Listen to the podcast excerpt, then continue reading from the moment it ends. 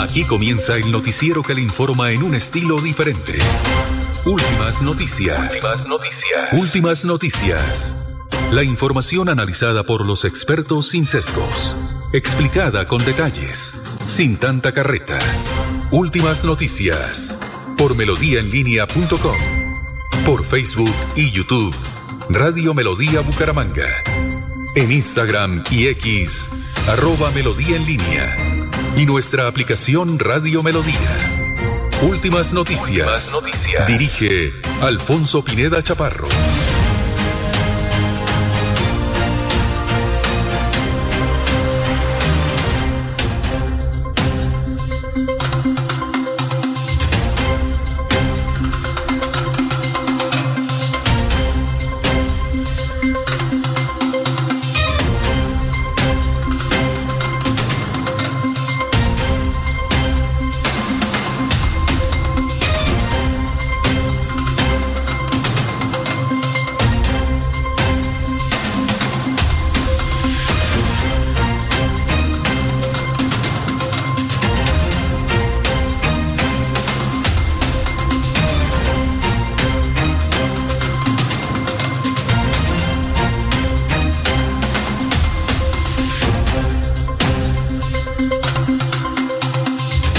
Gracias a Dios, hoy es eh, martes 20 de febrero del 2024. Nos abre el micrófono Anulfo Otero Carreño para hablar por Radio Melodía. Estamos por Facebook Live, estamos por YouTube, por todas las aplicaciones. Gracias por escucharnos, muy gentiles, muy amables a toda la audiencia. Como dice Jorge Barón, nacional e internacional. O como dice Laurencio Gamba, intermunicipal y nacional. Muy bien, eh, bueno, aquí tenemos ya, vea, antes de las 5 de la mañana. Hay muchísima gente que nos escribe. Qué cantidad de gente. Ya los vamos a saludar. Gracias. Miremos, faltan 33 días para Semana Santa. Hoy se celebra el Día Mundial de la Justicia Social. Busca erradicar la pobreza y promover el empleo en pleno y el trabajo digno, la igualdad entre los sexos y el acceso al bienestar social y la justicia social para todos. Hoy es el Día Internacional del Gato. Hoy es el Día Internacional del Gato. Hoy es el Día Internacional de la Pipa. Hoy Día Internacional de la Pipa, vea usted.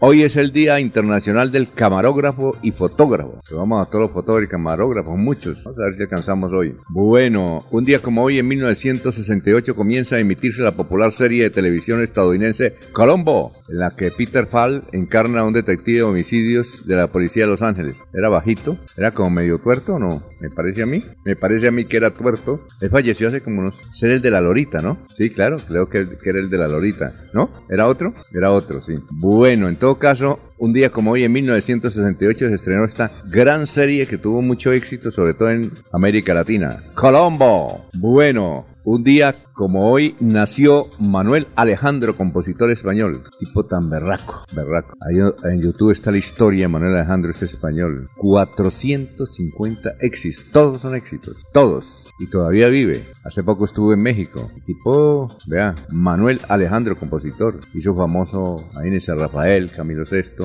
Todos ellos los hizo famosos. Manuel Alejandro. Todo lo que tocaba se convertía en éxito. Y todavía vive alto, espigado, extraordinario en el piano, Manuel Alejandro. Bueno, un día como hoy en 1928 nació Leandro Díaz Uy, poeta de La Guajira. Eh, hace unos años se estrenó la serie Matilde Lina, con base en su canción. A pesar de ser invidente, vea usted, un día como hoy nació Leandro Díaz. Un día como hoy, en 1954, si yo hoy este nombre no, no los conocen, pero cuando diga en la vida artística cómo se llamaba, un día como hoy está cumpliendo sus primeros 70 años. Guillermo García Ocampo, del Valle del Cauca, el popular Billy Pontoni. Oiga, Billy Pontoni no se pinta el pelo, lo ve usted y parece que tuviera 40 años. Nunca, nunca, nunca se parece a un viejo. Ya tiene 70 y bien, parece 40. Pelao, Guillermo García Ocampo. Recuerdo que él venía mucho a Radio Bucaramanga buscando estrellas. Ahí cantaba el gran Billy Pontoni. ¿Qué tiempos aquellos, no caballeros? Son las 5 7 minutos. Vamos a saludar ya a nuestros compañeros que están aquí en la mesa real de Radio Melodía, la que manda en sintonía.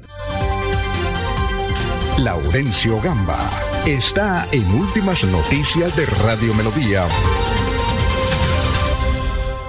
Gran Laurencio, ¿Qué cosas buenas ha habido? Bienvenido. ¿Qué más? Pues bien, Alfonso, cordial saludo para usted, para Jorge Caicedo, para Arnulfo Otero Carreño, que está en la parte digital, en Melodía Digital, en esa autopista mundial de las telecomunicaciones que permite que ustedes, amables oyentes, tengan todo ahí en sus diversos sistemas. Para Adolfo Herrera, Angelita de Herrera, sus hijos, los fotógrafos Plinio Barraza, Mauricio Laya y todos esos trabajadores de la fotografía que hoy nos escuchan, incluido el señor que nos dio capacitación el sábado anterior. Recuerde que ya hubo participación de mucha gente conociendo otra experiencia de una ¿Cómo se llama él? Recuerdo el nombre ahí. En caso de tipo vivía en Francia, nos contó. Sí, estudió en, en, Europa. Sí, él dijo, yo tengo Bueno. en Francia porque de ahí nació la fotografía, luego me especialicé, estuve en España, en Inglaterra, bueno, una persona muy capacitada. Para ellos todos hoy nuestro saludo, para periodistas como Ocho Carrero, eh, Nelson Rodríguez Plata. Ah, Nelson. Sí. El popular dijo, oiga, no me saludan, Nelson Rodríguez. Sí. Y estamos Ah. saludando también, ¿sabía quién? Que lo estuvo llamando y usted como no le contesta, entonces procede a llamarme a mí, a un Raimundo Duarte en pie de cuesta. Sí, señor. Dijo, Laurencio ahora es muy creído, no me contesta. no, aquí tengo un número, no sé si será el único que Entonces, tengo don- extraño. yo le yo dije, Raimundo, no, listo, ¿qué hay que hacer? Dijo, hágame el favor y me nombran, porque yo me voy a hacer ejercicio y escucharlos y usted saluda a todo mundo, ¿ya? Y lo raro es que dijo Laurencio Godito como yo y no me contesta, así es que un saludo para usted, don Raimundo, don Raimundo, que siempre se concentra en ese extraordinario. Me dicen que es un restaurante muy bueno que se llama El Garrotero en Piedecuesta. Sí, señor. Y el saludo también para Abel Cadena Buitrago, que llegó de Betulia cargado con muchas ilusiones y noticias. Y en Senfer se realiza hoy el taller de provincia metropolitana en la construcción del plan de desarrollo orientado por el gobernador, el general Juvenal Díaz Mateos. Habitante del Playón se encuentra en Bucaramanga. Esto para que uno de sus hijos reciba atención médica de los eh, profesionales de la medicina de Norteamérica. Cada uno de los 87 alcaldes de los municipios de Santander deben informar a la Oficina de Gestión de Riesgo Regional sobre el fenómeno del niño y la situación del el agua, porque cada día se está agotando y el calor es intenso. El coronel Henry Yesid Bello Cubides viene liderando los operativos personalmente contra la inseguridad y la violencia en diversos sectores del área metropolitana. En el campo los cultivos, el ganado, particularmente las cosechas que sacan a los centros de consumo del área metropolitana, pues están sufriendo mucho el platanito, la yuca y en todos estos productos están saliendo pequeños porque falta el agua para el crecimiento de los productos. Y el gobernador de Santander, el general Juvenal Díaz Mateos, en rueda de prensa con los médicos eh, norteamericanos, agradeció a estos eh, científicos que vienen a prestar el servicio a personas eh, vulnerables en Santander, pero lo hizo al estilo que debe ser en un inglés. Escuchémoslo precisamente aquí eh, y la traducción escrita en simultáneo. To have people from the United States helping uh, the United States people is very important for me. That's why I took the time to come here, even when we are doing a lot of job around the state, uh, talking to the people, listening to to build the plan to govern Santander for four years. One is that we want equal opportunity for the people. And these people that you are helping today, these people really need because they don't have money, they don't have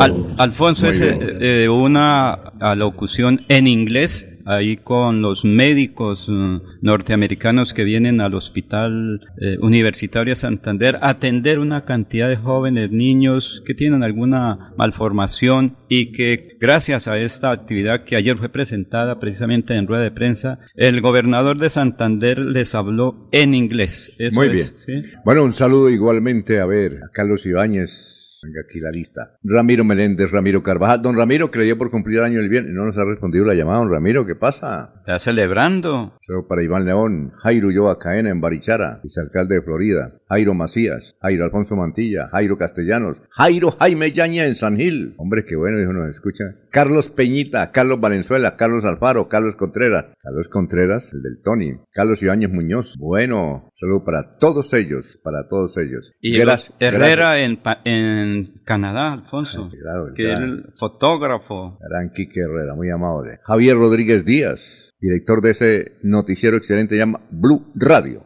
Para Gran Javier. Y Gonzalo Díaz Dorantes, Dorante. que nos escucha en Canadá, creo que allá hoy es la celebración de la familia en el Canadá. O, un o- Pedro, un saludo para el distinguido médico que nos escucha en Zapatoca, Pedro Rodríguez, que le dio por cumplir años el próximo mes de septiembre. Son las 5.14. Bueno, gracias, gracias por escucharnos y vamos a salir, saludar como se merece a don Jorge Caicedo.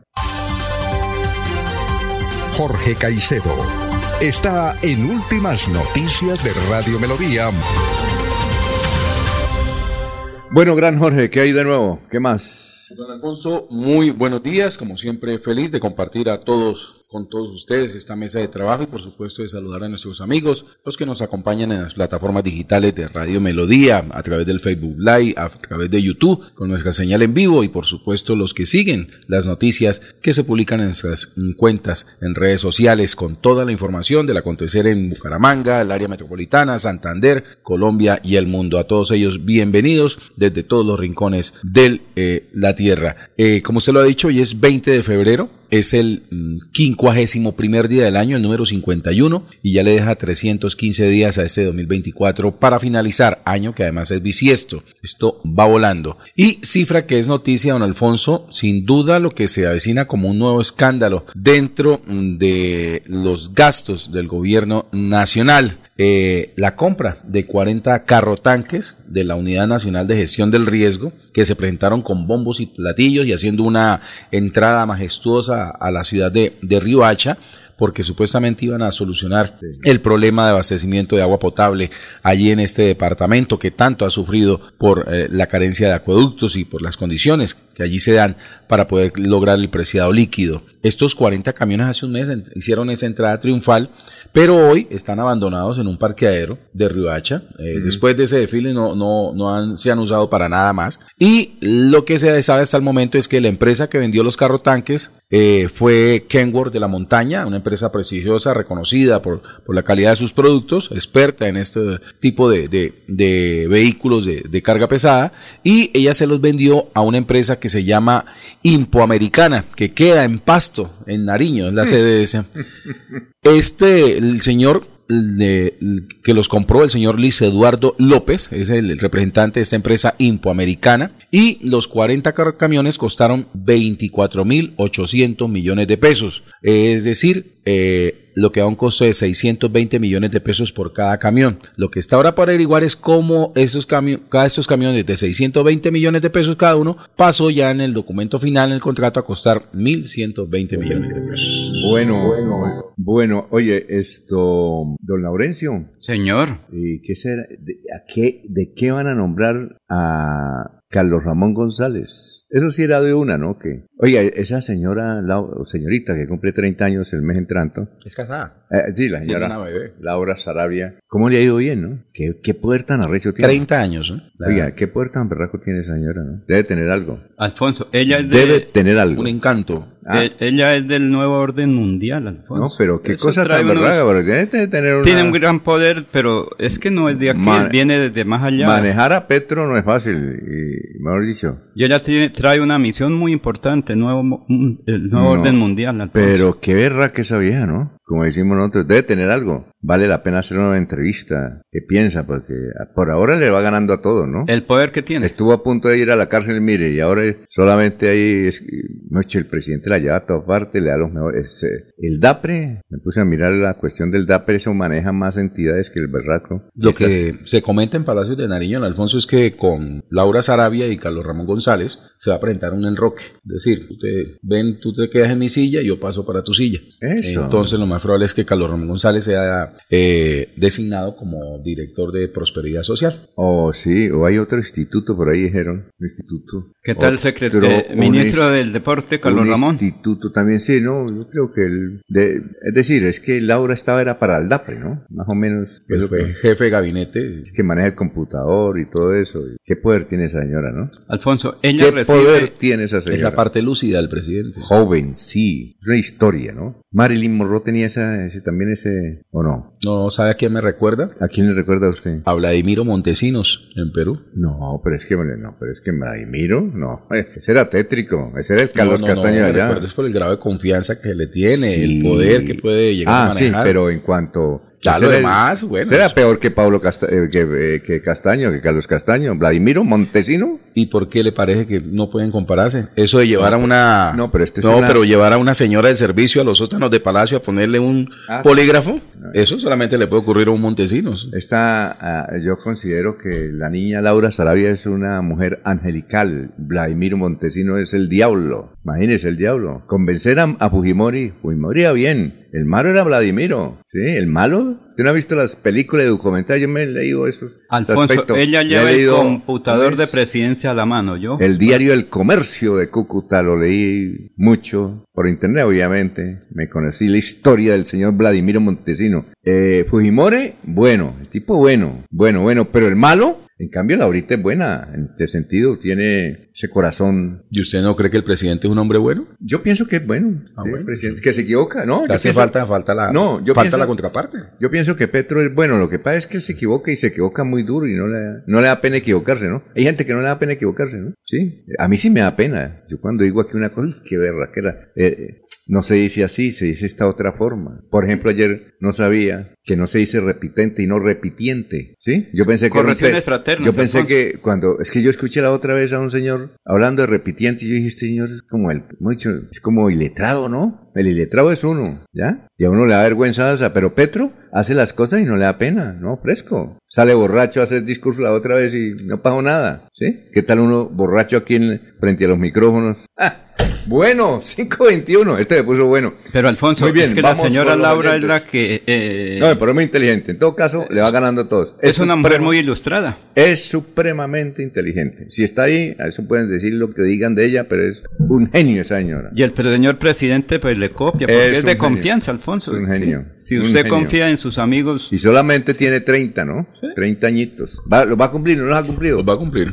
Los va a cumplir. Bueno. Es politóloga, ¿no en cuenta? eh, De la yo- Universidad de La Sabana. ¿Ah, sí? ¿Su familia es de Billetico no? Ella parece que es hija de un oficial, me parece a mí. Muy de buenas en, en- en la su vida laboral, porque solamente, antes de llegar a- al palacio, solamente tuvo un trabajo en la vida. ¿Ah, sí? Y fue asistente personal de Armando Benedetti. No más. No, lo único que... De buenas, de buenas. Hay gente, Talentosa. hay gente que dicen que es de buenas. ¿Qué será? Buena suerte. Bien. Bueno, un saludo para Ismael Orozco. Juanito Alimaña, taxista. Saludos, nos escucha. Para Mario Rojas, taxista. Juanito Alimaña. ¿Recuerdan ustedes Juanito Alimaña, no? Vea Para- usted. para Carlos Alberto Bermúdez, Adriana Serrano, Oscar Gerardo Hernández. Para Yolima. Yolima llegó y me dijo, ah, yo escucho a Juan Carlos Ordóñez de 5 a 6. Sí, y a las señor. 6 me paso a ustedes. Señor, sí, es cierto. O sea que Juan Carlito nos está robando sintonía. ¿Qué hacemos ahí? ¿Qué estrategia? Y el tigre mayor siempre nos escucha. ¿Quién es el tigre mayor? El esposo de Yolima. Ah, el viejo Edgar. Don Edgar Augusto Sánchez. El gran Edgar Augusto. Toca saludar a los seis. Y también nos escucha frecuentemente Bueno. el coronel Yesid Bello Cubides. Me dijo el sábado, ay, de cuando tengo tiempito antes de estar haciendo mi trabajo, ahí los escucho. Ay, a Bueno, veces me saludo malito, para- pero ahí vamos, ahí vamos. el ahí quinto vamos. piso de la alcaldía también nos escuchan. A Manolete. Saludo para un pibe. Doctor Víctor Raúl Castillo, un saludo muy especial. Tremenda eh, suposición. Eh, hoy hoy eh, vi una información en Vanguardia y dice que Jaime Andrés Beltrán no lo recibe, pero puso al jefe de gobernanza. ¿Quién es el jefe de gobernanza, mi querido hermano? Mi pariente, Richard Caicedo. Ah, ¿ese pariente suyo? ¿Por parte de qué? Pues Papá, tiene ¿no? buen apellido, por lo menos. ¿eh? ¿Te lo conoce o no? No, no, no. Conozco otro Richard Caicedo que sí es casi pariente, pero no, no conozco a ese muchacho. Puede ser este, ¿no? Averigua a ver qué tal que el árbol genial que lo conduzca a Puerto Wilches. Pregunté ayer por él, Sí. por una información que me llegaba y me contestaron. ¿Qué? ¿Quiere saber quién es él? Escuche este programa ¿Cuál de programa? radio. Me enviaron a escuchar un programa de radio. ¿Sí? Sí, ¿De señor. Bucaramanga? Sí, más o menos el anuncio dice lo último, atención. Sí. Se avecinan demandas por presunto acoso laboral en varios institutos descentralizados en contra de Richard Caicedo, jefe de gobernanza de la alcaldía de Bucaramanga. Uy, ¿en serio? Sí, ¿Jefe de gobernanza? Sí, señor. ¿Y ya con eso? Pues yo no, yo no sabía que eh, había jefe de gobernanza. El, el más popular fue Manolo Azuero. Que Yo que le crearon el cargo, ¿no? Y yo pienso que el que tiene el perfil de jefe de gobernanza es Manolete. Tipo ecuánime y muy inteligente. Recio. No, inteligente. Firme. No, inteligente. No, sí, también. Sin miedo, que uno es no tener miedo. Pero Manolo sería un buen alcalde, le cuento. Manolo. Manolete. y- Manolete. sí, Ma- Manolete. Pasar de Manolo a Ah, Manolete. Manolete, sí, no, Manolete bien. Oh, jefe de gobernanza también, el hoy concejal José David también estuvo un tiempo ahí. Ah, sí. O sea, ahí también es un buen, un buen. Ahí tenemos, ayer eh, hubo un debate impresionante en el Consejo de Bucaramanga. Más adelante tenemos declaraciones de eh, Carlos Parra. Oigan, es increíble lo que hizo Juan Carlos Cárdenas. Juan Carlos Cárdenas daba contratos de infraestructura y eran funcionarios dueños de la, es decir, funcionarios de la alcaldía. Yo no nunca había lo visto. Funcionarios de la alcaldía. Eran los dueños de los De los contratos. Oiga, no sé, yo no sé por qué. Se da para cuidarlos. Eh, pero eso yo no lo había visto ni siquiera en la alcaldía de Cali con este, el, el alcalde que alió. Y algún nombre El conocido. doctor ¿no? Espina. Sí, da nombre y todo. Es decir, él da. Los mostró ayer. Ahí tenemos más adelante a Carlos Parra en plena sesión del Consejo de Bucaramanga mostrando los documentos. Una señora que trabaja en la Secretaría Administrativa y era el dueño de una... eh, Era la dueña, es la dueña de, la- de los contratos de infraestructura. ¿Se hab- ¿Habrás visto? No tienen ni siquiera elegancia, es decir, no son, no son finos. Les falta finura. Como dijo alguien, le falta finura. Oigan. Demuestre finura, eh. Demuestre finura. Demuestre. no, ese- yo cuando estaba escuchando a Carlos Parra, no, eso es increíble. No invitamos a Carlos Parra porque lo hice todo ahí en la intervención ayer en el Consejo. Quedaron todos sorprendidos con documentos. Carlos Parra tiene, eh, bueno, tendrá sus enemigos, sus adversarios, pero es un tipo que denuncia y está el documento ahí, lo colocó. Pero yo nunca había visto que los dueños de los contratos de infraestructura fueran funcionarios de la propia alcaldía. Eh, Yo pienso que eso no se puede hacer, inclusive pa- para mí eso es un delito. Tocaba esperar entonces el, la, el contraataque del denunciante, desvirtuando No, o no, apoyando a, No, no. a. Parra. No, el denunciante tiene, tiene sentido común. Él tiene sentido común, ¿no? Sí, tiene claro. sentido común y, y enfrenta las cosas. Y es chévere. y O sea que vienen aplausos para, para Carlos Parra de No parte del sé, denunciante. Voy a preguntarle a ver, pero es que la vamos a presentar ahí, esa denuncia que él hizo en plena. pre- Eso fue lo mejor de la plenaria de ayer. Ayer estuvieron de las casas de mercado, que es además gente que habló y muy preparada. Decir, la gente, ¿cómo han cambiado? De empresa, no, pero Alfonso, eso. gente berraca que les dieron la palabra. Eso sí, todo el mundo, los concejales querían meterse ahí en el juego porque eso da, da caché. En Pe- la marcha ayer. no, es que les permitieron ir al consejo, hablaron dirigentes de las cajas de mercado de, de Guarín Y de San Francisco. y de San Francisco y la mayoría dijeron, el señor Rodolfo nos hizo un daño, Rodolfo Hernández nos hizo un daño. Y explican por qué le hizo el daño. Por ejemplo, convirtió una parte de la casa de mercado, bueno, una partecita bonita, pero otra convirtió, hizo una letrina pública, letrina. Baños. No, no, no, letrina pública, es decir, ahí la hizo. Lote ahí, allá van todos los, esos no tienen problema de baño. Increíble, dijo, nos causó un daño, un ¿Y daño. ¿Dónde fue eso? ¿En Guarín? ¿O en En? Guarín y, y lo dicen y lo muestran, es que yo no sabía eso. Terrible. Bueno, entonces... ¿Sabe a quién le conviene mucho tener una ciudad abaratada, fea? ¿A quién? A un constructor. Ah, sí, hay más obras, ¿no? No, pero lo, lo que inició Carlos Parra sí es. Eso es lo máximo, ¿no? Eso sí es. ¿Usted había escuchado eso? Que, por ejemplo, que, que leen, por ejemplo,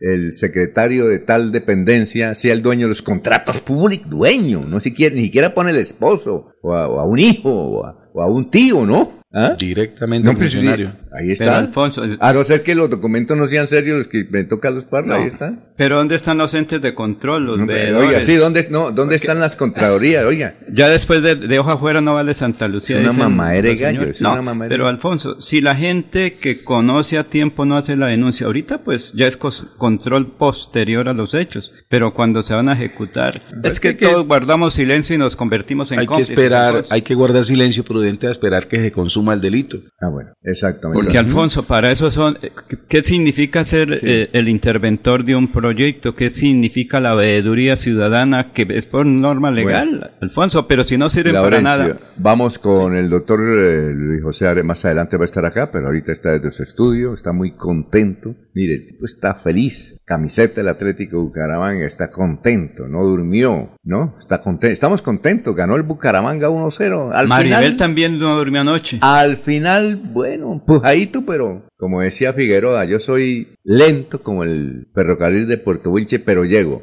Bueno, a ver, eh, doctor Luis José, muy buenos días. Muy buenos días, estimados oyentes y periodistas del noticiero Últimas Noticias de Radio Melodía. Feliz martes para todos. El pensamiento de hoy es una reflexión en torno a la piedra y dice, el distraído tropezó con ella, el violento la utilizó como un proyectil, el emprendedor construyó con ella, el campesino cansado la utilizó como asiento, para los niños fue un juguete, David mató a Goliat con una piedra y Miguel Ángel sacó de la piedra una bella escultura. En todos los casos, la diferencia no estuvo en la piedra, sino en la persona. No existe piedra o motivo en tu camino que no puedas aprovechar para tu propio crecimiento. Porque la vida es hoy, mañana sigue. Alfonso Pineda Chaparro está presentando Últimas Noticias.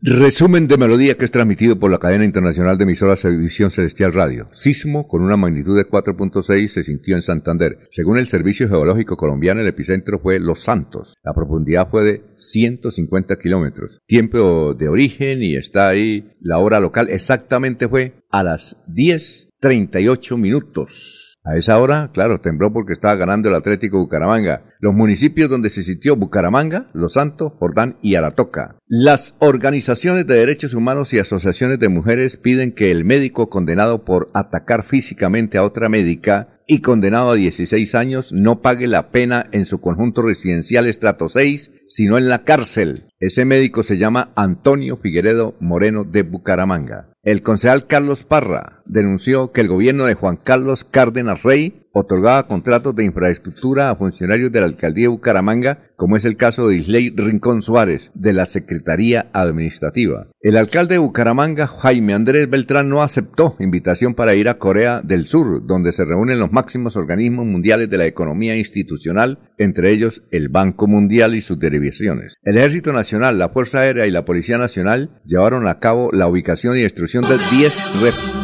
de 10 refinerías ilegales de crudo en la zona rural del municipio de Tibú, en el norte de Santander. Científicos de la UIS descubrieron cinco nuevas especies de víboras de pestañas en Colombia y Ecuador. Dos de esas especies solo se encuentran en Santander. El Atlético Bucaramanga ganó su partido anoche en el Estadio Alfonso López al Deportivo Pasto y es cuarto en la tabla de posiciones de la liga que dice nuestro vecino Vanguardia, titulado así, el alcalde Jaime Andrés Beltrán desestimó las versiones del presidente de la Junta del Área Metropolitana, Víctor Raúl Castillo, y aseguró que su administración, a través de Richard Alexander Caicedo, jefe de gobernanza de la alcaldía, ha sostenido dos reuniones con la directiva del acueducto, contrario a lo manifestado por el doctor Castillo. El diario El Tiempo, detalles del caso que llevó a reconocido cirujano a la cárcel por brutal golpiza. Son más de cinco denuncias de mujeres eh, agredidas por especialista en Santander. Eh, el diario El Tiempo, a ver, dice aquí la revista Semana. Ah, la puerta giratoria. Laura Sarabia del DPS Aldapre, la mujer más influyente del gobierno de Petro. El pilón de Valledupar. Estudiantes recibirán bicicletas para transportarse a la universidad en Valledupar, a la universidad pública, ¿no? El diario El Frente. Álvaro Uribe Vélez reveló que Salvatore Mancuso regresa a Colombia en 15 días. Hasta aquí el resumen en melodía.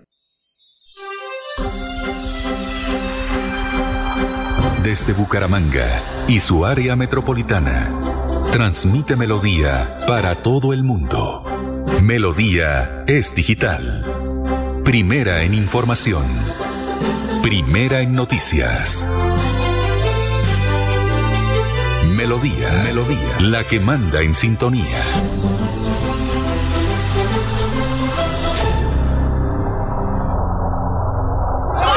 Vea, hace tres años monté mi fábrica de bicicletas y juiciosito he venido renovando mi matrícula mercantil. Cada vez que lo hago, me llega un correo con los programas y eventos que tiene la Cámara de Comercio Bucaramanga. Siempre aprovecho y me inscribo en un par de ellos. Por eso, mis ventas siguen en ascenso al igual que mis bicis y el progreso de mi negocio se mueve por todo el país. ¿Y usted para cuándo va a dejar la renovación de su matrícula? Recuerde que puede hacerlo en línea fácil y seguro durante todo el primer trimestre de este año en www.cámaradirecta.com. No se deje coger la tarde. Mire que el progreso nos mueve. Cámara de Comercio de Bucaramanga.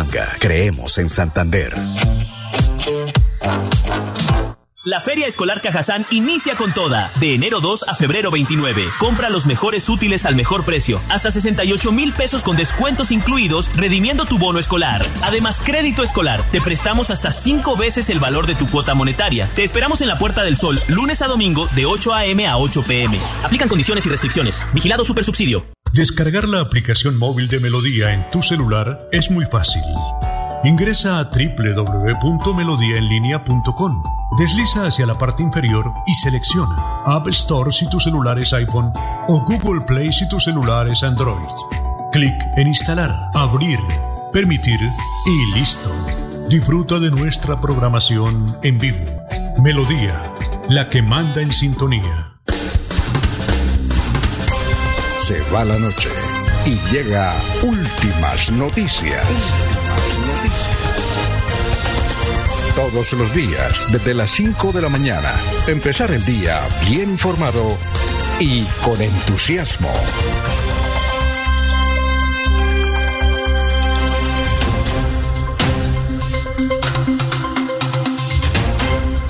Bueno, un saludo para Jesús León, buenos días para todos, Dios Jesucristo los guarde siempre, gracias, estamos en sintonía de la ciudad norte de Bucaramanga, un mensaje para el señor alcalde Jaime Andel Betán, eh, estos, en estos tiempos eh, falta profesores en el Colegio Tecnológico, gracias, José Luis Albarracín Ramírez, buenos días a todos desde California, ¿será California? Soto Norte. Soto Norte, sí, porque también nos escucha en California don Jorge Arturo Becerra. José León, buenos días, Búcaros, Búcaros, Búcaros, sí señor, Serviful, apoyo logístico. ¿Este era el capitán Jiménez? Sí, Yo creo sí, que sí. Mi capi, mi, ca- mi capi Jiménez. ¿Qué dice mi capi Jiménez? A ver, María, con tantos comentarios aquí. Bueno, dice eh, Jorge, no extrañe lo de los carros tanques. Petro no le pega a ninguna cosa buena. Que no lo escuche el doctor Julio. Lucho por tu risa. ¿Qué tal, no? Lucho por tu risa. Bueno, Lucho por tu risa. Dice Feliz Amanecer, creo que es desde Lebrija. Robinson, Ro- perdón, Rodrigo Durán Mantilla. Eh, buenos días, tenemos gobernador trabajando por Santander y un grupo de secretarios capacitados, un gran alcalde trabajando por Bucaramanga. Me dijeron a propósito que la firma Data Analysis hizo, a ver si don Jorge me busca por ahí, hizo un estudio de los mejores gobernadores de, de Colombia en el primer mes. Data Analysis. Bueno, eh, ¿qué más? Alfonso, hace ocho días estuvo aquí en Bucaramanga. Secretaría de Salud, Gustavo Petro. ¿Cómo pasa el tiempo, no? Ocho días. Hecho pasar el tiempo. ¿Dónde fue que entregaban la camiseta? Eso fue en el aeropuerto. El Todo aeropuerto. organizado por la Casa de Huéspedes en Palme- Cacique de Fernando Vargas Mendoza. Me dice el capitán que fue en, en- en el parque, en el aeropuerto. Eso fue lo que me dijo mi capi. Todo organizado por la Casa de Huéspedes eh, desde el Cacique, orientado por el doctor Fernando Vargas Mendoza, que es natural Bueno. de Bolívar, Santander. Aquí hay una crónica extraordinaria que hace la joven periodista humanguesa sobre lo del médico condenado a 16 años y que está viviendo en un conjunto residencial estrato 6 o 20 y la idea es que vaya se vaya para la cárcel porque si lo condenan a, a 16 años y sigue viviendo ahí en semejante club esto, entonces están pidiendo organizaciones de todo tipo. Eh, vamos a está un poquito larga vale la pena leerla ¿no es cierto? lo hace la joven periodista Melissa Múnera Zambrano extraordinaria crónica. Vamos a leerla, dice, bueno, al tipo lo condenaron a 16 años. Entonces la crónica dice lo siguiente, voy a leerla tranquilo para que ustedes sepan los detalles de eso que parece, esto sigue por una película, ¿no? Dice, María Paula Pizarro comenzó sus trabajos en la unidad de cuidados intensivos del Hospital Internacional de Colombia y, y sin saber que todo se convertiría en una pesadilla, allí conoció a Antonio Figueredo Moreno, quien es cirujano cardiovascular. Sus primeros relacionamientos fueron netamente profesionales, pero al pasar el tiempo, iniciaron las invitaciones a montar en bicicleta y compartir en entornos que no eran de trabajo. La enfermedad del abuelo de la víctima habría sido la excusa perfecta para acercarse a la familia de Pizarro, decir, de ella, teniendo en cuenta que todos laboraban en la misma entidad. María Paula le dijo en exclusiva a la periodista Melissa Múnera de Bucaramanga, él me comenzó a llamar la atención a finales, él, sí, él me comenzó a llamar la atención a finales del abril del 2021. Me involucré con él. La vida de mi abuelo dependía de una cirugía de corazón. Esa fue la puerta para una violencia física, verbal y de todas las maneras posibles. Antonio me atendía, me llevaba cosas, me daba regalos, cumplía años, me regalaba cosas. Yo estaba frágil porque en julio murió mi abuelo. Él me decía que mi abuelo me lo había enviado para salvarme. bueno, y también le comentó, él Antonio, el médico, comenzó a amenazarme de que no contara nada de la relación. Me dijo que si contaba iba a echar a mi papá, dijo. La mujer de 29 años relató, 29 años y muy linda, relató que la primera agresión física, verbal y emocional fue el 29 de agosto del 2021 cuando llevaban cinco meses de relación. Una discusión llevó a que Figueredo, el médico, la escupiera y la golpeara en varias partes del cuerpo, según su versión. Y le relató a la periodista. Me decía vulgaridades, fueron muchas groserías. Luego de una discusión me pegó en el ojo, brazo izquierdo, en el pecho y me escupió. Fue la primera golpiza.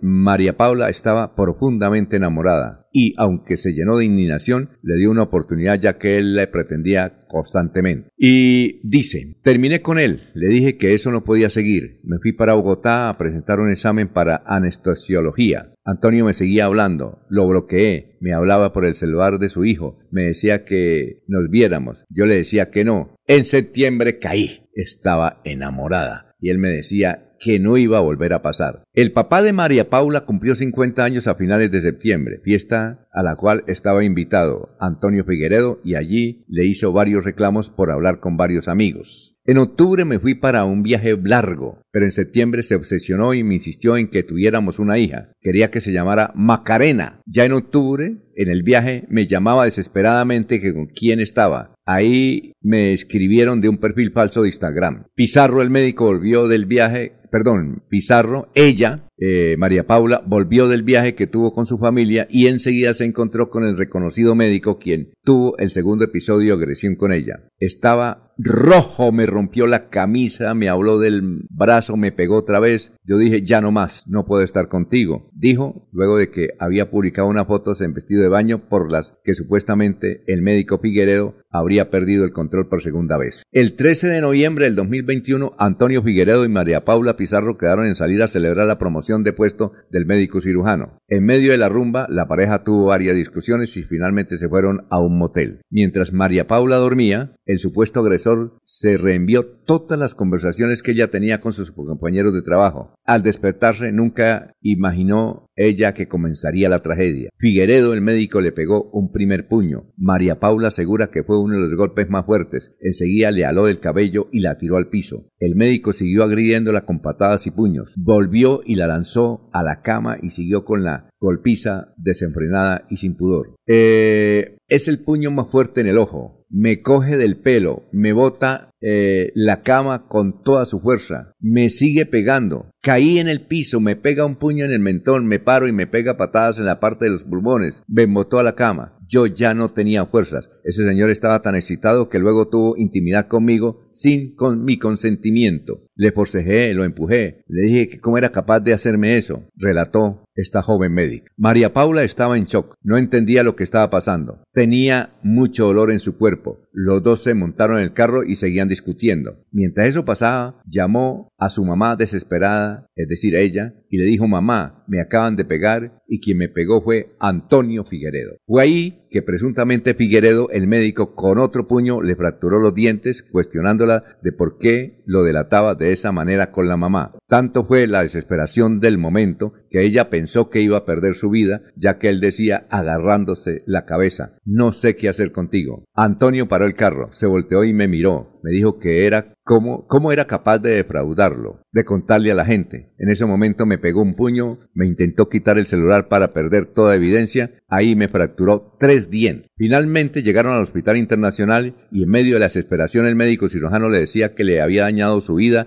y la imagen al contarle a su mamá. A pesar de todo esto, incluso le habría propuesto que se fueran para Cúcuta. Me decía, no sé qué voy a hacer con usted, decía el médico, no sé qué voy a hacer con usted, yo pensé que me iba a matar. María Paula logró irse en su carro hacia la casa de su mamá y al día siguiente, el 14 de noviembre, puso la denuncia por violencia intrafamiliar. Yo estaba enamorada de él, me sentía mal, el psicólogo me dijo, esto les pasa a todas las mujeres que sufren de esta violencia intrafamiliar, simplemente los hombres las manipulan, las amenazas y las intimidan. Al parecer el médico Figuereo seguiría insistiendo con que la amaba y le propuso irse a Cúcuta, a lo cual María Paula se negó y comenzó el proceso penal con la fiscalía. Esto no es no fue el único caso que hizo público. Apenas María Paula Pizarro denunció, aparecieron al menos 15 víctimas por supuestas agresiones físicas, pero solo dos decidieron darlo a conocer a los medios. Uno de ellos fue el de otra médica, Erika Plata, con la que tuvo un similar modus operandi. Fue una relación que sostuvo en el 2013 con el cirujano plástico. En su momento eh, relató que ah, el día que pensó que iba a morir fue cuando Figueroa le agredió en su apartamento en Bogotá. Él ingresó, me empujó la puerta, le dije que se fuera, ahí comenzó a golpearme, me botó y piso, me arañó y me eh, al piso, me botó al piso, me arañó, me bajaba los pantalones, la ropa interior y le pegué y me encerré en mi habitación. Contó Erika Plata, quien dijo que denunció en la fiscalía, pero no hubo avance en la investigación. En el 2015 también se conoció otra denuncia de supuesta agresión física contra otra mujer que no quiso dar su nombre en su momento. La golpiza fue similar. Fue agredida alá en su cabello, le rompió uno de sus dientes y recibió un sinnúmero de insultos. Y hay fotografías de al menos 15 mujeres que él, fue, que agredió, pero como cosa curiosa, como cosa curiosa, todas son, son hermosas y muy jóvenes. Esta es la historia de este médico que está viviendo en un club social estrato 20 del área metropolitana, está pagando su condena. La idea es que ojalá lo lleven a pagar a la yo creo que a, a Valledupar sería muy bueno que pagara los 16 años allá en Valledupar, porque, señor juez, no se justifica que un hombre que hace todo esto, que lo relata, que parece increíble, que suceda en Colombia, de un señor estrato 6, esté teniendo esas comodidades en vez de estar en la cárcel de Valledupar. no solamente que pague el lugar,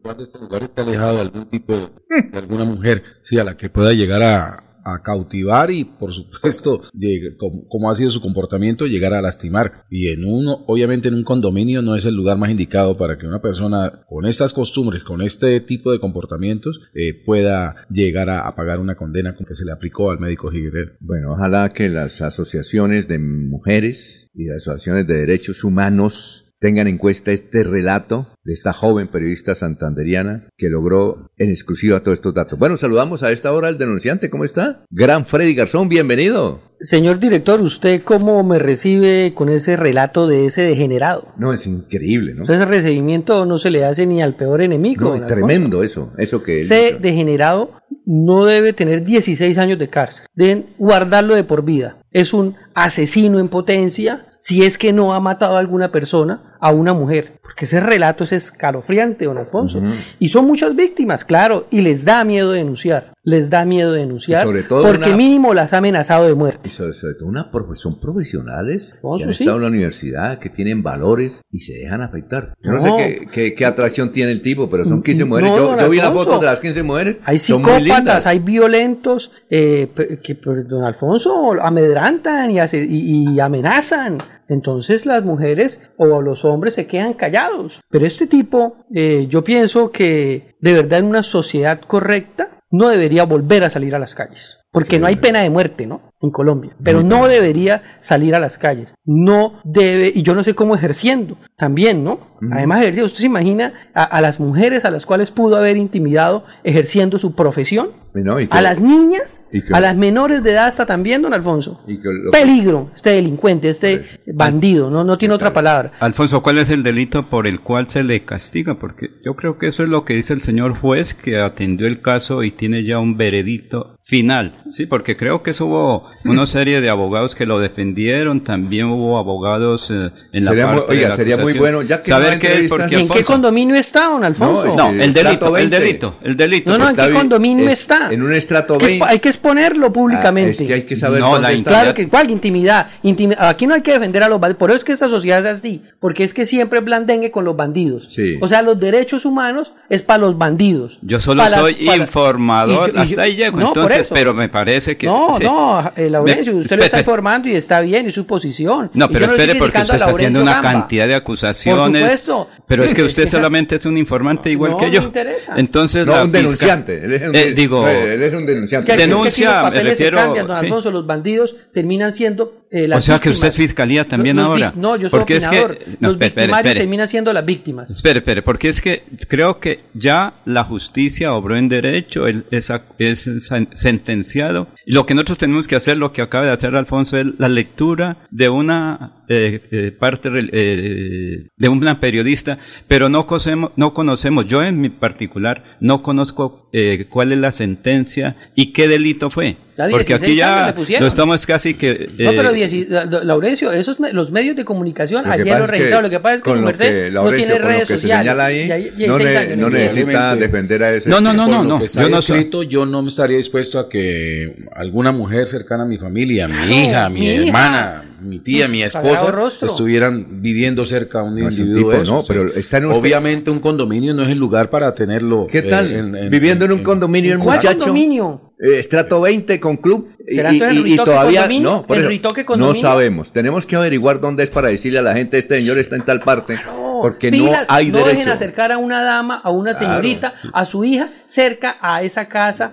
a cerca a ese condominio donde está ese. esa Pero persona. Alfonso, No ¿él fue sancionado que no puede ejercer su profesión? Condenado. No, no, no, pero espérese, ya fue condenado. Condenado, Sí. 16 ¿Usted años. Pero dice- que su hija fuera a que lo atendiera ese bandido? espere, espere, es que no, no es el tema. Me refiero, el señor fue de, eh, puede continuar su función como médico o le quitan también, porque es que ese es el, sí, averiguar, no, pero si está en porque la cárcel. no, la, sí, Tal vez si lo, llaman- lo envían para la cárcel. Yo pienso que él debe estar en Valledupar. Trabajo social como médico. No, yo creo que debe ir a Porque- Valledupar, a una cárcel ahí cerca donde estaba ese sádico, el que murió, como el Garavito. Yo creo que el cuartico de él debía ser allá, en serio, pero no en un estrato 20, que es un peligro además para la comunidad. ¿Qué- qué- yo quisiera que un vecino me dijera dónde está para yo decir, este señor está en tal parte de la dirección. A mí me, me importa, pero con lo que denunció ahí la, eh, la joven médica a la periodista, eso es Es escalofriante. solamente, es solamente la historia de María Paula la que, tenemos- la que conocemos y Ah, por sí. la cual fue condenado. Es la única, sí. No de las otras 15 que también aparecieron. Es que eso es un depredador. pero Es Alfonso, al, al, al médico le sancionan y le quitan su título profesional, Eso porque sí toca averiguarlo Bueno, a un pero- abogado. porque es que, es es que- pero esa es la creo que que situación. no lo están condenando por su actividad médica, por su profesión, lo están activando por la- lo están castigando es por la manera como se comporta con las mujeres, con cualquier mujer que haya estado en, en su entorno. Igual Pero ahí dice médico, primero dicen que es médico, Sí, es entonces médico, esa es su es médico, esa es la es naturaleza de la noticia, que es precisamente Médico un médico de quien- a quien usted le confía su vida, su salud, no solo la suya, sino también la de sus familiares,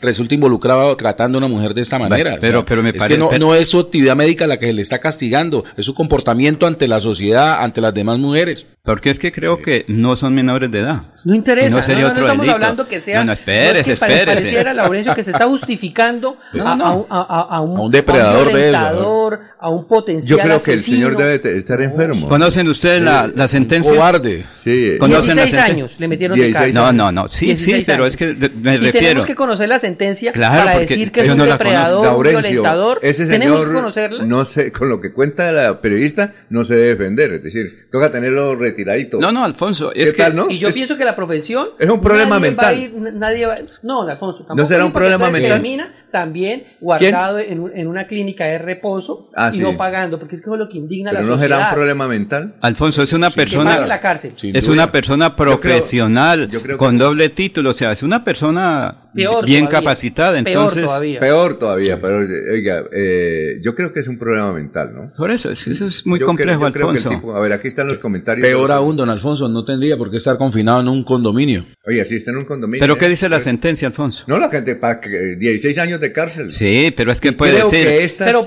¿qué tiene que ver qué dice la condena? No entiendo, Claro, claro, O sea, por- tenemos que opinar lo que diga Sí, la condena. claro. ¿Pero Porque por qué? ¿La conoce usted qué dice la condena? Pero po- que 16 años de, cárcel. Pero es que no entiendo. Exacto, no, no ¿a qué es entiendo lo que quiere llegar? Son 16 años. Oiga, y le dieron muy Entiendo poquito, ¿no? Me- a mí me parece muy que poquito. yo dije. Espero darle que, 16 por cada víctima. eh, espero que cuando llegue a, las- a la quinta parte de la condena no lo, lo dejen Es libre, que Oiga, es que todos- a, un familiar de Alfonso, uno, Alfonso, Alfonso, cuando pero- la violencia le toca a alguien cercano a uno, no siente el dolor. Exactamente. ¿Sí me entiende? Cuando violan a un- un- una persona cercana a uno, cuando La un bandido pasa en una moto y le tumba a la abuelita el, el bolso y la, la- la golpea, cuando matan a alguien es que uno lo siente. Sí. Después no, pues... la Alfonso, es que todos estamos actuando como si fuéramos abogados. Yo Como solo he seres perdón. humanos, Sí, no, que no, nos es- duele. sí, sí, sí. Pero lo que yo quiero decir es que yo hablo como periodista, hasta ahí llego, ¿sí? Desconozco, eso sí, alguien me dice aquí, ¿conoce la sentencia? No. Solo conozco que fue Sería sancionado, bueno- sentenciado a 16 años. Vamos a buscar, Sí. Pero qué sabe que diga la... No sé si... Sí. y la no, sentencia en ¿qué total, porque? Alfonso... Para hablar con el abogado. No, y la ¿cómo él- sentencia. ¿Cómo él hizo para la defensa, no? ¿Cómo recibe No, también? no, y además, ¿cómo hizo él para la defensa frente a esto que dice una, una de las 15 víctimas? Fue una de las 15 víctimas sin saber lo otro. Eso es lo que llama probatorio. Probaron que había cometido abusos, Bueno. que violencia condenaron. intrafamiliar, sí, está condenado. Hay justicia, se hizo justicia. Lo que yo he dicho es quién conoce la sentencia. Pero porque es- ¿para qué? No Pues entiendo. las sentencias son 16 años de ¿Cuál es la cárcel. ¿Cuál es la reflexión? O sea, yo no, no ¿Para puedo- qué? no podemos decir que es un bandido violentador de mujeres porque no conozco la sentencia. Sí, claro. Ah, Entonces, eso que estamos diciendo. Pero es que cuando Que uno- no hay que permitir que las mujeres se acercan a esos hombres. Entonces, tengo que conocer la sentencia Sí, para opinar eso. claro, claro. Sí, porque si yo me pongo a hablar aquí de una cosa que no conozco, se habla de 16 años. Eso es todo lo que Pues se dice. mucha gente habla del derecho sin conocerlo. Claro. Oiga, oiga, Entonces, si se habla de Laurencio. Eso, de 16 años, de- ahí debe decir, eh, tiene que ir a eh, tal cosa, tiene Entonces, que usted tal tiene otra que conocer esa sentencia para que su hija No, vaya ay, perdone, a- perdone, a- a perdone, eso ya es otra- mi no, no, no. Ejemplo, no la sí, dejo señor, tampoco claro. que vaya. No se meta con mi familia, perdone. no. No. se meta con mi familia. pi- Pido respeto. Yo, Yo, tampoco permitiría que mi hija... señor denunciante, le exijo, Bueno. le exijo al aire que Listo. rectifique eso No, que no, se. pero ¿qué va a rectificar? re- ¿Cuál? Si no le meto una demanda de verdad. Póngala, Laurencio. póngala Porque es que aquí no estamos tratando cosas, diciendo- perdón, perdón, aquí no estamos tratando cosas familiares, ¿sí? No son Ustedes son, familiares. Ay sí, perdone que No, le diga, es Laurencio. un denunciante irresponsable. Laurencio. ¿Cómo va a meter a mi Jorge, familia en eso? Jorge, usted permitiría... No, no, no, que eso no mi es- hija Mi hija, fuera ni mi eso? hermana, ni ninguna mujer de mi Don entorno Alfonso, tendría ¿usted permitiría Bueno, que una familiar suya... Yo estoy metiendo a su familia, No, Vamos- estoy metiendo a su familia. Vamos, No, vamos, vamos con. Alfonso, vamos, mire, vamos con le los digo, oyentes. si va- aquí hablamos, lo hablamos en derecho. Me parece que es una irresponsabilidad del denunciante. ¿Pero claro, por qué? Porque usted nombra a mi hija. No, Laurencio. Cálmese. Ya viene, ahí ya viene ella a hacerle reclamo. Yo, mira, ahí viene, de- Bueno, se le reclamo. venga, porque ella no está metida en nada. Pero yo no Bueno, estoy metiendo a nadie Pero en usted nada. dijo, dijo, No. su hija. Yo estoy Mire, hablando vamos, de su hija. Está, diciendo- está bueno el debate. Mire, Luis Carlos Carreño, Carreño, qué tristeza de historia. Muchas mujeres viven en pesadilla en casa. Ángela Guarín Fernández, que pague condena perpetua terrible ese médico. Ángela Guarín Fernández es un psicópata. Gustavo Pinilla, a un cobarde como ese médico, ¿por qué no lo envían a la cárcel por ser médico, por ser rico? La cárcel es para los más pingos. Carmen eh, Cecilia Román, buenos días a todos los de la radio Melodía, muchas gracias por su información. Eh, Secretaría de Participación Solidaridad Pública de Florida Blanca también lo están viendo. Carmen Elisa Balaguer, hay cinco comentarios. Carmen Cecilia Román, don Laurencio, 16 por cada mujer que maltrató, soy mujer, mamá, hermana, hija, amiga. Luis Carlos Carreño Carreño, ¿cómo nos fue con el pico y placa metropolitana? Don Laurencio Calma, Oscar Guerrero, Sí, a ver. Don Alfonso, es que eh, aquí no hay que indignarse No, no, porque aquí no eh, se está hablando ni metiendo a la familia, simplemente es una pregunta. No, sí, no, Don. Alfonso, yo no permitiría que ninguna de mis familiares mujeres fuera donde ese médico. Yo no sé si Jorge lo permitiría, que alguna de sus hijas, familiares, parientes fuera a un médico de esos. El solo hecho de saber que al lado de mi casa hay un individuo de esos, eso ya ¿Usted es... lo permitiría, no, no, Nadie no, no. permitiría eso. No, no, no, no, no, no, no. Nadie. Oscar Guerrero, con el perdón de don. Laurencio, pero a ese señor no es un profesional de Alfonso, la medicina. venga, es un digo. asesino, Eh, una, eh, eh, momentico, en potencia y debe ser en la cárcel porque no es profesional. Eh, tómese una agüita y vamos a unos Alfonso, mensajes. yo creo que sí, me, va- me- voy vamos, más bien para va- va- Senfer. Venga. Alfonso, me voy para Senfer porque aquí no hay garantías de derecho, Alfonso. So- Todos somos Bueno, pero va- abusivos pero y vamos, ese a, es- vamos a una pausa y luego regresamos. Tómese la agüita y la pastilla. Son, vea que ganó el Atlético Bucaramanga. Y hoy tenemos almuerzo con don Raimundo. Son las 6 de la mañana, un minuto. Desde Bucaramanga y su área metropolitana, transmite Melodía para todo el mundo. Melodía es digital. Primera en información. Primera en noticias. Melodía, Melodía, la que manda en sintonía.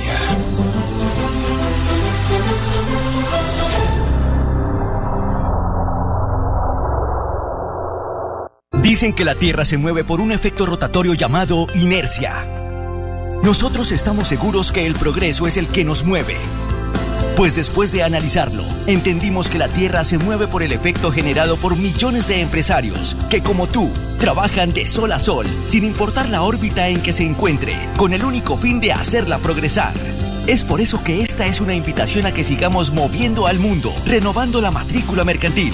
Porque sabemos que después de 365 vueltas al sol, nuestras empresas no son las mismas. Y hacerlos nos genera mayor confianza en el ámbito de los negocios, que luego podremos traducir en progreso. Progreso que nos mueve.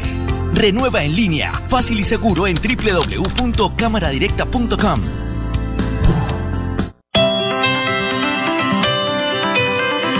En la calle está la gente. En la calle están las noticias. En la calle está la radio.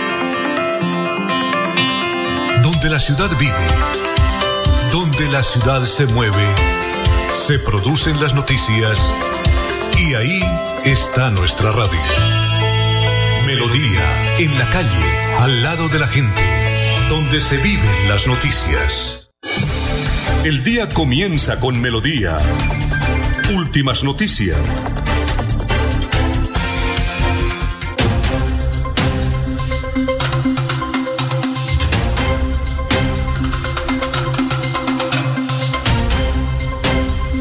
Son las seis de la mañana, tres minutos. Eh, Ana Galeano, ¡qué locura! Oiga, bueno, eh, si tenemos, con esas peladas sí tenemos sintonía o no? No, ¿Sí no, subimos, sí subimos no, sintonía? Eso no se trata de sintonía, No, pero, don Alfonso. pero sí subimos sintonía. No, Claro no se que- trata de sintonía. Creo que sí, creo que sí. Sí, claro, ganamos sintonía. Vea. No, no, Alfonso. Hay más de 33 comentarios. Bueno, eh, también eh, Lady Yolima Bernal, lindarte un saludo para Yolima, Manuel Mejía, Dele de, Ja- de Jarabe de Semputol, a Laurencio. Muy bien, son las 6 de la mañana, 3 minutos. Oye, noticias. Eh, ayer Carlos Parra, concejal de la ciudad de Bucaramanga, ¿usted no vio la sesión de ayer? Una parte, la parte final. Carlos Parra, a ver si tenemos esa partecita, don Laurencio, eh, don Laurencio, don Anulfo.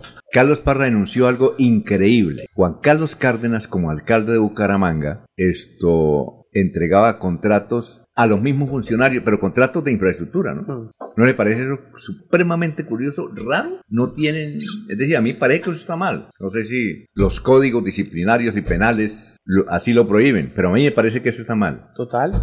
Esas denuncias, don Alfonso, hace, hace, bueno, eso fue el gobierno de Juan Carlos Cárdenas. Este, nosotros desde el colectivo del denunciante hicimos parte de esas denuncias. Igualmente, yo recuerdo muy bien que Manuel Parada Manolete Mm. también hizo denuncias frente a que muchos contratistas o, contratos de prestación de servicio, ¿cierto? Que estaban trabajando y eh, tenían relaciones contractuales distintas a esas CPS. Muchos cercanos a, a- a lo que llamaban el kinder. Ajá, sí, sí, claro. Tenían contrataciones eh, cuantiosas, aparte de su CPS, ¿no? Sí, claro, claro. Aparte, eso se hizo en su momento.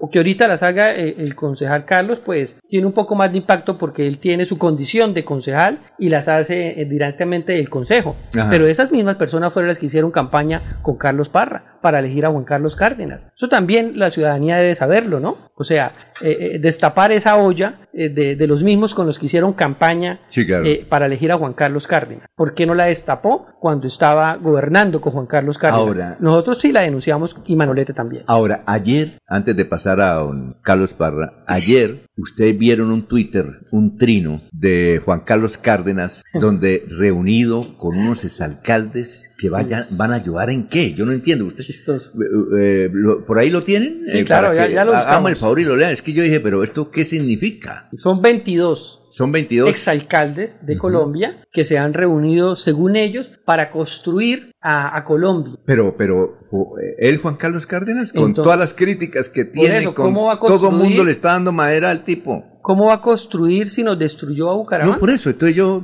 ¿eso qué significa? ¿Ayudar en dónde? ¿O cómo? No, Ah. Lo bueno es que lo la mayoría de esos alcaldes eh, no es que hayan brillado por la lo excelente de sus gestiones. ¿no? Por ejemplo, está el- veo en el grupo veo a, ¿A quiénes están en el grupo? A Quintero, el de Medellín, el saliente alcalde. De entrada ese, No, sí. Oiga, no sé, pero eh, ese está peor que Cárdenas, porque yo creo que Juan Carlos Cárdenas puede subirse a un avión y no, no lo insultan, no. Pero es que eh, el de Medellín, Sí, señor. ese no puede salir. Bueno, ¿Quién está más? también el señor de Llanes, el de Cúcuta. Eh, bueno, ese sí, ese es tipo como Rodolfo Hernández. Pero brilló por lo inútil. Sí. Ah, este, Jairo Llanes. Llanes, Sí, sí. Jairo Llanes, el viejito del megáfono. ¿Quién más Sí, está ahí? señor. A ver, aquí otro distingo A del ver. grupo que está acá. Yo realmente solo distingo a, al de Medellín, pues. a Bucaramanga.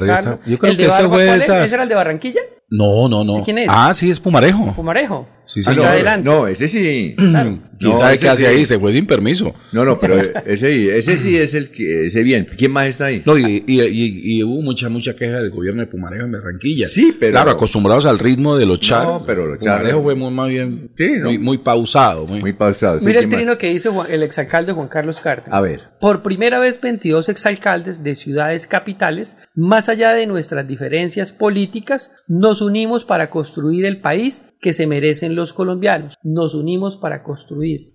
Destruyó su colegio. Sí. Hay más de 162 obras inconclusas que podríamos decir destruidas porque Claro. no se han terminado. Un déficit de más de 400 mil millones para terminar esas obras. ¿Qué va a construir si, no fue- si nos dejó destruida nuestra ciudad? No, no, y las casas de mercado. Ayer me- me- me- El debate de el casas de debate, mercado ¿Cómo de destruyó? la- Oiga, eso es increíble. ¿no? Y que le- y, y- y yo no sé si salieron a protestar ayer los de esas casas. Sí, ellos salieron- hicieron un plantón, pero fueron escuchados en el Consejo de Bucaramanga. Pero entonces uno pregunta, ¿qué va a hacer Juan Carlos Cárdenas? ¿Hacer qué? Es decir, ¿va a qué? ¿Ayudar cómo si el tipo tiene una mala imagen en la ciudad de Bucaramanga? Una muy mala imagen. Mire, mire, eh, vamos a pasar a, Carlos Parra, a Nulfo, esa parte donde Carlos Parra denuncia con documentos cómo contratos de infraestructura se le entregaron a una funcionaria, a una empleada funcionaria de la alcaldía. O sea, de Esta- planta. de, pla- de planta, Sí, sí. Secretaría Administrativa, y da el nombre y todo, ahí está.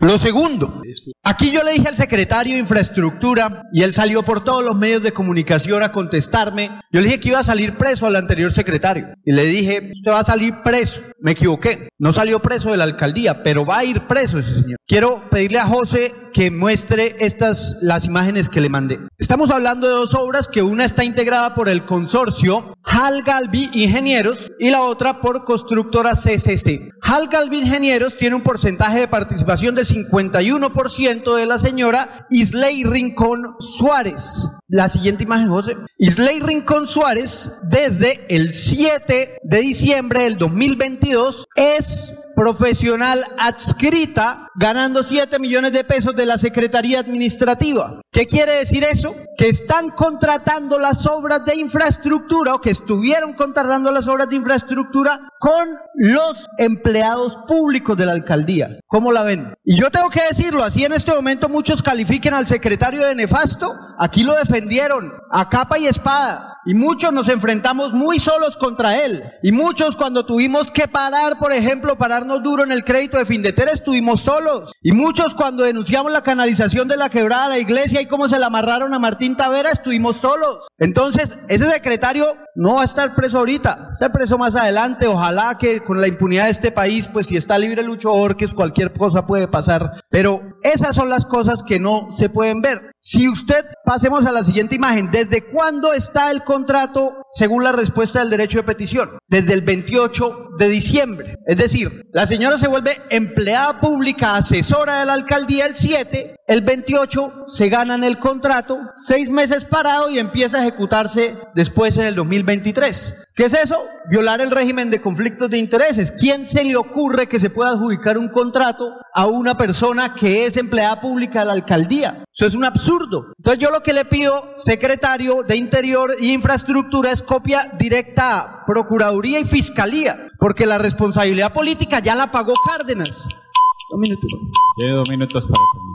La responsabilidad política ya la pagó Cárdenas. Se quemó en las elecciones. En últimas, lo que falta es la responsabilidad penal, lo que falta es la responsabilidad disciplinaria. Eso es lo que le falta al alcalde de Bucaramanga. Pero no porque lo metan preso vamos a solucionar el problema de la gente. Hay varios puntos. Uno, para que lo sepa el secretario del Interior. ¿Sí ya? Muy bien, muy bueno. ¿Qué tal eso? Sí. Mire el señor Carlos Parra. Jorge dijo que tal vez usted iba a criticar a Carlos Parra por eso. Yo dije, no, Freddy es un tipo cuánime. No, por eso le digo que No, pero- nosotros en un principio hicimos muchas. Esta no, esta, esta, esta realmente no la hicimos nosotros, de, de, de esta empleada de planta. de- Oiga, pero ¿qué tal, no? Cierto. Eh, Pero otras sí, ot- otras muchas de esas. Pues por supuesto ahora tendrá que salir a dar explicaciones. La y no explicaciones, eso tiene implicaciones No, yo creo que hasta- legales. no, yo creo que hasta es penales. ¿Cómo puede una persona.? Es que no se puede, don Alfonso. Es que no- Usted no puede estar eh, contratado, sí, sí. Contratos Sí, de prestación claro. de servicio puede tener, Sí, señor. hasta en la misma administración, tener dos contratos. Sí. Usted es el contratista, prestador de servicios en Secretaría de Infraestructura y en Planeación, por ejemplo. Eso no hay lío. Pero una persona de planta suscribiendo un contrato, no Ajá. se puede. Es como usted decir que usted es empleado de planta de la alcaldía y es empleado de planta de otra alcaldía. No se puede. Ajá. Entonces vamos a ver qué implicaciones y, y qué magos estaban detrás de formular este tipo de contratos. Sí, claro, vamos a saludar a Maribel, pero antes los oyentes, Freddy Erney y Abril Valderrama, don Laurencio, están trabajando en medios de comunicación y el derecho es que todos puedan expresar sus opiniones. Hay que dar ejemplo como profesional y más en este medio tan excelente como Radio Melodía, la que manda en sintonía. Gustavo Pinilla, lo peor de todo es que Juan Carlos Cárdenas no tiene ni siquiera una denuncia por el defalco de Bucaramanga. Gladys Torres de Moyano, buenos días. Dios los guarde y gracias por eh, defendernos a las mujeres. Los invito a un café. Eh, si puede, claro. ¿En dónde? Con mucho gusto. Ella es la, la de Piedecuesta, don Alfonso, Sí. doña Gladys. Ah, hoy, pasemos por allá. Creo que es ella. Hoy que vamos a ir, pasemos por allá. Vamos a saludar también, eh, bueno, Lu- Lucy Hernández nos está escuchando. Qué bueno. Bien, Maribel, usted es la mujer de las buenas noticias hoy. ¿Sí pudo dormir o no? Buenos días, don Alfonso. Buenos días a todos compañeros. Buenos días a todos los oyentes de Últimas Noticias. Son exactamente buenos días porque ganó Atlético Bucaramanga y es un buen día, por supuesto, para todos los hinchas leopardos, para todos los hinchas auriverdes que ayer, eh, en un triunfo bastante sufrido, Ajá. porque se da ya en el minuto 90, eh, lograron celebrar el primer triunfo de local de Atlético Bucaramanga. Casi en no esta puede, ¿no? temporada. Casi que no. De Casi hecho, no puede. de hecho, de esas cosas que tampoco casi nunca le suceden al Bucaramanga, un penal bien pitado al minuto 87, que se convierte el gol al minuto 90 y bueno, resulta teniendo el triunfo cuando parecía ya eh, concretarse era la igualdad de 0 por 0. Entonces, positivo por Atlético Bucaramanga, positivo este triunfo, por supuesto, porque tenía la oportunidad eh, Rafael Dudamel eh, y, y sus dirigidos de escalar a la cuarta posición, como finalmente terminan en esa fecha 7 del fútbol colombiano. Más Ajá. adelantico vamos a tener, por supuesto, eh, hablar un poco más a profundidad de lo que fue el partido, de lo que ¿Bucaramanga fue... jugó bien? Eh, para mí ayer hubo mejoría Sí. en varias cosas. Pero Pasto. De hecho, fue un partido entretenido. Pasto, en el primer tiempo fue un partido parejo, de ida y vuelta, con opciones para los dos equipos. Entonces, eh, resultó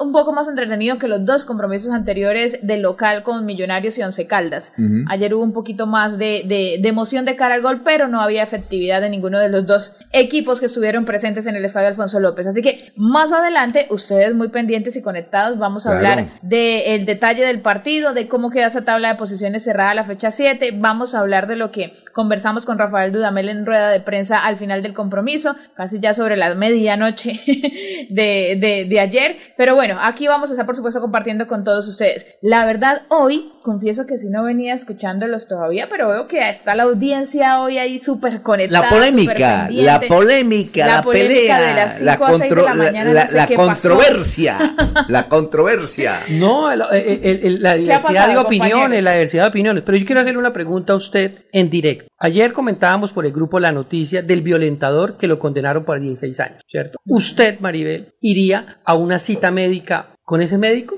¿O permitiría que su mamá o si tiene hermana, algún familiar, mujer, fuera donde ese médico? No, no, no, no, no. Yo creo que de entrada, de mi parte, de mi parte, eh, eh, para mí, no sé hasta qué punto la ley, cuando sucede algo así, no, no le, no, no finaliza su tarjeta profesional, o no sé hasta qué punto, porque para mí eso tiene que ver con la ética, la del ser humano y con la ética que, por supuesto, al ser la del ser humano, de alguna manera va a afectar la del profesional. Además que, si se revisa el caso, no, no le he mirado de pronto al detalle en, en materia de lo que a la ley hoy dice que 16 años de cárcel y demás, pero no sé al detalle de en qué es que lo, lo, lo o cuáles eh, los delitos en sí, que, que sé que hay maltratos, sé que es ese tema, de hecho, recuerdo el caso cuando se hizo eh, popular por parte de, de la víctima, Ujú. eh, recuerdo eso. Yo diría, eh, eh, si usted revisaba en ese momento, lo, lo hizo de hecho bajo sus facultades como médico. Entonces, para mí eso ya, ya da mucho que decir y yo creo que sí sería difícil que, que alguien ya con una condena eh, pueda seguir ejerciendo su profesión. Es muy La, complicado. la pregunta sería para Maribel es si estaría cómoda, tranquila, si sabe, sabiendo que al lado de su casa una persona condenada por ser violento, por maltratar mujeres, no solamente a una, sino a 15 más,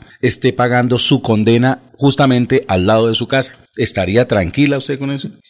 Es difícil, es difícil la situación, pero yo digo que más allá de estar tranquilo o no, porque no, no estaría bien, yo pienso que ahí es donde las leyes de alguna manera eh, no son drásticas para, para delitos como esos. O sea, de pronto no, no, no, para mí es un delito grave, porque hoy día, hoy día en Colombia, en Latinoamérica, el tema del maltrato a la mujer, de los feminicidios, en lugar de cada vez disminuir cuando existe tanta campaña, cuando existe tantas cosas, ya aumenta. Cada vez está más en aumento. Y el hecho de que de pronto no haya existido un asesinato, en este caso un homicidio, no quiere decir que no merezca una pena que, que sea ejemplar. Y yo creo que esa pena ejemplar de pronto me, me pongo en, en, condición de la víctima y yo digo, ¿por qué está en la casa bajo todas sus comodidades? A mí me parece que fueron... Es difícil. Oiga, eso es lo que uno cuestiona. Es decir, eh, a mí me parece, yo cuando vi ayer la noticia que la mandó el juzgado diciendo que fue condenado a 16 años, me pareció una condena alta, pero cuando leímos este relato, es que, No, Maribel,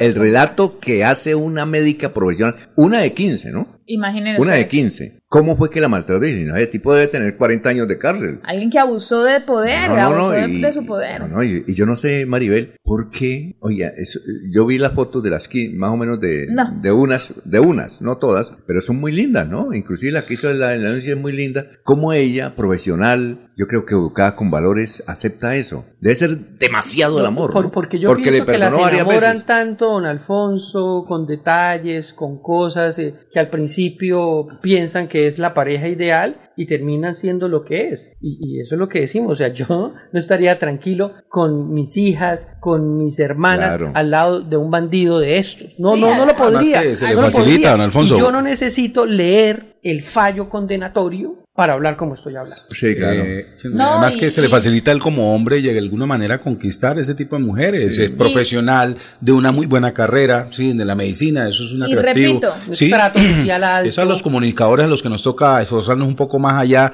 de la belleza física para poder conquistar. Mire, y repito, ¿qué ejemplo, pero muchísimo. ¿qué ejemplo se da con una, con una, con una medida drástica, que es lo que siempre se ha hablado que hace falta con unas leyes que de verdad eh, representen eso, dando de pronto detención domiciliaria a alguien que está con semejante eh, condena o con semejante situación y, y no, y de acuerdo entonces a sus comodidades, para él va a ser hasta chévere estar en casa, en domicilio, finalmente no, o sea, esa es la parte, repito, me pongo en, la, en, en los zapatos de las víctimas y yo digo, Tenemos o sea, que llegar hasta el feminicidio. ¿Por qué? Para condenarlo de otra forma. Para hablar como se está hablando. O sea, Claro. tenemos que esperar que Exacto. maten a la víctima No. y no convertir a, a- a la- a- a- al victimario en víctima. No, porque por eso es precisamente que siguen aumentando Sí. los feminicidios, porque no hay eh, condenas ejemplares con quienes ejercen el maltrato a la mujer, con quienes están eh, eh, eh, haciéndosele fácil también eh, tener ese tipo de, de- de comportamientos en sus condiciones laborales, en sus condiciones profesionales. Entonces, para mí sí es importante que, que existan condenas ejemplares, ejemplares y ejemplares es que de verdad se cumpla a cabalidad una, una condena de personas que cometen ese tipo de Aquí esta mesa está haciendo la defensa de la mujer toda. Don Alfonso, Claro. Jorge Caicedo, Laurencio. Gamba, Maribel y Freddy Garzón. La defensa de la mujer. Sí, bueno, dice aquí Ricardo Vuelo, eh, ese médico para poder hacer todo eso debió tener una infancia donde se le permitía ser un machista agresivo y siempre Laurencio con sus comentarios incoherentes, dice Ricardo Agudelo, y lo más tenaz es que se le enfrenta a otro hombre y así se cagan del susto. Y son profesionales es porque son egocéntricos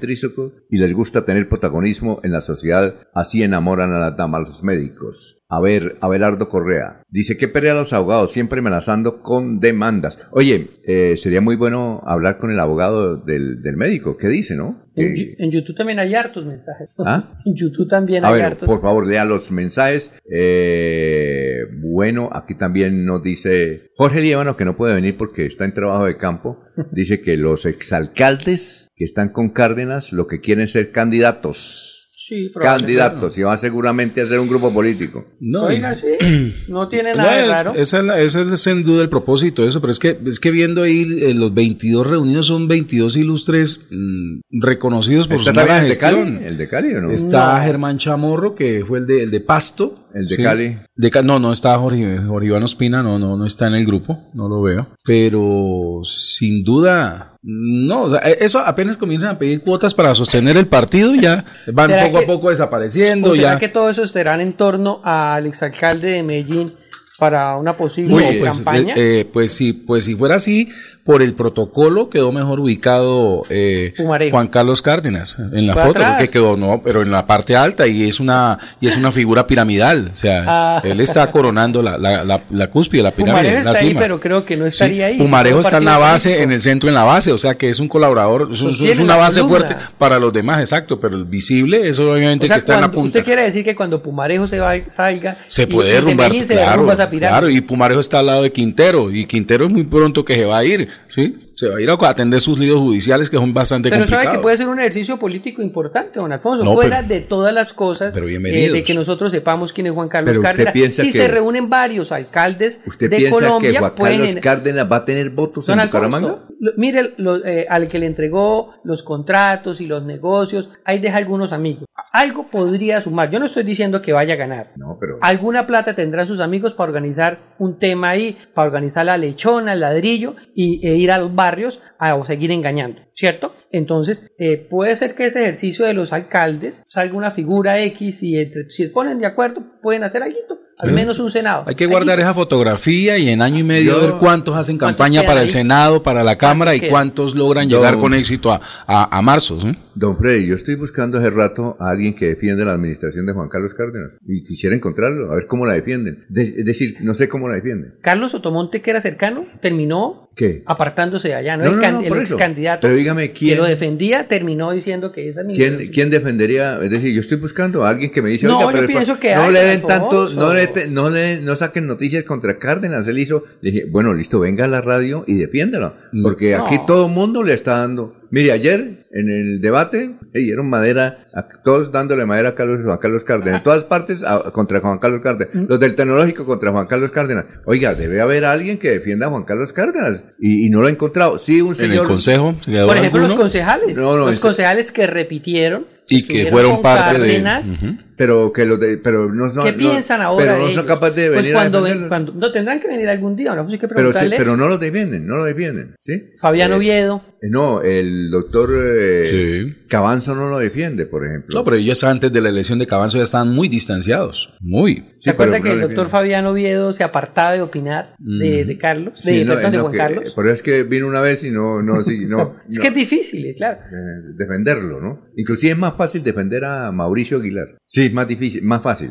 Yo no sé si es más fácil. o No, más sí difícil, es más fácil, Yo- aunque tiene sus pecaditos, es más fácil, ¿sí? Hizo una que otra ahorita. Pues ¿ya? uno en redes sociales también se da cuenta quiénes defienden y quiénes no. No, sí, uno por el comentario, ¿no? Claro, se, se puede uno llegar a mirar y, y- y- y vamos ahorita a mirar en el transcurso del- de la mañana, revisamos ese tema. Bueno, Mira, don Alfonso, A qué ver, ¿qué pena. ot- Entonces a decía. Eduard, es que hay varios, muy, hay muchos Ah, bueno, vamos con los de YouTube. Es que es- Ya, estoy mirando los de. Facebook. Bueno, se me corrieron aquí la pantalla. A ver. Tener presente que apeló la defensa, me imagino que está hablando del ¿Quién? médico, ¿cierto? ¿Quién apeló la defensa? Pues me imagino, dice Eduardo Re, Sí. Ten- tener presente que apeló la defensa, está hablando del médico. ¿no? ¿Apeló, ¿Apelar a la sentencia? Sí, me imagino que... Si la apela, le- yo creo que con estos relatos que están conociendo, yo creo que van a sumar más. Dice también Eduard Perti, debemos recordar que se pierden los derechos civiles al estar condenado y estar pendiente del resultado de la apelación. José Pico dice, buen día, Laurencio siempre defendiendo, bueno, ese ya el, el- el que hemos leído allá también por, por Facebook, habla del médico Valledupar. Ahí hay otros mensajes, don Alfonso. No, que el médico se es- me, no, el se me médico es- bloquea aquí la página y no me deja Ah, bajar bueno, más. perfecto. Pero habían varios. Bien, son las 6 de la mañana, 27 minutos, 6 y 27. Oye, el doctor Juan Carlos, eh, Juan Carlos,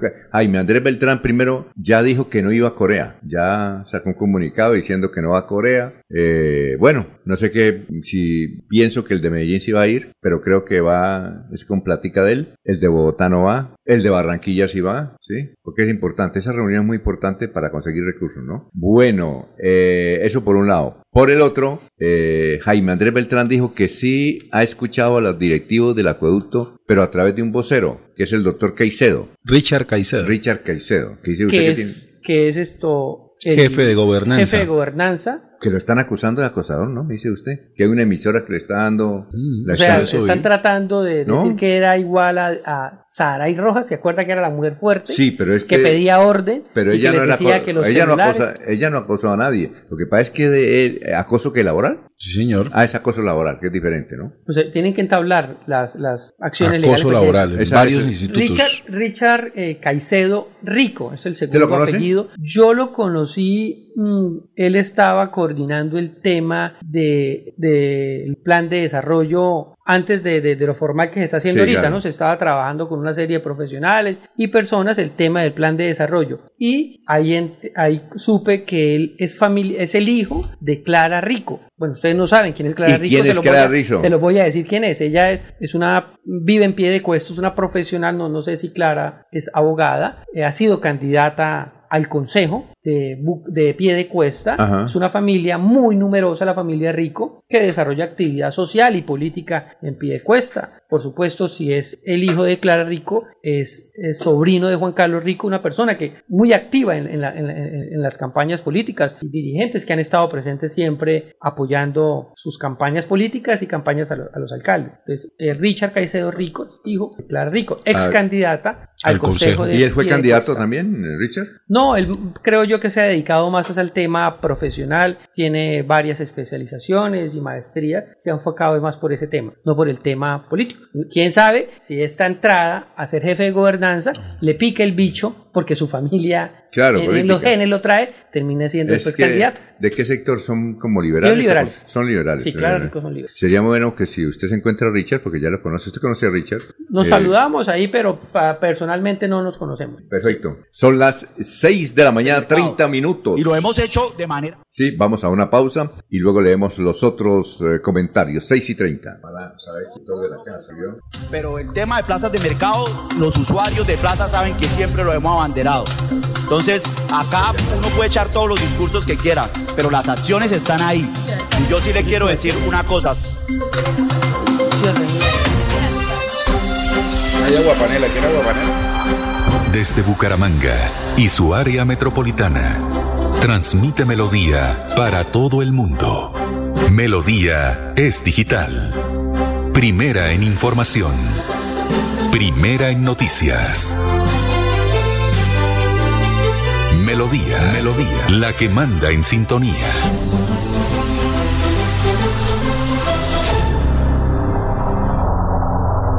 ¿Te imaginas encontrar una universidad que no conoce barreras y sea capaz de llevar tu conocimiento a un nuevo nivel?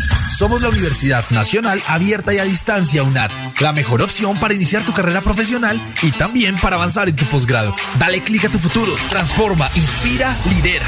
www.estudiaenlaunad.com Vea, hace tres años monté mi fábrica de bicicletas y juiciosito he venido renovando mi matrícula mercantil. Cada vez que lo hago, me llega un correo con los programas y eventos que tiene la Cámara de Comercio Bucaramanga. Siempre aprovecho y me inscribo en un par de ellos. Por eso, mis ventas siguen en ascenso al igual que mis bicis y el progreso de mi negocio se mueve por todo el país. ¿Y usted para cuándo va a dejar la renovación de su matrícula? Recuerde que puede hacerlo en línea fácil y seguro durante todo el primer trimestre de este año en www.cámaradirecta.com. No se deje coger la tarde. Mire que el progreso nos mueve. Cámara de Comercio de Bucaramanga. Creemos en Santander. La Feria Escolar Cajazán inicia con toda. De enero 2 a febrero 29. Compra los mejores útiles al mejor precio. Hasta 68 mil pesos con descuentos incluidos, redimiendo tu bono escolar. Además, crédito escolar. Te prestamos hasta 5 veces el valor de tu cuota monetaria. Te esperamos en la Puerta del Sol, lunes a domingo, de 8 a.m. a 8 p.m. Aplican condiciones y restricciones. Vigilado Supersubsidio. Se va la noche y llega últimas noticias. Todos los días, desde las 5 de la mañana, empezar el día bien informado y con entusiasmo.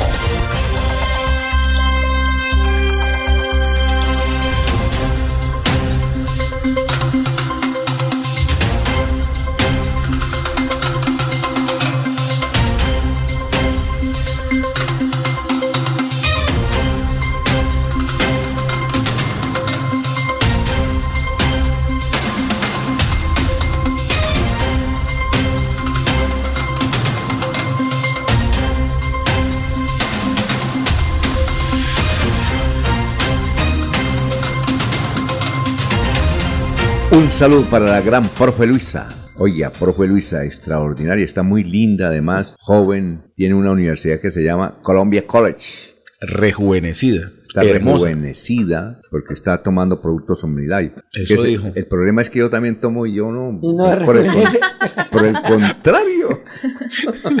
El, el elixir no le sirve a don Alfonso. A mí no La, la profe está creando otra institución educativa. Oiga, ¿no? no, aparte de, de fuimos allá, de todo. allá fuimos. Sí. Sí, estuvimos el, Ah, el sábado eh, se llama Chicamocha Universidad. Universitaria, Universitaria. Del, del Chicamocha. Universitaria del Chicamocha. Es una hermosa mujer emprendedora de Charará, echada para adelante. Con sus hermanas. ¿no? Empezó de cero y Y mire el dónde va. hermano.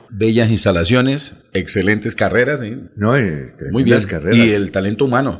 Yo creo que es la primera universidad gastronómica Sí, que hay en Colombia. sí. Gastronómica. Ya le enseñan a uno todo. ¿no? Y felicitarlos también por el día de hoy, Día del Fotógrafo. Porque Hoy eso es lo el que, día del camarógrafo. También- lo que están, También lo que están formando allí en la Universidad Sí. del Chicamocha, un camarógrafo ¿También? de fotógrafos, y claro, con excelentes profesores. Y aprovecho para saludar a mi fotógrafo favorito, ¿Quién es? mi hijo André Felipe Caicedo. Andrés Felipe, él es fotógrafo. Más que camarógrafo, todo. Excelente. Y en el college también tienen algo de fotografía y de Sí, video. no, por eso.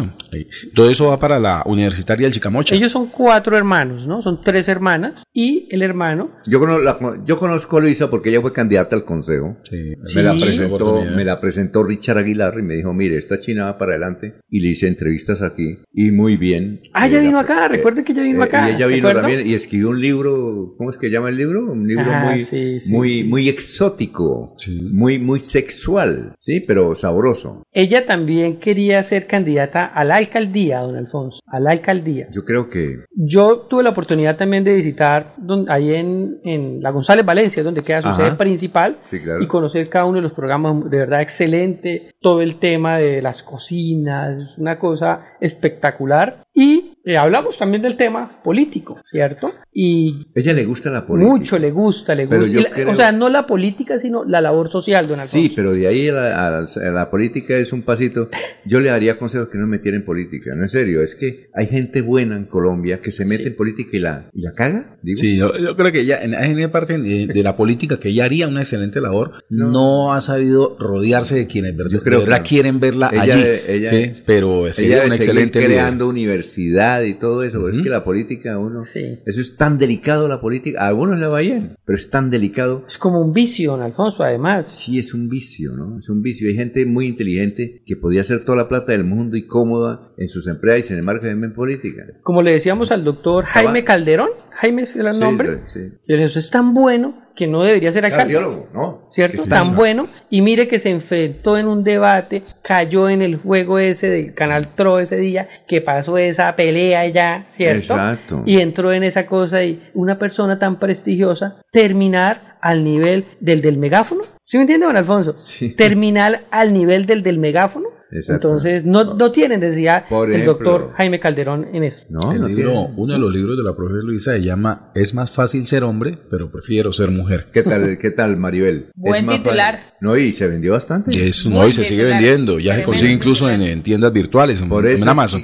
Y es un pues. libro de, de lectura ah, rápida, es decir, sabroso. usted en un solo día lo consume y, y entretiene. o sea, Oye, yo no sabía que escribía tan bien. A mí que me gusta leer, eh, y escribe muy bien. ¿Usted no leyó ese libro? No, no. Sí sabía que lo escrito, pero no lo he leído. No, y además ella es valiosa, es talentosa, eh, pero si se mete en política, yo le cuento que ahí sí es difícil. Eh, eh, es un- una cuestión supremamente difícil. Por eso yo le decía al doctor Cabanzo, ¿cómo es posible que usted podría hacer otra labor no en la política? Porque la política es sucia y no lo ensucian. Es que el problema es que... Termina salpicado. Mire lo que le pasó al Cristian Argüello. Tanto que le rogamos para que metiera en política y metió. Y luego ya trataron de ensuciarlo. Y se menos mal que salió y mire, Sí, está triunfando. lo de él. Sí, sí. Pero no dejan de hablar de política y de pensar es que, de política. sí, y la de- gente, yo no sé, eso es como un, como qué, como... no Es que yo creo que la política en sí es bonita. Es bonita y, y desde, desde la labor que usted pueda... que Pero usted ¿en pueda- dónde es bonita? Yo no, no, no, por eso digo, la política. Es que lo que no resulta bonito es la politiquería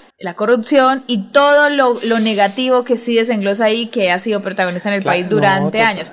Pero la política en sí usted mira es un ejercicio bonito porque usted sabe que va a estar al servicio realmente bajo de hecho un presupuesto de la gente. Entonces usted sabe que va a estar liderando eh, de manera real como los propósitos de toda una comunidad, de, de, de toda una población. Entonces en sí el ejercicio es bonito, es bonito y quien, quien tiene ese liderazgo innato y quien siente que, que tiene sus conocimientos para poner al servicio de la comunidad, eh, eh, yo creo que eso es lo que Pero a veces llama. muchos. Yo, Yo- creo que eso Sí. llama. Pero- Pero, a raíz de todo lo que viene en materia ya de negocios, de... mm, ahí es No, donde- por ejemplo, los políticos complicado. sufren mucho. Yo, Sí, yo, sí, sí, yo he sí. estado al lado de ellos, sufren mucho y se enferman y Sí, es están verdad. pendientes del... Pero siguen ahí. No, del de la medida de aseguramiento, están en ese hombre, pueden ser limpios, pero ah, por ahí debe llegar un- una medida de aseguramiento, ¿no? Sí, cualquier error Sí, voluntario No, no por o culpa de ellos, no por culpa de ellos, sino por otros. Hay gente que va a la cárcel no por culpa de ellos, porque son siguen siendo buenas personas, pero lo- los enredan, los enredan. De hecho, si uno pudiera hacer un análisis de en Colombia cuántos están en la cárcel por temas administrativos de la administración pública en el, en el país, que no son necesariamente los líderes de pronto más importantes, sino todos esos que en esos trámites administrativos allí dieron la firma o algo, debe ser, debe ser, debe- deben haber bastanticos. Y, Yo por y- eso- y ahí también donde indigna como lo del cirujano esas condenas y que estén casados por cárcel que muchos a veces de los políticos que eh, totalmente certificado de que se robaron grandes cantidades de dinero claro. terminan en los batallones eh, resguardados en casa por cárcel. Y eso es lo que indigna. Y, y usted tiene que hablarlo y decirlo porque uno no puede uno tiene que estar al lado de la ciudadanía uno no puede callar esas cosas porque qué tal entonces nosotros ustedes don Alfonso que tienen la posibilidad de tener un micrófono este no no pasa nada eso aquí no no nada No, usted no, no conoce la condena entonces no no, eh, es- no diga eso el político Exacto. Es decir, No, el, sí, que, el, sí, que, el que quiere ser como Benedetti, métase a la política. El que quiere ser como Roy Barrera, mete a la política. Gente que a través de la mentira in- impresionan, ¿sí? Métanse a política, ¿sí? Hay gente que le gusta eso, bueno, está Y no, y como le vayan. pero además sufren también. Lo que dice Mariel, e incidir en la política, que se tenga un, un eh, vamos a poner este caso de esta mesa, un político que represente a los medios y que saca proyectos y programas para el periodismo, para los comunicadores sociales, eso es satisfactorio, ¿no? Bueno, Creo sí. yo. Sí, claro. ¿Sí? Por ejemplo, yo siempre le digo a la gente, no se mete en política y, y el consejo de la profe Elisa es que ella es tan buena, tan gran dirigente, tan gran emprendedora, que le embarra si se mete Y en política. exitosa. Y exitosa. Pero le embarra si se mete en política. Mire lo que pasa a Fernando Vargas. Mire lo que casi lo echan a la cárcel, ¿no? A Fernando Vargas. Por una cosa ahí que... Y, y no se roba un peso, pero sin embargo de lo, casi lo echan a la cárcel. Es que no, no es fácil. Eso sí lo que da es popularidad y toda esa cuestión y lo mencionan, pero Y también... relaciones y quizás algunos privilegios. Pero la fama de los políticos es muy mala, pésima. No, no, no, total, eso sí, nada que hacer. Sí, bueno, 6 y 42 noticias, Jorge.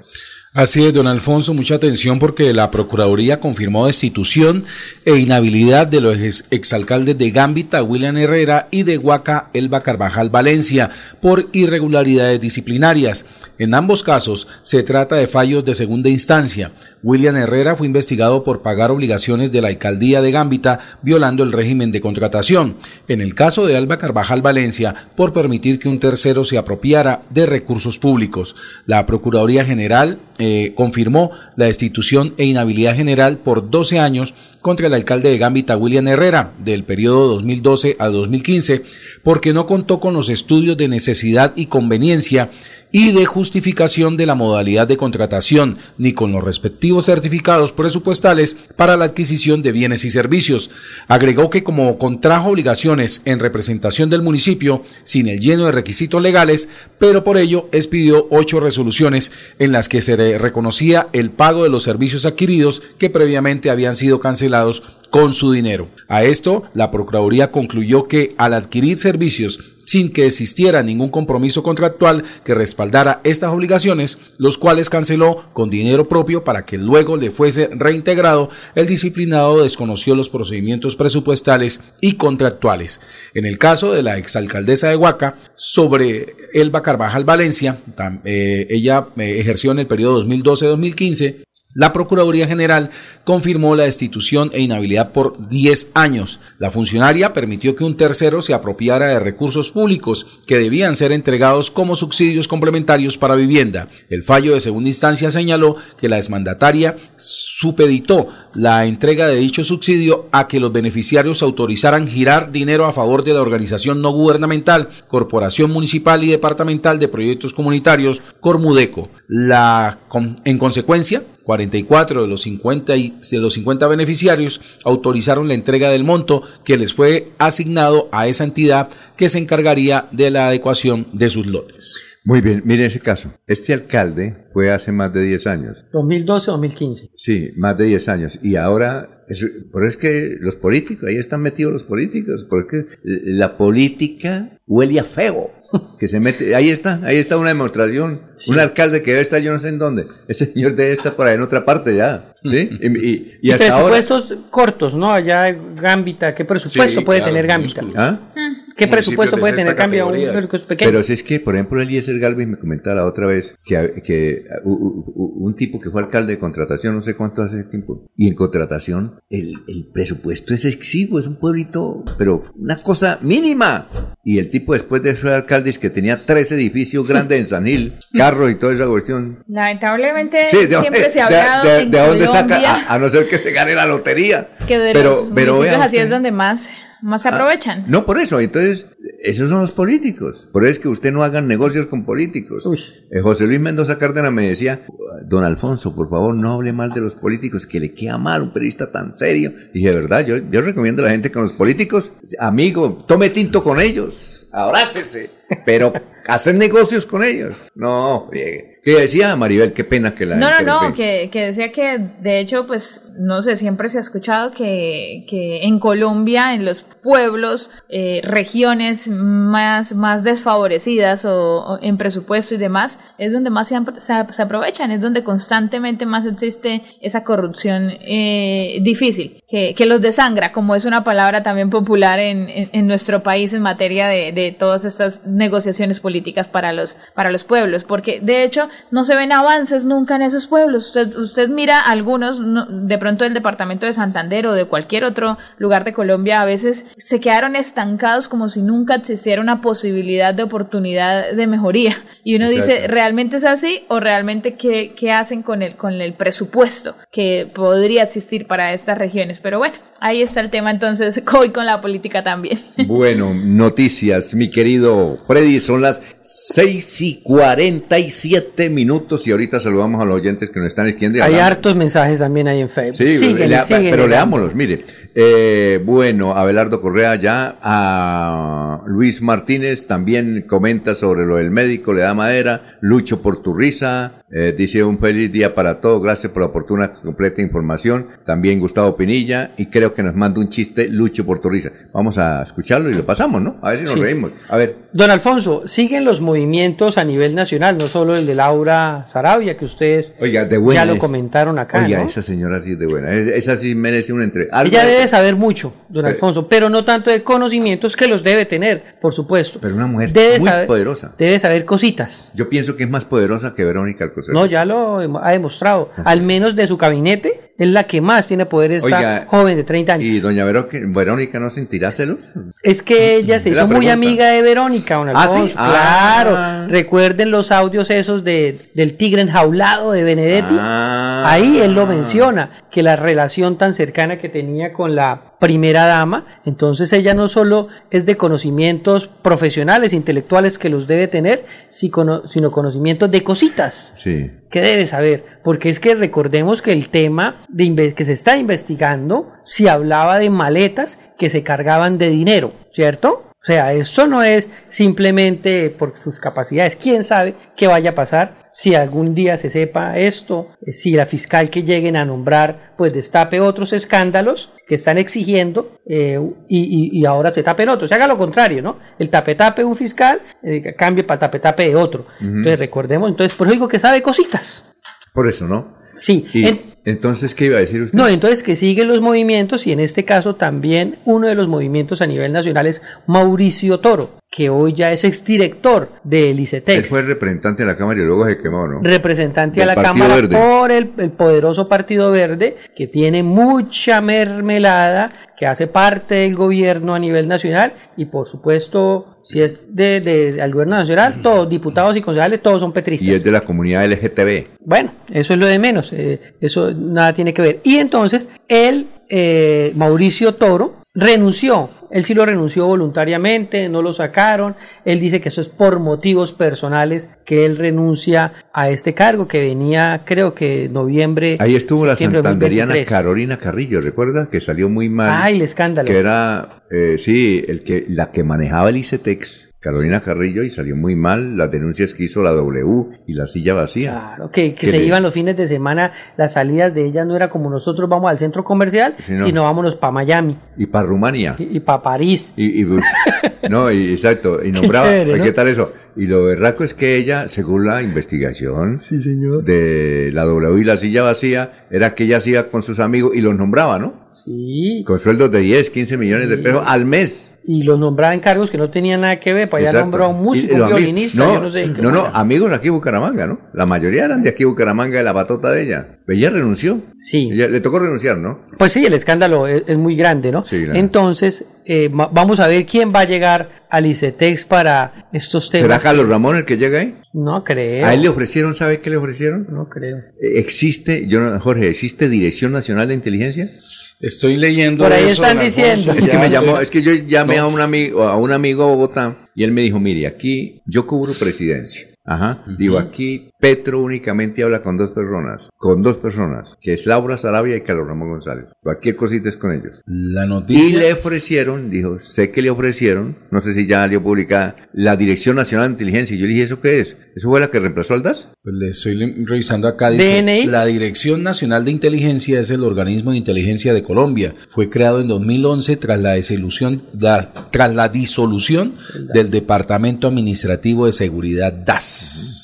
¿Sí? Y yo creo que sí, porque es que sabe quién fue el profesor de Quien inteligencia. ya confirma la noticia del diario El Colombiano. Ah, sí. Ah, bueno, entonces ¿Ya? sí puede ser. Entonces ya, vea usted. ¿Qué nos sirve el DNI para Santander? No. Alfonso? más o menos, como, ¿qué le ¿Cómo? puede servir? ¿Cómo? Mire, es que eh, Carlos Ramón González fue alumno, ¿sabe quién? De Pepe Mujica. Ah, sí. Usted sabe que Pepe Mujica tuvo un grupo guerrillero, ¿no? Sí, claro. Un grupo guerrillero impresionante que eh, va- la base del grupo guerrillero, como dice Pepe Mujica, no eran las armas, sino la inteligencia. Era un grupo guerrillero que la base era la inteligencia. ¿Cómo era que llamaban los montoneros? No, en todo caso era un grupo guerrillero y Pepe Mujica era, es un experto en inteligencia y daba clases de inteligencia y uno de los alumnos fue Carlos Ramón González. Si usted no sabía, entonces vea que el muchacho va a asumir algo que él sabe, ¿no? La Dirección Nacional de Inteligencia tiene como objeto desarrollar actividades de inteligencia estratégica y contrainteligencia para proteger la nación y las personas residentes en Colombia, prevenir y contrarrestar amenazas internas y o externas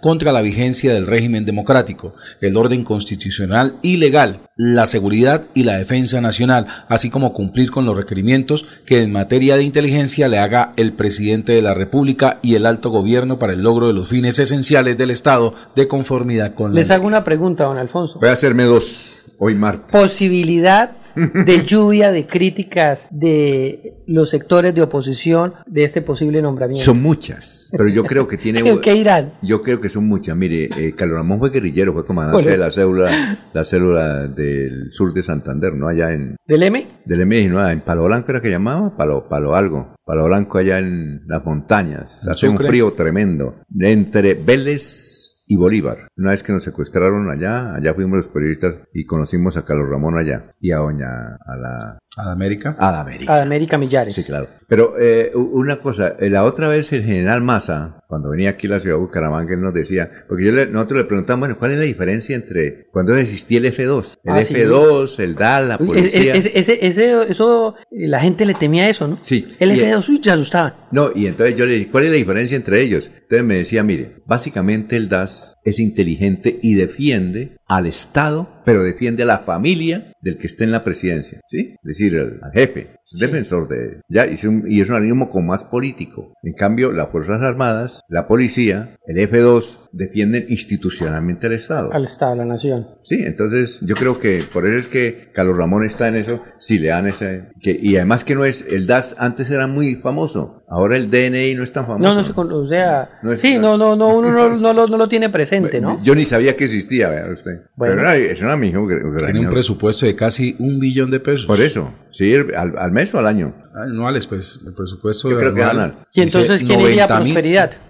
No, ya fue, ya la nombraron, Laurita. Ah, no. No, no, ya sale Ah, de para el Prosperidad DAPRE. Social y Ah, al DAPRE. al DAPRE. Carlos Ramón sale del DAPRE e iría al, con- al de, a la Dirección Nacional de Inteligencia. Dirección Nacional. A ver, usted. Ya entonces, yo, yo te- la tenía como chivo, entonces me chivió el colombiano. Sí, señor. Ah, O sea, bueno. o sea, Dirección Nacional de Inteligencia. Pero Va. usted chivió ayer a muchos medios aquí, don Alfonso. ¿Por qué? No, Con la entrevista todos. de, de No, pero la hicimos todos. ¿Sí? Pero usted fue el primero. Yo, eh, a todos. Sí, pero me dieron madera porque me dijeron, oiga, usted le hizo como preguntas muy, muy de cepillo. El único fue el denunciante que lo puso a... Digo, usted, bueno, usted es accionista Pero de- me regañan también, don Alfonso. ¿Por qué? Así, es que es que la gente no. ¿Por qué bueno, lo porque regaña sí, si pues no, es que lo mismo que usted, porque hace una pregunta, entonces lo regaña y también a uno lo regaña. No, a usted le hicieron, no, usted le hizo buenas preguntas, porque yo no sabía eso, que él es socio de unas empresas que me- de alguna Donde manera... llega la agüita. Donde llega, donde llega la... Donde debe llegar el agüita. ¿Ah?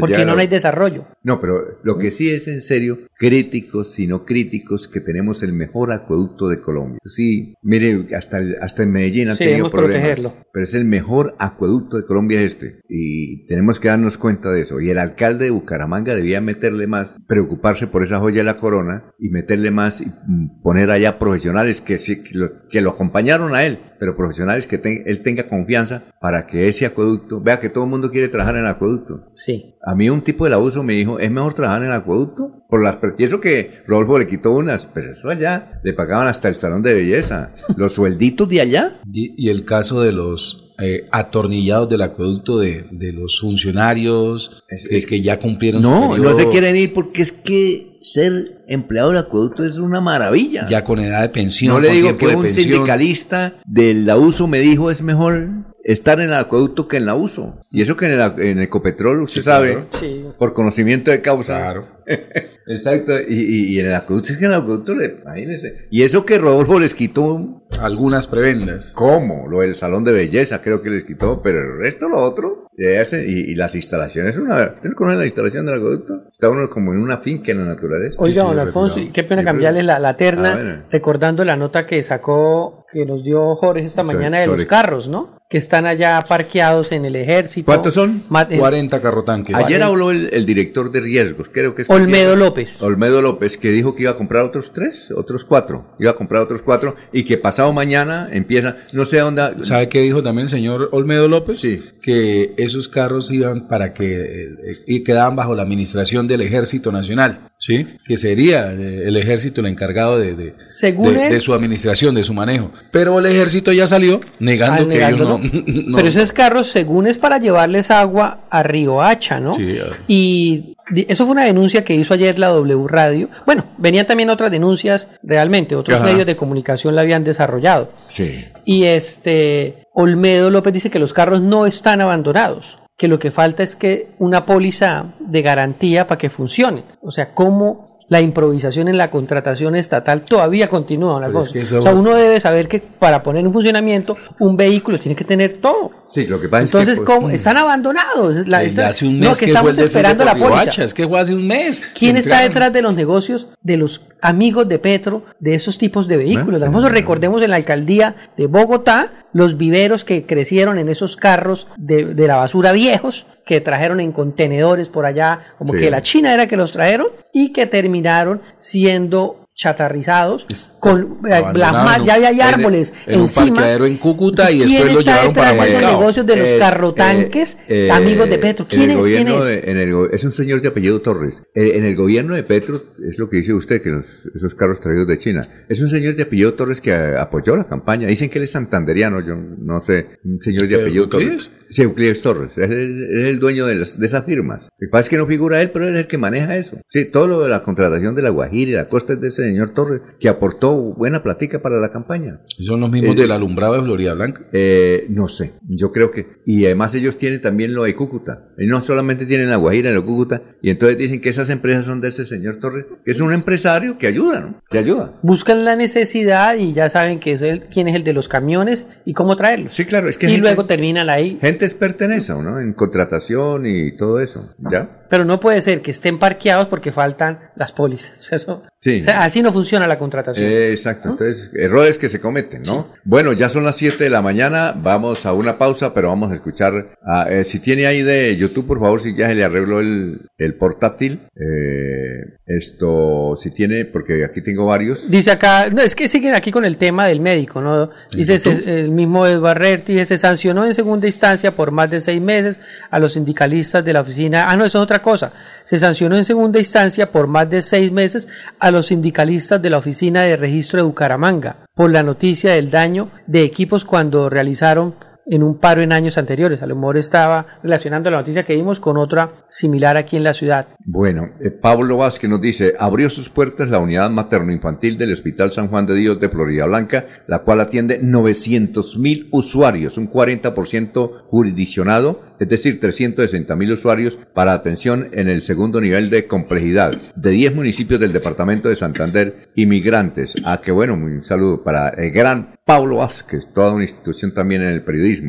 Igualmente, Andrés eh, Ríos nos escucha desde el municipio de usted, San Andrés, dice todos los días yo los escucha, eh, los escucho, gracias por darnos a conocer y también da comentarios sobre los políticos. Dice, por eso es que los políticos no nos ha permitido tener una buena carretera. Cristian Saavedra Díaz, Noticias RDN ayer al mediodía había dicho que Carlos Ramón González sería el nuevo director de qué? Bueno, el nuevo director de Mm. algo. Eh, Ana Galeano, la política y la justicia también huele mal. Destituyen del cargo a funcionarios que hace 20 años dejaron el poder. Como, sí, señor. Carlos Peña eh, dice sí, evidentemente es de la Dirección Nacional de Inteligencia, la DNI. Bueno, gracias por la sintonía. Vamos a una pausa, son las 7 de la mañana, dos minutos. La Feria Escolar Cajazán inicia con toda. De enero 2 a febrero 29. Desde Bucaramanga los mejores y su área mejor metropolitana. Transmite Melodía para todo el mundo. Melodía es digital. Primera en información. Primera en noticias. Melodía, Melodía, la que manda en sintonía.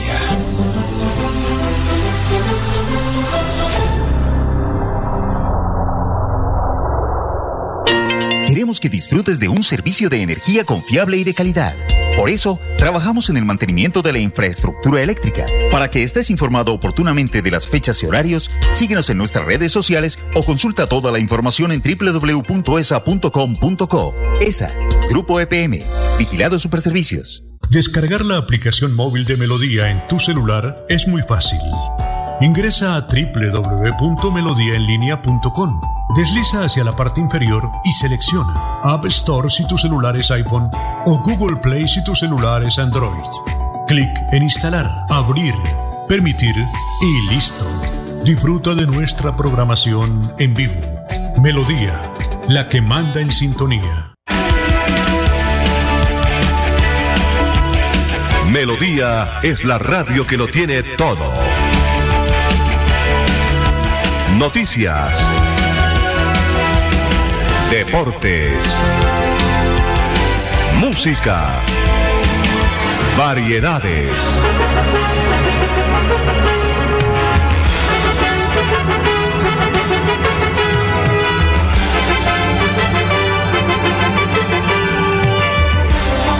Melodía La Grande.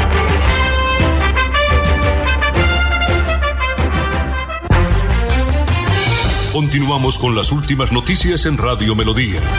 Radio Melodía, la que manda en sintonía. Un feliz amanecer para todos los oyentes de Radio Melodía Bucaramanga. Les saluda Darío Arimendi. Y quiero saludar a todo el equipo de trabajo de Últimas Noticias aquí en Radio Melodía, la que manda en sintonía. Feliz martes para todos. Bueno, vea usted, tenemos el privilegio que nos escuche don Darío Arismendi. Su amigo. usted. ¿Ah? Su amigo. Fue mi jefe. Extraordinaria persona. Tuve oportunidad de ser, ser, eh, el subalterno de Yamid Amad. La diferencia entre Yamid Amad y, y don Darío? Arismendi es muchísima. Yamid se le salía el, eh, mucho más, más que Laurencio le salía, para que usted vea usted la forma. A él se le salía más la piedra que Laurencio. Ah, pero ya. Y ya. yo fui, y yo fui subalterno del 20 años, es que yo soy un berraco para soportar esas cosas. Pero- ¿no? Además estoy casado hace 40. Y ¿no? a mí se mantenía controlado, ¿no? Ah, no, sí, sí, sí. Todavía. No, pues sí, ya, pero David. Los viernes todavía asiste allí al patio. Eh, sí, claro. Los viernes en la noche. Sí, con doña Glaria Vecino, su secretaria de Girón, que ella es de Girón, sí, pero don Yamid Amat se le daría más a piedra que a Laurencio. En serio, para que vea usted. ¿Qué tal Laurencio trabajando con él? Se llama, harían una 21. pero Darío Arismendi, calidad de persona. Es. Sus hijas, las Eh, hijas de Darío, iba. tiene dos hijas gemelas. Hermosas. Muy bonitas. Y desarrollaron, no sé, ¿cómo es que llaman los brownies más famosos en Colombia? ¿Cómo es que llama ahí? ¿Cuáles son los brownies más famosos en Colombia? Maribel, usted que la veo como edad de brownie. Ustedes tiene edad de brownie. Pero no, no, no, no sé cuál es, no. Vamos a ver. Y no es que sea tan amante tampoco de los brownies. Ah, no, pero usted- no. los- no, chocolatina, dulce. sí, ¿Usted no se No. conquista con eso? Con... no, no. Yo pensé que usted, No. con- yo No, pensé que casi usted con se el conquistaba era con, el chocolatina. chocolate, no. Me gusta el chocolate blanco, ese sí me gusta. El chocolate no tanto. Y no soy tan amante al dulce. Ah, ¿no? Realmente no. Soy más No. de, de, de sal, de comida de sal, Porque, como dice porque mi yo le pregunto a Jorge Líbano, le digo, hermano, ¿usted por qué es tan exitoso con las Dijo, hermano, chocolatina y flores. Yo no ¿En soy de, ni de chocolatinas ni de La- flores. ¿No le ha traído, mi querido Jorge, alguna chocolatina a usted? No, no, no. ¿Ni un dulce? Nadie que trae es un balón de fútbol. Sí, comidita. Las flores no, las flores hay que tenerlas en el jardín, se marchitan, se ponen feas, eso no. Y, huele- y huelen luego a flor muerta. Y, Sí. En cambio en el jardín son bonitas, hermosas. Ah, usted no, no se ¿Con qué No, se conquista usted para flores ni- sus admiradores que tienen acá? No, no Como el sé, señor que yo- yo, yo lo asusté, le iba a regalar una cadena y lo asusté, ¿no? Le No, digo? y me quedé sin cadena, don Sí. Alfonso. Mercari. Mercari. Mercari se llama. Mercari es una Ah, firma. bueno, vea. Ellas son las dueñas y empezaron con un emprendimiento de cero y mire dónde van, ¿no? Andrea y Manuela. Andrea y Manuela. Y en cambio, Darío es- Excelente. es un apóstol, es un monje. Yo nunca lo he oído hablar a Darío Arismendi. Jamás. Es un Pineda. Exacto como yo, sí. Exactamente como yo. Es que llevo 40 años. Cuando uno lleva 40 años de casado con la misma y una santanderiana, ¿sí o no, Oscar? ¿Usted cuánto lleva de casado? Eh, afortunadamente ya estamos empezando los cuatro años. Ah, no, está en Pero- de miel. Usted, pero- hace, usted aún le hace siesta a un tinto. No, no, no, no, pero es lo, que todavía no- lo podemos recuperar. No, no, no, pero es que lo que no saben ustedes y los vicioyentes de, de Melodía Los es que vice, voy, con, vea, verticado, voy con la octava. Ve, ¿Cómo ah, así? Voy Va- con la octava esposa. Como lo ¿Qué? ocho. Ah, más bravo, ¿ah? Oiga, le ganó al doctor Julio, ¿usted no? ¿Cómo? Dios mío. ¿Ocho? Ya voy con la octava Oye, esposa. ¿cuánto- y, usted es muy joven, Pero que hermano. comenzó a los No, no. 18 en punto. No, soy más, soy más, más longevo. eh, No. Tengo, este año me cumplo 60 años. ¿Qué? Eh, hace el, Perdón. el viernes pasado mi U- usted, perdón, perdón, usted tiene... ¿Bisnieto, Oscar? Sí. Ya tengo bisnieto, tengo un nieto Oiga, de 25 años No, y mi hijo mayor ¿sabe? de 45. Momentico, ¿sabe cuántos años pensé que usted tenía, mano? Sin hablar de mentira, unos 35 años. No, no, en Es serio. más peligroso que el médico.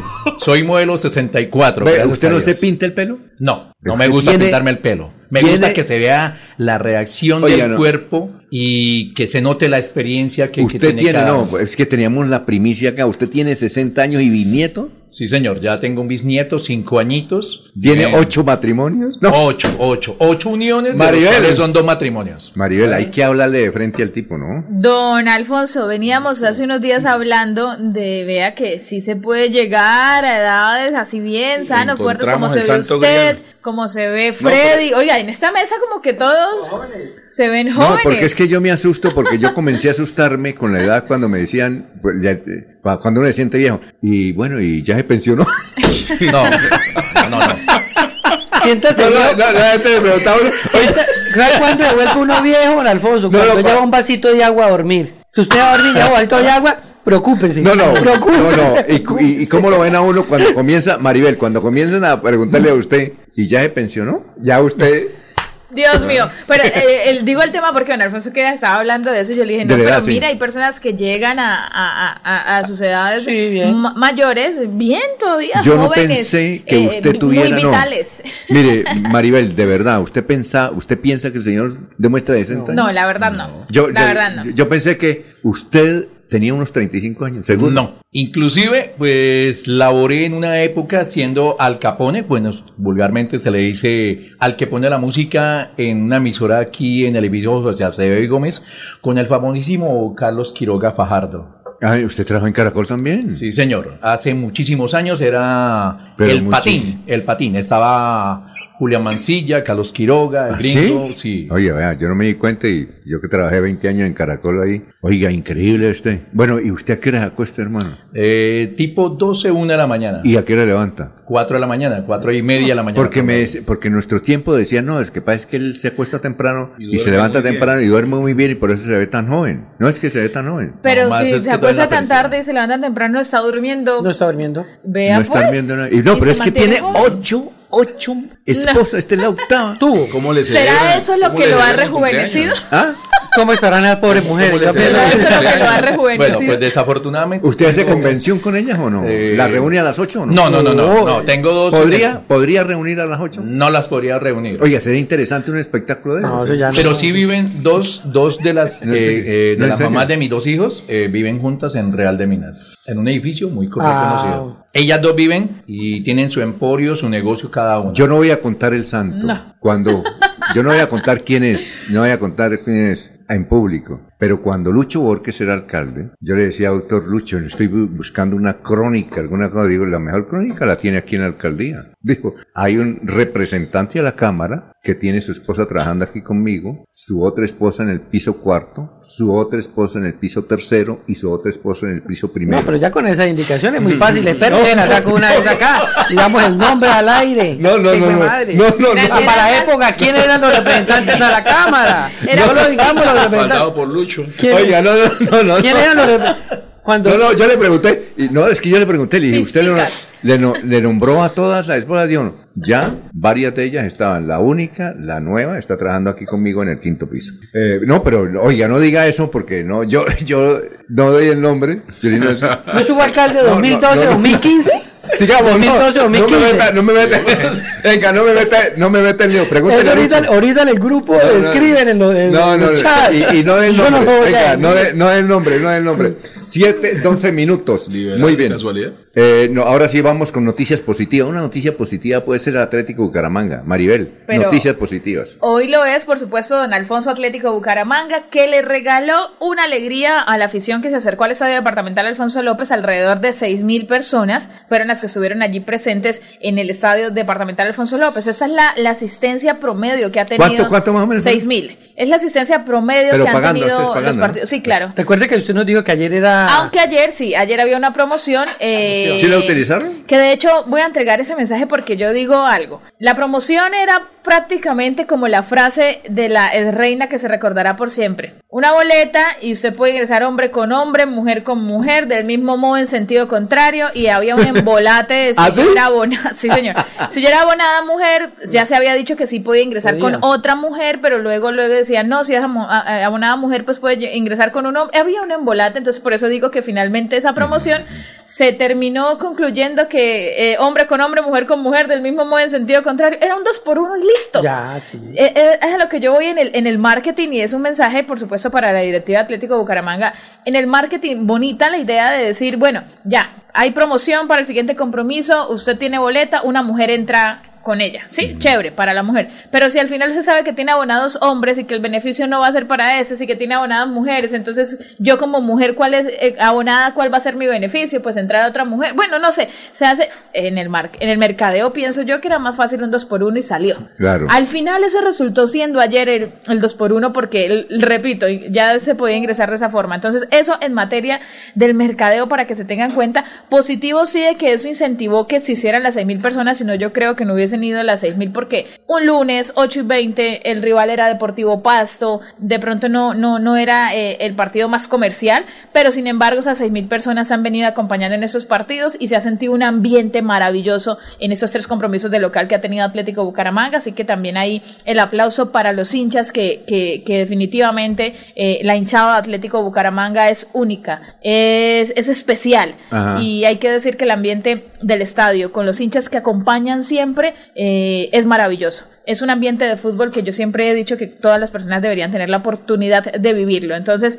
eso en materia del espectáculo. Ya hablando en lo futbolístico, recordamos que Atlético Bucaramanga ganó un gol por cero. Mm, Sobre el minuto 87, Andrés Amaya de Deportivo Pasto comete una falta dentro del área bien sancionada, de acuerdo a, a, las repeticiones que ya se pudo apreciar, bien sancionada, penal para Atlético Bucaramanga, minuto 90, y es Carlos Senado el que realiza la ejecución de este tiro penal, una responsabilidad porque ya ahí estaba la posibilidad de tener esos tres puntos importantes que necesitaba Atlético Bucaramanga para tomarse más confianza, ganando de local. Gol de Atlético Bucaramanga, consiguen el triunfo, sin embargo en el partido queda sin sabor de los compromisos anteriores y es la falta de gol, la profundidad, la efectividad de Atlético Bucaramanga en el frente de ataque. Es un equipo que se viene reconociendo con una solidez defensiva y, y que es, eh, será difícil ganarles a Atlético Bucaramanga porque tiene un orden táctico bastante positivo y eso hace que se mantenga el arco en cero ya en varias jornadas o que por lo menos sean pocos los goles también que ha recibido. Así como ha marcado poco, tampoco le han hecho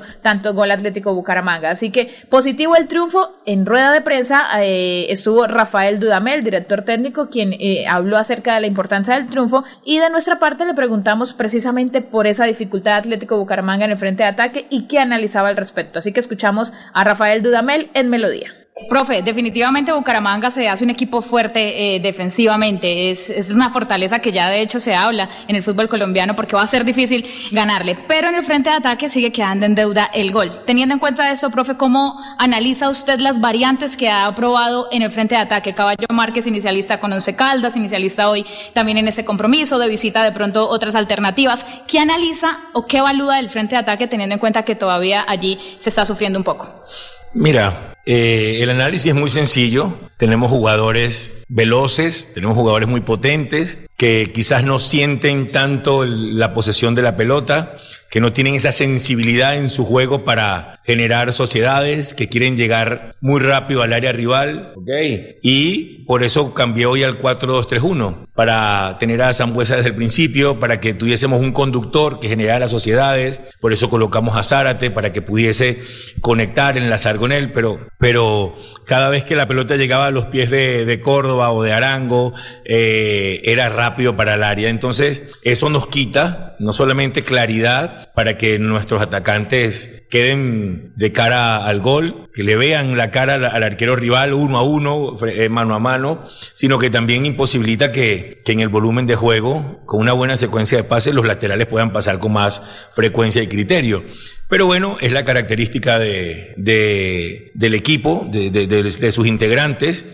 Eh, sería más fácil, sería más fácil replegarnos y siempre intentar buscar atacar con transiciones rápidas, pero estamos en esa insistencia de, de, que juguemos, de que hilvanemos, de que construyamos. No es sencillo, porque es llevarlos a, a, a algo distinto de, que, de lo que caracteriza la, la, la, la particularidad, la característica, la, esencia de, de, nuestros atacantes. Micolta, Córdoba, eh, Valencia, eh, Arango, son de, de, velocidad. Pero esto es de, seguir acumulando partidos, de seguir acumulando entrenamientos, y estoy seguro que vamos a, vamos a lograrlo. Lo importante lo importante es que, es que los triunfos nos dan, nos dan esa tranquilidad para, para entender en qué tenemos que seguir eh, construyendo, corrigiendo y, y, y trabajar, trabajar para cada vez estar mejor. Muy bien, bien Maribel. eh, ¿Cómo queda la... Oiga, el Bucaramanga, ¿cómo queda en la tabla? Don Alfonso, ahí después de escuchar a Rafael Dudamel, hacía referencia precisamente a, a, análisis que él hace de sus atacantes, de lo que vienen trabajando, que todavía por supuesto falta, lo reconoce, pero considera que cada vez ha venido mejorando más. Si hay algo importante por destacar y es que eh, han tenido poco tiempo de trabajo. Bucaramanga o este, este fútbol colombiano, no solamente Atlético Bucaramanga, sino todos los equipos están teniendo partido cada tres días. Por ejemplo, ayer jugó Atlético Bucaramanga y este jueves ya tiene otra vez compromiso eh, como visitante. O sea, lo que quiere decir que el martes ya prácticamente terminan sesiones de trabajo para el miércoles estar ya en concentración, viajando. Entonces, está haciendo poco el tiempo de trabajo para los directores técnicos en materia de lo que puedan trabajar partido a partido. Así que bueno, con ese resultado, Atlético Bucaramanga quedó en la cuarta posición, recordando que el que está en esos momentos como líder del fútbol colombiano es Deportes Tolima, próximo rival de Uy, Atlético ¿cuándo es? Bucaramanga, jueves 22 Pasado de mañana. febrero en horas de la noche. sí, ¿En señor. dónde? Eh, en Ibagué, Ibagué. en el estadio Manuel Murillo Toro. Ah. Ese es el próximo rival de Atlético Bucaramanga, tiene 16 puntos. Eh, después está en la segunda posición Junior de Barranquilla con 13 puntos, tercero es Deportivo Pereira con 13 puntos, cuarto Atlético Bucaramanga con 12 puntos, quinto Deportivo Cali con 11 puntos, sexto Millonarios con 11 puntos, séptima posición para Jaguares con 11 puntos y octavo es La Equidad con 11 puntos. Así está de momento los ocho primeros del fútbol colombiano en la Liga Betplay. ¿Usted sabe, ¿Usted sabe que el equipo Atlético eh, Deportes Tolima es de una santanderiana? Es más, de Zapatoca. ¿Propietarios? Es la propietaria. Sí había escuchado Sí, algo, doña pero... Leonor Serrano. Ella fue gobernadora de Cundinamarca y su esposo murió hace poco. Don Gabriel Camargo. Y yo le preguntaba, Don Gabriel ella, ella es una profesora de no fue profesora Camacho. de matemática Sí, señor. de Zapatoca. ¿Usted la conoce? Yo- Se formó como licenciada aquí en el, en el colegio internado que se llama el Colegio del Sagrado Corazón de María. Ajá. El internado acá. Mi madre tuvo la oportunidad de estudiar junto a Leonor Serrano de Camargo. Ah, y hoy en día está dedicada a su descanso, pues. Descanso, pero maneja las inversiones. Sí, claro, claro. Ellos fueron- dueños de Fue Cocorico. senadora de la República. Fuera- fuera- ¿De qué, don Alfonso? De Cocorico. Sí. Cocorico Sí. fue gobernador de Cundinamarca. Sí, señor. Y cuando era gobernador de Cundinamarca había un periodista por allá, creo que de Fusagasugá, eso le daba todos los días duro y la logró destituirla. Él era el denunciante. Tenía Denunciante de la época. también, don Alfonso. Doña Leonor. Y yo le pregunté al señor Camargo, le dije, bueno, señor Camargo, eh, usted siendo su esposa de Santander, ¿por qué no compró el Atlético Bucaramanga? Dijo, porque no pudimos, nunca nos lo vendieron. Ah, ¿sí que ese- Varios han ¿qué querido pasa? comprar Atlético Y, Bucaramanga, pero y no lo si no, tendríamos el Atlético, y eso que cogió el Deportes Tolima mal, ¿Y mira dónde lo ha llevado entonces? Porque o allá el estadio se llama de otra Campeón. forma. ¿Cómo es que llama el estadio? Murillo Toro. Manuel Murillo Toro. Se llama San Bonifacio, el estadio de allá. Y lo cogieron en, en las cenizas, peor, bien enterrado, y lo cogieron y mire dónde lo llevan. Corrijo, el partido no es en horas de la noche, es 4 de la tarde, jueves 22 de febrero. ¿Cuatro de la tarde? Con Deportes Tolima. Oiga, don En Alfonso Ibagué, sí, y. Maribel, yo viendo aquí la tabla de clasificación, son 20 equipos, ¿no? Sí, señor. De esos 20 equipos, hay tres equipos que no han perdido partidos. Ajá. ¿Quiénes? Tolima, no Uy. ha perdido ningún partido. Grave. La Equidad Ajá. y el Atlético Bucaramanga. ¿El Se ha perdido. ¿El Atlético ha perdido? ¿Cuál? Bucaramanga perdió con Junior de Barranquilla. Pero aquí aparece en la tabla de clasificación que no. Sí, sí, claro. a- Bucaramanga ahí registra Ah, ¿sí? una derrota, tres empates, tres Entonces victorias. esta tabla, De pronto es- No no, está está todavía. mírala. Sí, de dice pronto- acá, Sí. sí, Sí, no porque tiene X. Tolima también ha perdido un partido. ¿Tolima? Uy, sí, entonces- señor. Entonces está- no, no está Esa no No, está vamos a esa fuente la vamos a quitar, Sí, Porque Tolima también ha perdido un partido. Pero sí en- tiene en- la en y tiene ¿Quién los es el puntos. técnico de Pero Tolima? tiene ¿Quién es el cinco eh, David. González, Es el que mismo. fue jugador del Deportivo Independiente Medellín. No es Lucas. Oye, ¿qué hizo no, Lucas? Lucas de momento no, no ha vuelto a aparecer por ahí después de salir de América de Cali. Tolima tiene cinco victorias y un empate y una derrota en los siete partidos jugados. Junior, que es el segundo, tiene cuatro victorias, un empate y dos derrotas. El tercero, que es Deportivo Pereira, cua- igual que Junior, cuatro victorias, un empate, dos derrotas. Y Bucaramanga, que acumula tres empates, tres victorias y una derrota. Pero sí, por supuesto, ahí están. Son solamente dos equipos han perdido un, un partido y es O sea, precisamente todos han perdido Tolima. entonces. Todos han perdido. 20. No, el único que no ha perdido ningún partido es la Equidad, pero acumula cinco empates y dos victorias. ¿Sí? Equidad sí es el único equipo hasta el momento que está invicto en la liga. Está en la posición 8, pero ha tenido cinco empates. Es la que ya fue creada por un santanderiano. Vea También. Sí. vea, Clemente, Alfonso, esos datos están interesantes. Clemente Jaime de San Andrés Isla, que fue presidente del Exseguro La Equidad, con Orlando Céspedes Camacho. Con ellos crearon Equidad y a Equidad le crearon un buen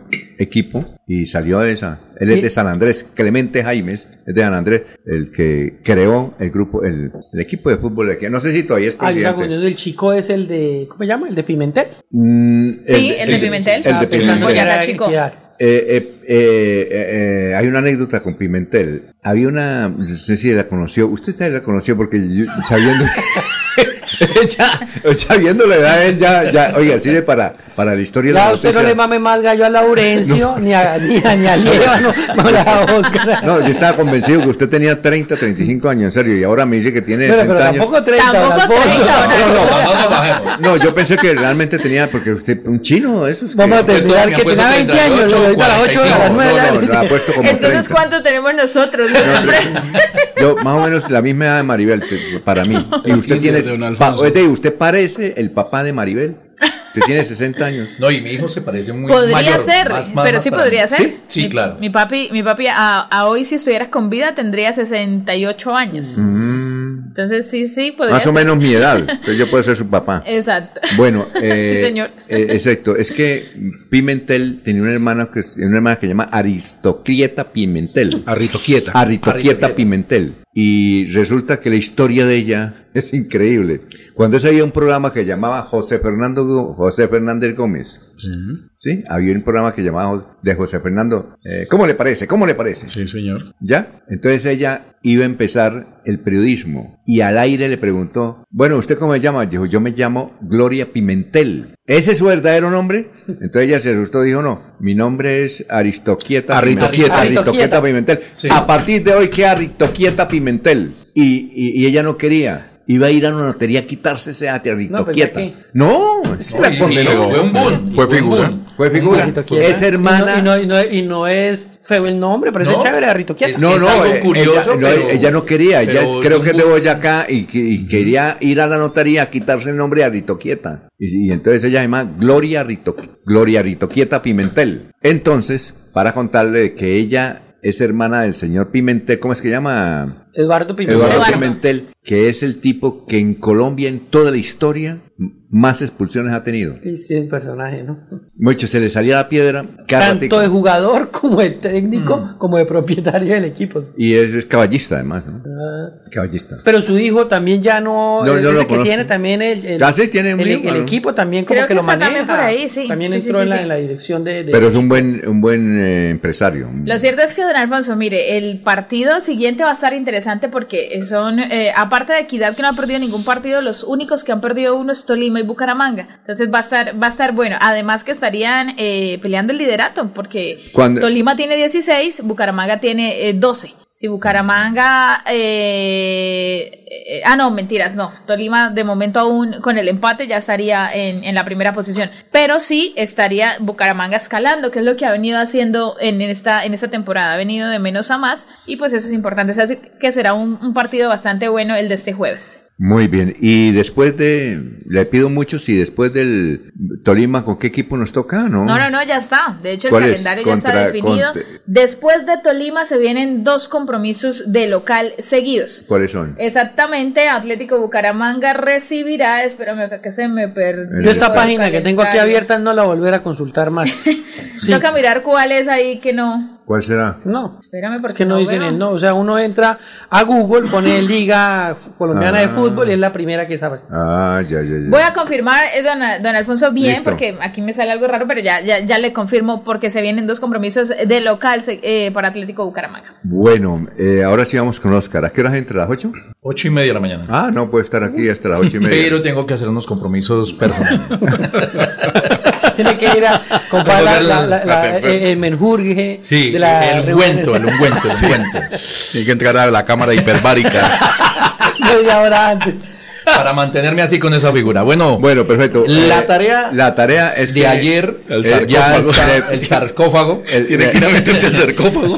Tenemos La, no- la noticia que tenía Oscar es la siguiente, Oscar Guerrero, es la siguiente, que fue declarada nula eh, la elección del personero de Florida Blanca, cosa supremamente curiosa en esta oportunidad, porque venían de cometer un error hace como ocho años y lo cometieron también ahora en, en Florida Blanca, pero nos dice, eh, Jorge nos decía que había 20 alcaldías, 20 municipios en ese problema, y no son 20, ¿cuántos son? eh, estamos alrededor de 41. 41, mi En querido. Santander. En Santander. Es- Santander. prácticamente el 50%. Claro, Claro. 50%, sí. Vamos, vamos con, con eh, la primera tabla. Está en norte de Santander, Acarí, norte de Santander y Tibú. ¿Qué pasa? Ellos también estaban en la participación de eso. De la elección de personal. Pero no son de, pero no son de. Santander, son en el norte. sí, norte de Santander. Sí, claro. Está en Santander, Los Santos, Cepitá, Florida Blanca, Barranca Bermeja. Ajá. En Sucre, Galeras, Palmitos y Corozal. Sí. Sigue Caimito también. En Magdalena está. Ah, pero un momentico, usted es 40, pero a nivel nacional. Sí, a nivel no, nacional. No, no Santander, no es Entonces Santander. no podemos hablar de- no estamos hablando de, de- a nivel Ah, nacional, ya, ya entendemos. sí.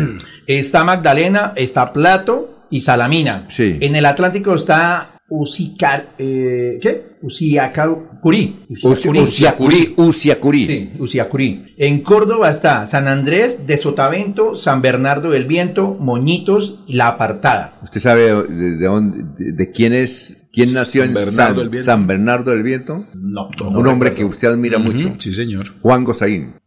Bueno, No, sí. no, no, no, Y es no. una isla, ¿no? Es un, sí, Sí, es una es un- especie de isla. una especie, un islote. Sí. Está Córdoba con San Andrés Sotavento, San Sí. Bernardo, de tal. Eh, Cesar, Pueblo Bello, que tiene ellos, Sí. Guajira, González, San Juan del Cesar, Manaure y Urumita. Sí. En Boyacá, ¿Usted sabe de, de dónde, quién nació en Urumita? eh, si no estoy mal, yo pues poco para la música de, de- de la, de la costa, eh, creo que es Silvestre Angol. Sí, señor, es Silvestre Angol. Y hay otros dos más que son de. Urumita. Cuando uno llega a Urumita, lo primero que ve es la casa de, la casa Silvestre. de Silvestre Angol, sí, claro. Bueno, en La Guajira está González, San Sí. Juan del Cesar, Manobreta. Boyacá, Chiquizá, Chiscas, Santa Sofía, San Luis de Gaceno, Chivatá, Ciénaga, Tinjacá, Ramiriquí, Chiscas, Zetaquí- Eduardo, perdón, Zetaquirá. Cetaquirá, Zetaquirá. eh, San Eduardo, Tutu, Tutazá, estos nombres, eh. Floresta, Tuta- Tutazá. sí, Tutazá, ¿y cuál más? eh, Floren, Florexta y Otanche. Otanche. En Caldas Eh, está pero Otanche es el donde sacan las, mejor, Las mejores esmeraldas. Esmeralda. Pero si, supuesto. eh, eh, San Cien, San, San Cien, ¿cómo es? San, hay un municipio que llama San Luis de Gaceno. a San Luis de Gaceno. Sí. Siga. Está en el Caldas, Norcasia y en el Valle del Cauca está Concordia. En el Huila está Guadalupe, en Caquetá está Nechí y en el Tolima está Espinar. Ajá. Esos son los que han sido participantes para Con la lo de- universidad. de la Los- parte de la ¿No- universidad. ¿Nos repite la de, de Santander? Lo que ¿Cuál pasa es que- de Santander ya se las Lo de- es que la, la, la Universidad del Cesar será privada. ¿Usted averiguó si es privada o pública? es Es pública. pública. ¿Es pública? Es Sí. pública. La Universidad del Cesar es la que hace esos concursos, ¿no? Sí, señor. De, de- de esos 40. Sí, señor. Presta la asesoría. eh, De esos 40, para que fue la misma la que prestó en Florida Blanca. Eh, Entonces, Exactamente. ¿Y cuál Bueno. nos repite, Oscar, las de Bueno, Santander? los de Santander son los Santos, Cepitá, Floria- Santos, espérate, Santos, Santos. Los Santos, Cepitá, Floria Blanca y Barranca Bermeja. Cuatro. Cuatro, Barranca.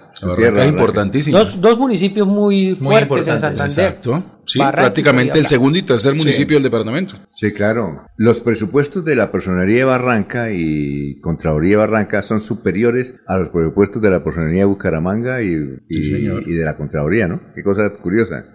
Bueno, ¿y, y- y por qué están mal, mal procesados esos... Pues los, méritos que tenían ellos no eran los adecuados pues para hacer la personería de Florida Blanca, ¿no? Y eran en, en el año 2024 al 2028. No tenían, la- no cumplían con, con los estamentos que debían Y fue la universidad que los asesoró. y fue la universidad. Y esa universidad asesora a esos 40. a esos 41. Oiga, buen, buen dato. ¿Qué, oiga, ¿qué otra misión le ponemos? Es bueno para hacer misiones, ¿no? Sí. Claro. Por ahí tengo uno para la movilidad. Vamos a ponernos en, en ¿Qué, materia qué de tarea le ponemos? Él investiga mucho. Muy bien, eso está bien. En materia Sí. de movilidad, voy a poner una tareita por ahí, porque esta mañana eh, uno de los taxistas venía con una luz direccional puesta Sí. hacia mano derecha y venía alrededor de unas seis cuadras. Y le hago el reclamo yo y le digo, pues hombre, ¿vamos a doblar o, o vamos a seguir? Y fueron palabras o esa es la que dirigió hacia mí y le dije, pues hombre, le estoy pidiendo de buena manera de que si vamos a manejar, hagámoslo Claro, con correcto. responsabilidad. Claro. Porque uno nunca sabe, yo voy con mi moto, puedo ir derecho y Sí. el hombre puede girar a la mano derecha y llevarme, como Sí, ha claro. sucedido. Entonces, Usted usa moto, usted usa yo moto. uso moto Y venía en moto. y después. venía en moto. y normalmente... Y eh, anotó las placas del taxista para... no, no porque veníamos en movimiento y el tipo, pues, en palabras o veces, el, el- el pasajero dijo, ya, ya, tranquilo, cálmese. ¿El pasajero de qué? ¿El taxi? Del taxi. Ah, Entonces, eh, no es que sean todos, no es que sean todos los taxistas, pero la mayoría se atreven a hacer eh, ciertas cosas inadecuadas en la ciudad, lo mismo que los motores. Entonces, voy a ponerme la- en la tarea de hacer un control. Pero y- anote la placa porque aquí tenemos un oyente que llama taxista Juanito Alimaña. Entonces Juanito Alimaña llega y lo, lo, lo, lo increpa, le dice, oiga hermano, ¿usted por qué fue tan grosero? Ta, ta, ta, para ayudarle Sí, también sí, a vamos a ponernos en la tarea de eso. bueno, eh, bueno, entonces, eh, datos para mañana, ¿va a ser eso? Bueno, vamos a ponerme en la tarea de eso y, y estaremos hablando. Eh, muy bien, perfecto. Son las 7. Muchas gracias al gran Oscar Guerrero. El joven Oscar Guerrero. ¿No? Muchacho, ya usted. El sardino. El sardino. Bueno, son las 7.35. Descargar la... Desde Bucaramanga y su área metropolitana. Transmite Melodía para todo el mundo. Melodía es digital. Primera en información. Primera en noticias. Melodía, Melodía, la que manda en sintonía.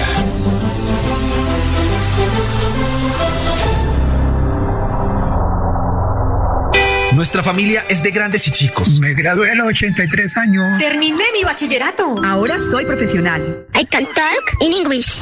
En la Universidad Nacional Abierta y a Distancia UNAT tenemos un programa para todos. Dale clic a tu futuro.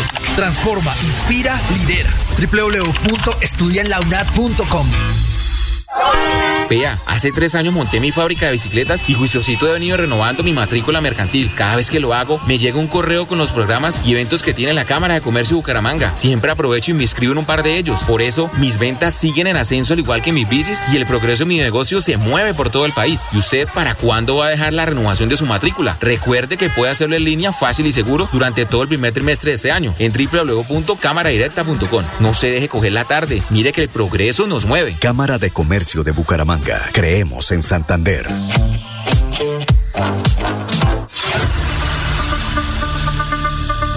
La gente, lo más importante de nuestra radio. La gente, la gente, lo más importante de nuestra Lo más radio. importante de nuestra radio. Ustedes que nos escuchan en todas partes. Ustedes que nos prefieren siempre. Ustedes que nos han seguido toda la vida. La gente, lo más importante de la radio. Nuestra gente, técnicos, operadores, locutores y periodistas, amalgama de juventud y experiencia para hacer más fácil la comunicación. En Melodía la gente, lo más importante de la radio, lo más importante de la radio. Escúchenos en la página web www.melodiaenlinea.com.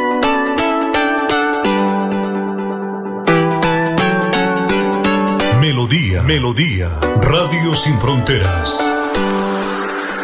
Escúchenos en cualquier lugar del mundo. Melodíaenlínea.com es nuestra página web.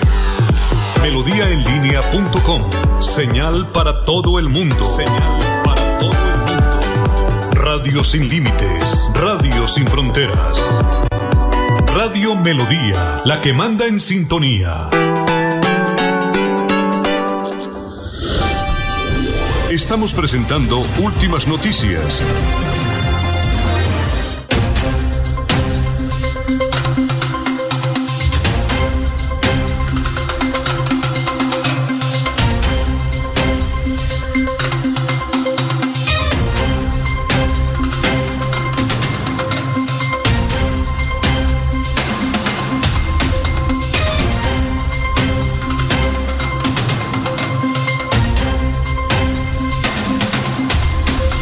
Vamos con noticias, Jorge. Son las 7 de la mañana, 39 minutos. Estamos en Radio Melodía, la que manda en sintonía. Jorge, noticias. Don Alfonso, una mujer identificada como Lisette Joana Ariza Rueda, de 30 años, fue herida con arma blanca por un hombre cuando se encontraban en la calle 34 con carrera 22 del barrio Mirador de Arenales en el municipio de Girón.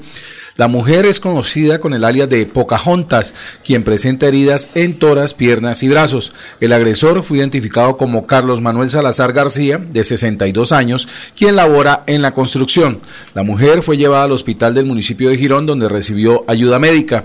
En un rápido operativo de la policía se capturó al agresor, quien tiene dos heridas con arma blanca que no son de gravedad.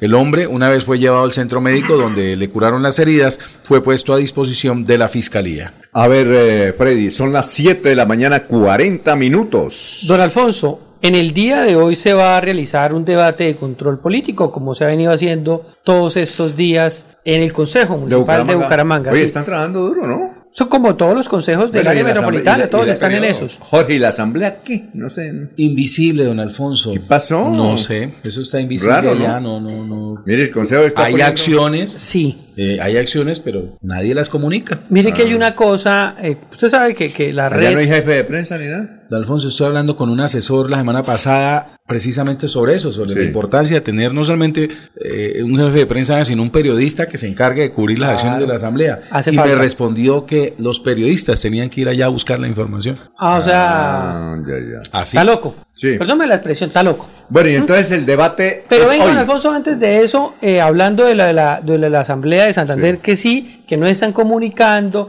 no hay la presencia de alguien que haga esas veces para llevar la información a los medios, no que los medios vayan allá. La cuenta que yo más manejo es X, Twitter. Resulta que la cuenta X de la Asamblea de Santander, que creo yo que tiene buenos seguidores, tiene como unos 9000, no se ha actualizado. Al día de hoy, 20 de febrero, continúa con, digámoslo así, Del año pasado. del año pasado, con la presidencia de René Garzón, que ya no es diputado. Y hasta, hoy- hasta ayer me di cuenta, porque yo casi siempre en mis notas eh, etiqueto a la asamblea y me dio por mirar y resulta que yo estoy etiquetando a nadie, porque esa cuenta está inactiva. Un llamado de- al presidente, si es que hay presidente en la asamblea, a que se ponga pilas con eso. ¿De, de qué, se- de qué partido es? ¿Cambio radical? Eh, cambio radical al presidente de la asamblea, que Póngase además... pilas y toda la mesa directiva. Además que esa curul está demandada y que seguramente le van a quitar la curul al, al muchacho eh, porque va adelante la demanda debido a que él, por doble militancia, hay videos, fotos y discursos él apoyando al alcalde de Bucaramanga, candidato a, a su amigo Luis Roberto Ordóñez. Y hay fotos y videos apoyando a Luis Roberto Ordóñez cuando él debería haber apoyado era, creo que A Horacio José Serpa. a Horacio José Serpa y Y no apoyó- en cambio. y no apoyó a Horacio José, tal vez en las últimas de cambio, creo, sino que apoyaba era a Luis Roberto Ordóñez. Y Pero- eso no se puede. Pero y con esos el- fallos están saliendo rapiditos. Mire, Han ya de Medellín ya tumbaron al Oiga, el de Medellín- de la oposición. El de Medellín muy de Juan rápido. Y muy rápido, ¿no? Pero Muy con ese tema que ahora no se puede hacer sino es con el aval principal, ¿no? Ni siquiera podría hacerle campaña a Serpa porque Serpa era del Partido Liberal. Sí, y señor. cosas, ¿no? Exacto. Y él, no, él la embarró. eh, Pero entonces- la embarró dos veces. Entonces esa, esa curul, mi querido hermano, baja y ¿sabe quién lo reemplaza? Yo sé quién. ¿Quién? Mauricio Mejía. Pero por supuesto, Mauricio Mejía está preparándose. Él ahora está pendiente de, calentando. de su ganadito y de su O sea leche. Sí, eso la corporación se puede quedar sin presidente ese año. Sí, sí, sí. Sí. Póngale la firma. Ese, ese muchacho ahí. ¿O será que no necesitan el jefe de prensa para que no comunique eso? Que se van a quedar. Entonces, sí, eso iba, y, y dice que va muy avanzada la demanda. Ay, jue madre. Va muy avanzada. Eso bueno las primeras. Sí, señor. O sea, bueno, Esa no la sabía. sí. Don Alfonso, ¿Qué iba a entonces decir? retomo la nota de... Anonadado. ¿Está anonadado? Sí. ¿Por lo del Bucaramanga? no creo. Oiga, ayer Jorge se, se fajó con un mensaje para decir el marcador de Atlético Bucaramanga Pero ganó Olguita. en la lucha. ¿Quién lo ganó? Olguita, Eh, eh, sí, Sí, en, sí, Melodía Olga, Línea, pero- en Melodía Pregunta, tanto en Facebook como en Instagram como en, eh, en X, la gente estaba optimista con el triunfo Atlético Sí. Bucaramanga. Buenos resultados dieron eh, a favor y demás en el pronóstico del marcador que se compartía, pero Jorge dijo unas palabras todas bonitas ahí para Atlético ver, Bucaramanga en X. repítala, repítala. La- la- las voy a no, buscar no, acá. Bonitas, vea mientras la busca, hacemos, Sí. eh, voy hablando de la nota, Sí, sí, don. Alfonso. Entonces, Una, una frase bonita. Me recuerda cuando mi madre iba a misa y me dijo, el discurso estuvo muy bonito. el discurso. El del sermón del padre estuvo muy bonito. El sermón estuvo muy bonito del padre. Entonces me recuerda eso cuando dice, cuando dice Maribel, es Una que las frase muy frases bonita. muy bonitas de Jorge. Las mamás son así cuando vienen de la iglesia. ¿no? Sí, sí, claro. El, el sermón de hoy estuvo muy, muy bonito. Don Alfonso, entonces, eh, como todos los consejos de Colombia es- están haciendo de control político, que más de control político es llamar a los secretarios para que cuenten qué se ha venido haciendo del primero de enero a la fecha, Sí. donde se encuentra a través del informe que ellos solicitan. En la Secretaría de Salud, digámoslo así, hay dos componentes, Sí. salud como tal y en medio ambiente. Sí. Secretaría de Salud y Medio Ambiente. Por Hay una sola secretaría. hay una sola secretaria, Y hay pero dos sub- subsecretarías, secretario Ah, de salud y secretario de medio ambiente. Pues en los últimos días eh, se ha generado, hay una polémica en redes sociales, el concejal Camilo Machado ha venido cuestionando mucho eh, la unidad de bienestar animal, Ajá. la UBA, que fue uno de los lunares o de lo feo que encontró esta administración ¿Cómo de llama? la administración de ¿Cómo Cárdenas. se llama la secretaria de salud? La secretaria de salud se llama Claudia Mercedes. Claudia Mercedes. ¿qué ta- ahí tenemos, eh, Arnulfo, unas declaraciones que le dio. Yo las tengo también ahí. Eh, ah, pero, pero, pero. ¿A usted las dio? Sí, ya se las pasé. Y hágame el favor y le envíe la foto a la doctora también. para Ahí que- está, Ah, sale ¿sí? la imagen de, de Ah, las bueno. declaraciones. Entonces, a raíz de, de, de cómo se encontró muy mal que- la uva, que es donde atienden a los animalitos eh, que están en la calle o que han sido atropellados, ¿cierto? Eh, eh, más allá de una asistencia médica o veterinaria, es, es, digámoslo así, es un hogar temporal para que aquellos animalitos que los recogen por ahí después les buscan unos dueños. Pues. Entonces Camilo Machado eh, hizo una crítica frente a la atención de un animalito Ajá. que encontraron ahí y llevó esa situación hasta una gran entrevista que se hizo por la W Radio. Mm. Sí. Entonces ahí participó la secretaria de salud y participó El- el- la denuncia de Machado. era que encontraban animales muertos. a ver, don Alfonso, sí, es que precisamente es eso, eh, un animalito que lo atendieron, se lo llevaron para un hospital veterinario a atenderlo y él decía que hay unos animales en unas neveras. Sí. Pues don Alfonso, los animales cuando fallecen los llevan a la Claro. disposición, es tenerlos ahí, la palabra no es refrigerados, sino ahí, Sí. y luego si le dan eh, eh, el lugar de destino, eso es Ah. normal, eso es un procedimiento normal que se hace. Pero entonces el populismo le gusta agrandar las cosas y que están haciendo posiblemente una masacre pues Ah. de animales y entonces ahí tenemos los audios porque al parecer esto ya ha pasado a temas personales, eh, no, no al tema del debate político ¿Personal? ¿En sino qué personal sentido? hacia el subsecretario de Medio Ambiente, ¿Y quién es? el doctor Wilmer, eh, por temas de esos, eh, supuestamente que, que hay manejos que no se están haciendo bien. Entonces, escuchemos esta, la entrevista más larga, pero una, unos aparte de esta De entrevista. la entrevista con la con doctora. W Radio, donde Sí. interviene Claudia, Claudia Mercedes Amaya, secretaria de Salud, y el concejal Camilo Machado. Ah, bueno. Hay que decir que esta unidad de bienestar animal es uno de los servicios que desafortunadamente la administración de Jaime Andrés Beltrán encuentra como crítico y pues lo que nosotros hicimos fue con el personal Los animales que estaban ahí, los animales que estaban ahí, el mismo funcionario nos dijo que habían fallecido recientemente. Secretaria, ¿tienen contrato de medicina veterinaria especializada? Contéstenos, ¿sí o no? ¿Tienen ese contrato? Eh, discúlpeme, ¿la entrevista la va a guiar el periodista o esto se trata de un debate a micrófono abierto con el señor concejal con quienes vamos mañana Pero no, en el pero no hay que decirle de mentiras, control pero no hay que decirle mentiras a la gente. No, concejal, hay que decirle mentiras no a la estoy ciudadanía. diciendo mentiras. Dejemos que la secretaria dé la explicación para que usted pueda controvertirle el argumento que ella tiene. Secretaria, ¿ustedes tienen acompañamiento de veterinarios profesionales para manejar esta situación? Sí, señor, en este momento tenemos un contrato con dos médicos veterinarios y hay dos personas de apoyo para el tema de alimentación, limpieza de los animales. Secretaria, entonces, sí sí, hay señor. contrato, que es lo que denuncia Sí el concejal. Sí hay contrato. Contrato número 97, No, contrato no, número no. 102, No, yo- contrato 255 y dos, nosotros- contrato 281. Nosotros le creemos, usted no se va a inventar unos contratos por la radio, ni más faltaba. Entonces, ahí el señor. concejal tiene una desinformación. Sí hay contratos.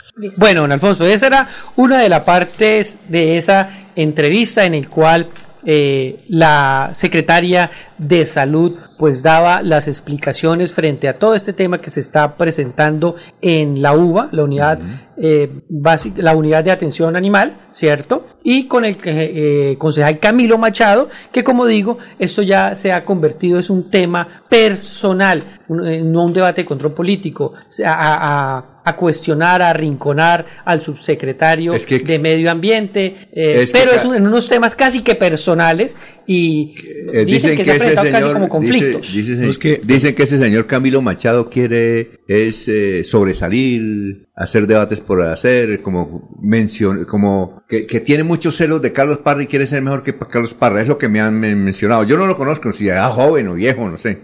No es que me acaba de llamar una fuente de- de- del Consejo de Bucaramanga a decirme precisamente que este tipo de, de enfrentamientos ya casi que están a, para irse a, a agresión personal, que hubo un- una especie de, de forcejeo ahí en el parqueadero de- del, del Consejo de Bucaramanga. ¿Entre quiénes? Entre el subsecretario de, de- de Medio Ambiente y el Concejal Camilo Machado y Cal- y Machado. en las redes sociales. ¿Qué? Alguien, alguien puso en redes sociales que está dando una recompensa eh, de un millón de pesos para quien tenga el video y los audios de las agresiones, según la persona que lo está diciendo en las redes, de las agresiones que le estaban haciendo los concejales del Partido Verde al subsecretario de Medio Ambiente, que da un millón de pesos porque parece que hay videos de eso. Pero será Machado, porque yo Sí, entiendo sí, que sí, la- sí. Ahí en- hay una foto donde sale el concejal Machado, el concejal Parra grabando también y el, secre- el subsecretario de Medio Ambiente ahí hablando con ellos. Pero parece ¿Cómo que se llama el subsecretario El de Medio doctor Ambiente? Wilmer eh, se llama el subsecretario, Wilmer Cadena se llama. Wilmer Cadena. Sí, señor. Wilmer Cadena. Y, y, y, y mucho la tienen a él. Se, la, se la tiene dedicada. Y entonces están diciendo que están pidiendo una recompensa para que eh, entreguen los videos de esas supuestas agresiones. De, de ese Machado contra eh, Wilmer. Contra el secretario, subsecretario, Subsecretario de perdón, Medio Ambiente. de Medio Ambiente. Ah, pero parece que el bueno es Wilmer y el malo es Machado. Eso es No, lo que hoy, hay debate de control político, pues allá que muestren cada uno las ¿Y quién va a pruebas. ir? ¿Quién va a ir? Pues tiene que estar la secretaria de salud Y y, los dos subsecretarios. Y los dos subsecretarios. Tanto el de salud como el de medio ambiente. Y ese es el escenario apropiado para que cada uno ¿A qué suba horas, sus posiciones. ¿A qué hora es la sesión? Ahorita vamos a de las una vez 8, acá. 9 de la mañana, Es que, eh, ellos, ellos el día anterior no la notifican, es al otro día eh, a través de los grupos de WhatsApp y los medios internos de ellos que se comunican. Casi que para ellos. Sí, Hacen la- Pero no, pero en, pero en YouTube sí Ah, no, el después aparece el horario oficial. previamente, ¿no? Ah, Voy a buscarlo entonces acá y ahorita hay lo anunciamos. Tenemos que estar pendientes de eso. Claro, va a ser yo creo que un debate muy bueno. Cada uno va a llevar, a aportar eh, su- eh, sus Yo creo que a mí me está llegando esa notificación y ¿De tan qué? pronto la, de la- la del consejo y yo se las haré llegar tan pronto me llegue. Ah, bueno, bueno, bueno, listo, perfecto. Y mire a ver si puede hablar con el señor Wilmer Cadena y entrevistarlo y traerlo acá. Bueno, Sí. antes de, eh, de, de su poesía, es que ya encontró las palabras bonitas de Jorge. Ya, ya, ya las encontré. En, el, en la cuenta de X de Jorge, que es arroba jcaicedo6. JKIC26, él compartió el comentario en arroba melodía en X, la invitación para toda la gente a que en X sigan a, a melodía en línea, arroba melodía en línea. En melodía pregunta, ayer eh, les preguntábamos a los hinchas de Atlético Bucaramanga que cuál cree que sería el marcador para hoy, que compartieran el pronóstico y Jorge expresó las siguientes palabras. En los peores momentos, la garra del leopardo siempre aparece como estímulo de lucha para resultar triunfador. Bucaramanga no defraudará con un resultado a su favor en la jornada de hoy. Y así sucedió. Y así sucedió, un espíritu Sí. de lucha, porque si hay algo que caracteriza a este equipo, que repito, tiene deficiencias en el frente de ataque, sus delanteros extremos no han estado muy bien, es la lucha. A ninguno, a ningún jugador en esos momentos se le puede recriminar que no corre, que no pone actitud. Y eso viene siendo lo positivo de Y este el equipo. arquero muy bueno, ¿no? Y por favor, ¿De dónde salió él? ¿El- el de dónde salió? Él estuvo en Atlético Nacional. De hecho, en Bueno, algunos ¿no? momentos, algunos microciclos de Selección Colombia y demás, pero eh, eh, es, un, es, es interesante, con una hoja de vida buenísima y llega y hasta ahora está demostrando un muy buen nivel. Y a propósito de Atlético Bucaramanga, había quedado pendiente del calendario porque me había surgido la duda con la siguiente fecha. La novena, eh, que no aparecía, pero es porque ese compromiso fue aplazado. El, el- la novena fecha Atlético Bucaramanga es de local ante Río Negro Águilas. Sí, ante, ante Águilas Al Doradas. del bolillo. Lo que pasa es que este compromiso queda aplazado porque Águilas tiene eh, participación internacional en Sudamericana Ah, y eso viene siendo en la primera semana de marzo. Entonces, este partido se jugará el 27 de marzo. Esa Ah, fecha 9, Bucaramanga va a tener aplazado. Sin embargo, en la fecha 10 recibe eh, en el Estadio Alfonso López a Patriotas el 3 de marzo a las 4 de la tarde. Partido también un rival que no es tan comercial, una hora tan difícil como las 4 de la tarde, pero será bueno para Atlético Bucaramanga volver a sumar esos tres puntos. Ese sería el compromiso siguiente después de Deportes Tolima. En la fecha 11, visita Atlético Nacional a las 4 y 10 de la tarde el 10 de marzo. Entonces ese está cerquita. Ese Por ahí llega- está la Semana Santa, ¿no? ¿O no? Ya, por ahí está. Sí, Yo señor. creo que ese, ese viajecito lo estaremos haciendo probablemente a Medellín al compromiso de Nacional con Atlético Bucaramanga. Es el 10 de marzo. Esos son los, los próximos compromisos que tiene Atlético Bucaramanga. El calendario ya está definido casi que hasta la fecha 14, finalizando el 31 de marzo ya la fecha 14 del fútbol colombiano. Oye, Maribel, eh, que la Fiscalía tiene una información de que se descubrió mm, una especie de empresa criminal entre varios árbitros sobre las apuestas para manejar. ¿En qué va eso? Eso, eh, creo que hay unos árbitros comprometidos, que hay evidencias. Hay un panorama oscuro en estos Sí, claro. momentos eh, para el fútbol colombiano con el tema de las apuestas, demandas en marcha, denuncias en marcha, eh, implicados en marcha, pero pues digamos que eh, a ciencia cierta todavía no hay nada eh, concluido. Sí, pero sí hay denuncias de, de amaño de partidos, como le llaman, de alguna manera. Y bueno, lo cierto es que también en esta semana, ustedes recuerdan que, que hablamos del partido Envigado, América de Fue a Cali. raíz de, esa, de ese partido de Envigado Cali, donde se presentaron las denuncias a partir también de las declaraciones del, no sé si el Del dueño, dueño. de la que- América, de que decían que el bar como súper comprometida la... Ya, ya habían unas denuncias, de hecho, del año anterior Sí. en el torneo de la B, que es donde más se han presentado estas denuncias. Se venían, eh, se viene trabajando, ustedes saben que usted hoy pone una denuncia y empieza una investigación y eso no es inmediato, pero en ese año surgieron otro tipo de cosas y ahí está en avance todavía eso, pero parece que van a haber situaciones difíciles para algunos de los implicados. Pero en el partido de América Envigado, pues pitaron un penal que eh, a Envigado sobre el final del partido, que no era penal y eso lo sabía todo el mundo, o sea, es que es una situación demasiado O sea, descarada. no se necesitaba el bar para decir que había penal, que no Totalmente. había penalti y que hasta con bar y hasta con VAR determinan el penal. O- o- sí, entonces eso, eso es lo que quedó implicado y ya ah, eh, la noticia es que se adelanta una investigación contra el juez central, contra los asistentes VAR o a Sí. VAR como les llaman también, por esa situación que de verdad quedó, quedó muy mal parado el arbitraje colombiano con, con ese tema, que además es noticia internacional porque Claro. el video del supuesto penal de Envigado ha, dado, ha, ha Claro. rotado por toda Colombia. A eso se le suma que Jaguares de Córdoba, de Montería, el, eh, uno de sus directivos, de sus dueños, entregó a la Dimayor una carta en las últimas horas en donde les dice, qué pena Dimayor, ustedes porque me están aplazando un partido contra Atlético Nacional. Sí, se había acordado en asamblea que no había plazos de partidos o que si llegaba a haber plazo era aprobado por los dos equipos y a ellos no le habían informado y que faltando unos días le están diciendo, Jaguares, usted ya no juega tal día, va a jugar tal día. Así nomás.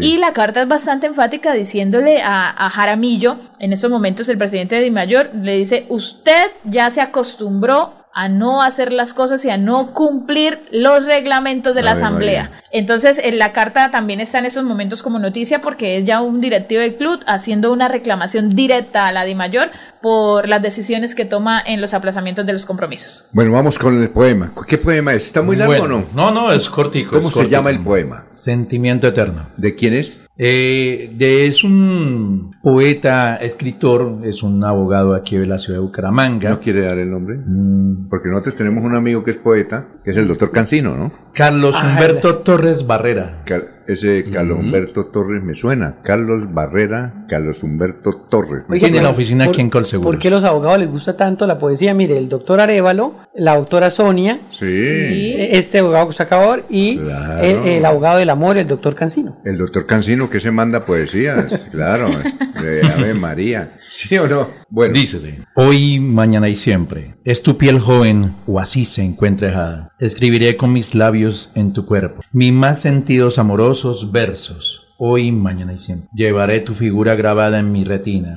Mi faro de luz serán tus ojos. Y guía en mi vejez serán tus manos. Hoy, mañana y siempre. Y a pesar de la furia de las olas, serás las comandantes de mi nave. Y el norte de mis días y mis horas hoy, mañana y siempre. Dulce y eterna compañera, serás la lumbre que se encenderá mi llama. Y la razón final de mi alegría. Simacota 2005. Y está en un libro, ¿cómo se llama el libro de poemas? Sí, ahí está. eh, eh, Voces del alma, poesía. De, Cal- de todas de, Carlos. Sí, señor. Calomberto, sí. Calumberto Torres Barrera. Sí, los, los Ahí está la foto en el. ¿Sabes si en lo el- conocemos? Calomberto, ya, ah, ya, tiene sus añitos, ¿no? Este nació eh, por equivocar. Dice, dice, nació por equivocación en Bogotá.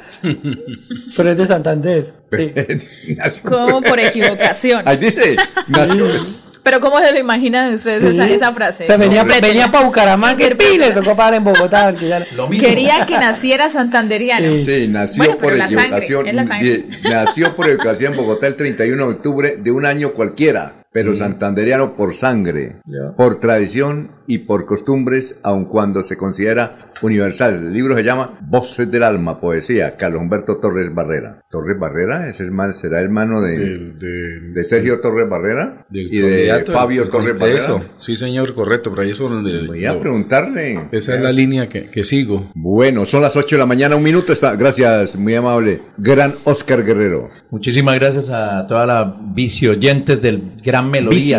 Por Vicioyentes, porque eh, muchos nos visi- eh, visualizan sobre Ah, por. YouTube. Yo pensé que- yo pensé que era Oyen vicioyente. Y visualizan. Nuevo Y término. está en los términos del profesor Enrique Ordóñez. Ah, vicioyente con B, Sí, B, B- B pequeña, ¿no? B pequeña. Y Claro. ese, Como Oscar Fonseca, que también es vicioyente. Él es Va- vicioyente. Va, en bicicleta y Mano- oye, Mano- Mano- Manolete también es Don vicioyente. Ramiro Carvajal también Ah, es monta vicioyente, bicicleta y don también Ramiro es Carvajal. vicioyente. Freddy Anaya es vicioyente. Muchos, Sí, señor. muchos de los, de los Freddy participantes Anaya de es Melodía van en su vehículo, llevan su aplicación de, de la App Store en YouTube Sí. o lo van visualizando. Y a pesar de la edad todavía pedalean, ¿no? Todavía.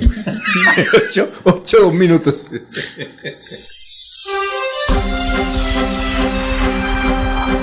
Desde Bucaramanga y su área metropolitana, transmite Melodía para todo el mundo. Melodía es digital. Primera en información. Primera en noticias.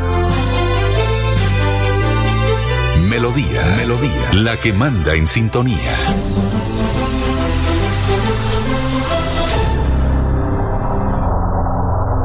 ¿Te imaginas encontrar una universidad que no conoce barreras y sea capaz de llevar tu conocimiento a un nuevo nivel?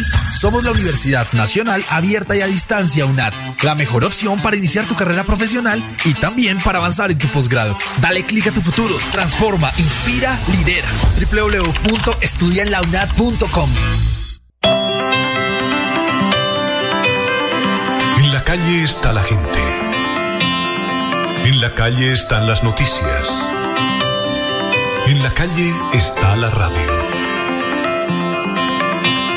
Donde la ciudad vive, donde la ciudad se mueve, se producen las noticias y ahí está nuestra radio.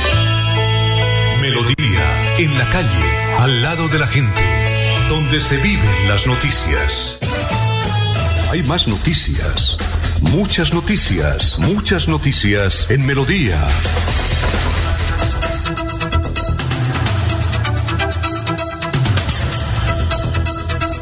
Bueno, son las eh, 8 de la mañana, 3 minutos. Estamos esperando a ver si don Gran Diego está en... eh, aquí los oyentes nos escriben... Ah, no, es- eh, soy en Volador del barrio Santander, los escucho aquí por la aplicación. Aquí se está regando el agua. Entonces, pilas. ¿En eh, dónde, don Alfonso? en el barrio Santander nos dicen que está regando el agua. Ah, ese año para Muchas gracias al caballero que nos, que nos escucha ya. El del acueducto, sí que. Sí. ¿Y Parque qué San- dirección exacta, don Alfonso? Como para Ah, que no dice que si Parque algún Santander. integra- un funcionario esté pendiente, es que nos diga a través de las redes sociales en ¿Qué la es lo que está ocurriendo? exacta. Sí. ¿Qué es lo que está ocurriendo allá? Por favor. Eh, a ver, más oyentes son... Si tiene por YouTube, eh, también había bastante audiencia por YouTube. por favor, eh, es que me- es que no es... no- a veces no tenemos tiempo de leerlos, pero si usted tiene por YouTube, por favor, leerlos. Que no sé Eh, por qué como se me, se me borra, Maribel Serao se me pasan, que ya no me puedo devolver. Sí, a veces sucede eso. Voy a intentar de revisar también aquí. desde- Todavía no ha publicado don Alfonso la sesión del Consejo la hora del día. Pues, Ah. perdón,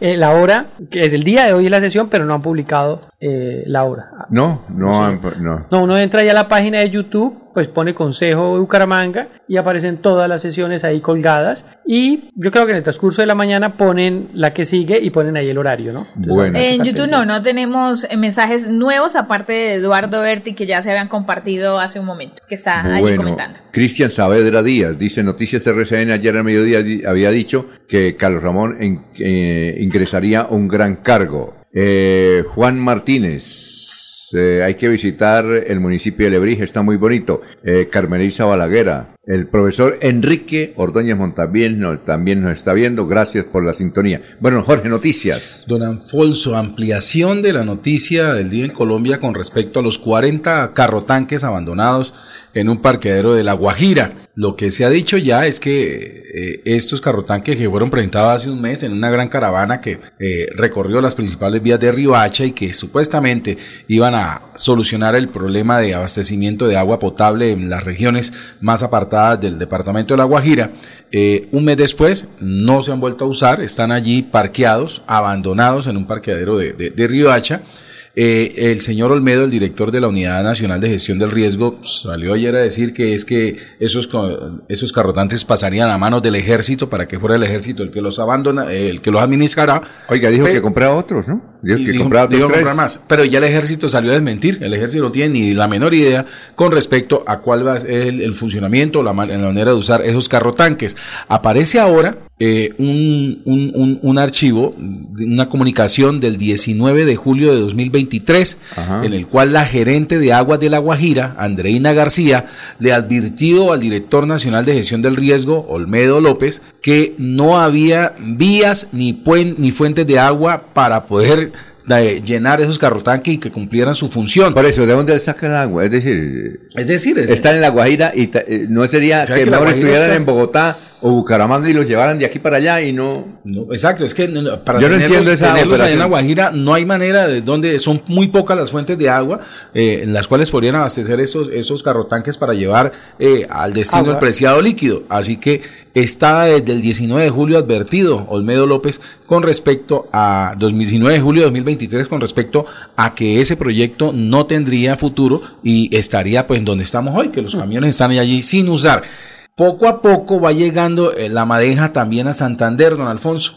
Estos carrotanques eh, se gestionaron a través de la subdirección de eh, para el manejo de desastres de la Unidad Nacional de Gestión de Desastres. ¿Sabe quién se había posicionado en cargo hace un mes? El santanderiano Sneider Augusto Pinilla Álvarez. ¿Qué fue el que salió? Exalcalde de Sabana de Torres. No, él entró en reemplazo de otro santanderiano. ¿sí? ¿Qué han sacado? Que debió de abandonar el cargo debido al escándalo de un maletín con 500 millones de pesos que encontraron en una sala de juntas de la Unidad Nacional de Gestión del Riesgo. Sí, señor, sí, señor, yo La persona involucrada en ese entonces tiene por nombre Diego Enrique Vargas Vega. Sí, señor. Sí, señor santanderiano. ¿Y, y, y, y Schneider qué es en este momento qué es? Es el subdirector nacional de gestión de desastres, de la atención de desastres. después de Olmedo López Siguel. Sí, señor. Y a través de esa oficina fue que se hizo todo el proceso para la adquisición de esos carro tanques. Pues Con respecto al maletín que fue encontrado en una sala de juntas de la Unidad Nacional de Gestión de Riesgos, eh, que ahí dicen que la cifra eh, era de 500 millones de pesos, un maletín que dejaron olvidado allí y que resultó ser propiedad del señor Vargas Vega, ¿sí? Eh, algunas fuentes al interior de la, algunas fuentes al interior de la unidad de gestión de riesgo dice que la cifra de los 500 millones es mentira, es falsa, que en realidad lo que había dentro del maletín eran 5 millones de pesos, pero que intrigas al interior de, de la entidad sí eh, levantaron el comentario de que eran 500 millones precisamente para perjudicar a Enrique Vargas Vega. Bueno, pero mire que todas estas cosas prenden las alarmas, ¿no? Sí, claro. Eh, en, los organismos de derechos humanos son las alertas tempranas, ¿no? Entonces hay un hecho allá, entonces tienen que ir, que parece que la guerrilla se va a meter, que los paramilitares, entonces toca de una vez enviar eh, la fuerza pública. En esto, pues si ya usted lo decía, esa seguidilla de hechos, pues hay que prender las alarmas. Algo está pasando eh, a nivel nacional en esta oficina tan importante que atiende los desastres nacionales. Entonces, el llamado, por supuesto, a los organismos de control a que presten atención a lo que está pasando, a la bancada del PAC de, de Petrista que también eh, ejerza el control respectivo y haga los controles, así como se hacen los controles políticos en los consejos en la Asamblea. Yo pienso que ya es hora de que el Congreso Nacional haga un llamado para que esto que está ocurriendo no sea una tendencia de posibles hechos de corrupción, ¿no? No, y además que es algo tan importante, una dependencia tan, tan importante para la, la para la nación como la de gestión de, de riesgos y desastres, donde el dinero, pues obviamente, por la premura de poder manejarlo para la atención, exacto, rápido, pues se, está usando para este tipo de cosas. Por ejemplo, la de estos camiones cuyo valor real es de 620 millones de pesos cada uno, pero en el contrato que se hizo a través de un tercero subió mágicamente a la cifra de 1.120 millones. No era, Jorge, la de estos camiones, no era por una licitación donde hubiesen oferentes, también fue por una, si se puede decir, contratación directa, donde se hubieron todos esos procesos. por eso, la plata. Con la declaratoria de emergencia en La Guajira, que la anunció tanto el presidente Petro, y eso permitió pues entonces que se generaran ese tipo de ideas de adquirir estos 40 carrotanques que hoy, un mes después de haber llegado a Riohacha, están allí abandonados en un parqueadero de la capital de La Guajira. Bueno, tenemos a Ramiro Velázquez, el gran veedor, está pendiente de todo. Don Ramiro, tenga usted muy, pero muy buenos días. Para ti, para Diego, para todos tus compañeros de trabajo, un abrazo y un feliz día. Bueno. Y, que se pongan los guantes de boxeo. Eso sí, va a tocar traer guantes acá. Va a tocar traer guantes. Oiga, don Ramiro, ¿en qué anda ahora? ¿Usted cómo ha hecho tantas denuncias? A ver, yo tengo algunas cositas. Una, eh, lo que se nos viene encima con el acueducto metropolitano y con el área y con Metrolínea sobre todo, con los señores que manejan el cobro del sistema de transporte transmilenio que, se llama el de Bogotá. Sí, claro. Se viene una presuntamente, porque aquí toca hablar con presunción, los ríos Belilla. Una cosa, eh, es, decir, eh, es decir, eh, uno de los que cobra en Transmilenio va supuestamente a cobrar en Metrolínea. al parecer se van a venir a coger todo, todo lo de Metrolínea porque ellos van a traer los buses viejos de Bogotá. Esa es otra cosa que posiblemente no llegue a suceder. Y cuando cojan lo que antiguamente se llamaba Tiza, porque ahora lo, se, fue, se acuerda que se fueron para Cali, la empresa de Cali, y el Cali después renunció y ahora lo está manejando Barranquilla, lo está manejando los, los, los char. Entonces ellos vienen a coger porque en Bogotá la tarifa es del 9.5% del, del recaudo le queda a la empresa. Aquí recuerde que es del 13.5. Ellos ven un negocio pulpito, pero no asumen las deudas que tiene Metrolínea. Usted sabe que son deudas mil millonarias y entonces ellos se quedan con, con, con lo pulpo con, con, con, la carnita y le van a dejar a los santanderianos y especialmente a los del área metropolitana y Bucaramanga, que es el mayor servicio de Metrolínea, el hueso raspado y ese que nos va a tocar pagar a nosotros los bumangueses donde llegue a ocurrir esto. Es decir, los ríos, dice usted que los ríos Belilla son los, los eh, que tienen una parte de la operación de Transmilenio. Sí, señor, sí, ah, señor. Ah. Ellos lo tienen. Ah, y, y tienen uno en Cali, eh, tienen uno en Cali también con una empresa que parecía la de aquí de transporte masivo, en donde ya tienen denuncias penales. Ellos también prestan el servicio en mío, allá en Cali. En eh, no, en Cali no, en Chile, en Chile. Ah, en Chile, en Chile. Eh, ah, en Chile, sí, exactamente. Y entonces usted piensa, y, cómo supo la información usted? ¿Quién le dio ese datico de que piensan contratar mm. el operativo del mismo de Transmilenio? Me la pasó un amigo de Bogotá que no puedo revelar el nombre. Ah, bueno, pero está bien, está bien dateado. Y me dijo, habla, estoy bien dateado. Por eso yo lo estoy, y estoy hablando con presunción para que no vengan a decir que yo estoy calumniando, injuriando, qué sé yo. Lo, lo pongo como es una alerta, una alarma que estoy poniendo en Bucaramanga para que le paremos bola, porque es que lo de Metrolina, ni de Metrolina le llegan a meter un peso, eso se va por una alcantarilla. Eh, a ver, Jorge. Es una empresa sí, está multiquebrada. Sí, claro. A ver, Jorge. Con los buenos días para don Ramiro Vázquez. Eh, don Ramiro, eh, muy cierto lo que usted dice, una empresa multiquebrada como Metrolínea, que en este momento es un desahucio eh, administrativo, ¿no le caería bien de pronto un tanque de oxígeno por parte de alguien que llegue, precisamente así sea como los buses viejos de Bogotá, sí, de los buses viejos de Transmilenio para poder reforzar la operatividad de Metrolínea hoy que, que no solo cuenta, hasta la semana pasada contaba con 19, 17 buses, esta semana deben de ser menos. ¿No podría ser eso una muy buena idea? No, la idea es, es buena, pero que asuman todos los riesgos que tiene Metrolínea. Es que recuerden, eh, y lo acabo de explicar muy, muy claramente, lo voy a volver a hacer, es ¿Quién va a asumir los costos de deudas que tiene las demandas múltiples que tiene Metrolínea, que son mil millonadas? Recuerde que esto está en un proceso en la Contraloría General de la República, como elefante blanco, y entonces él no va a asumir esas deudas, nos las van a trasladar a nosotros los bumangueses en el cobro de una tarifa que él va a imponer. Porque si ellos llegan a asumir eso, ellos van a imponer la tarifa. Y la tarifa entonces es la que va a tener que pagar quién? El que se sube a cualquiera de los del tipo de buses, sean articulados, sean um, alimentadores, pero por Dios, eh, eh, ellos si van a, adquirir, eh, ellos se van a comer el mango, pero botan la pepa. Y, y la pepa no la botan, nos la tiran a nosotros los bumangueses. Oh, oh, oh, doctor, don Ramiro, ¿cuál sería la solución entonces para Metrolínea? ¿Cuál sería? Es decir, usted no está de acuerdo en que se contrate a los de a los de Transmilenio, entonces ¿cuál sería? ustedes me van a fusilar con lo que yo voy a decir. Legalicemos el transporte informal que hay en Bucaramanga como lo tiene legalizado en, en, en, diferentes países de Europa, especialmente en Francia. el mototaxismo, los famosos Uber. Pero por Dios, legalicemos todo esto sin perjudicar a los legales que son los taxistas de Bucaramanga. Es decir, usted quiere que, eh, sí, que se legalice eh, el transporte, eh, los mototaxistas, y todos los piratas para que entren a formar parte de la constitución colombiana. El asunto es que eso oh. creo, don Ramiro, que se va a demorar un poquito porque eso tiene que llevarlo al Congreso de la República, ¿no? Pues no sé, ahí sí yo no, en, cuestiones de bellas, ahí sí de transporte yo no me meto y no, estoy por, ¿por qué no copiamos lo bueno de otros lados y sí copiamos lo malo de otro lado? Pues por Dios, eh, eh, eh, hay que hacer el estudio, obviamente, y, y, usted en cierto, Alfonso. Hagamos un estudio rápido de eso porque es que Bucaramanga merece mejor trato del que ha recibido durante toda la vigencia de Metrolínea con todos los alcaldes que han pasado porque aquí no se escapa ninguno, ni Fernando Vargas, ni, ni, Honorio Galdi, ni Lucho Borque, ni Rodolfo Hernández, y mucho menos el, despelote que nos armó ese señor Juan Carlos Cárdenas, que dejó esta, esta ciudad total y absolutamente en ruinas y en quiebra. Don Ramiro, muy buenos días. ¿No cree usted que un plan de... ¿Cómo ha estado? ¿Bien? Eh, habla el denunciante, el poderoso denunciante.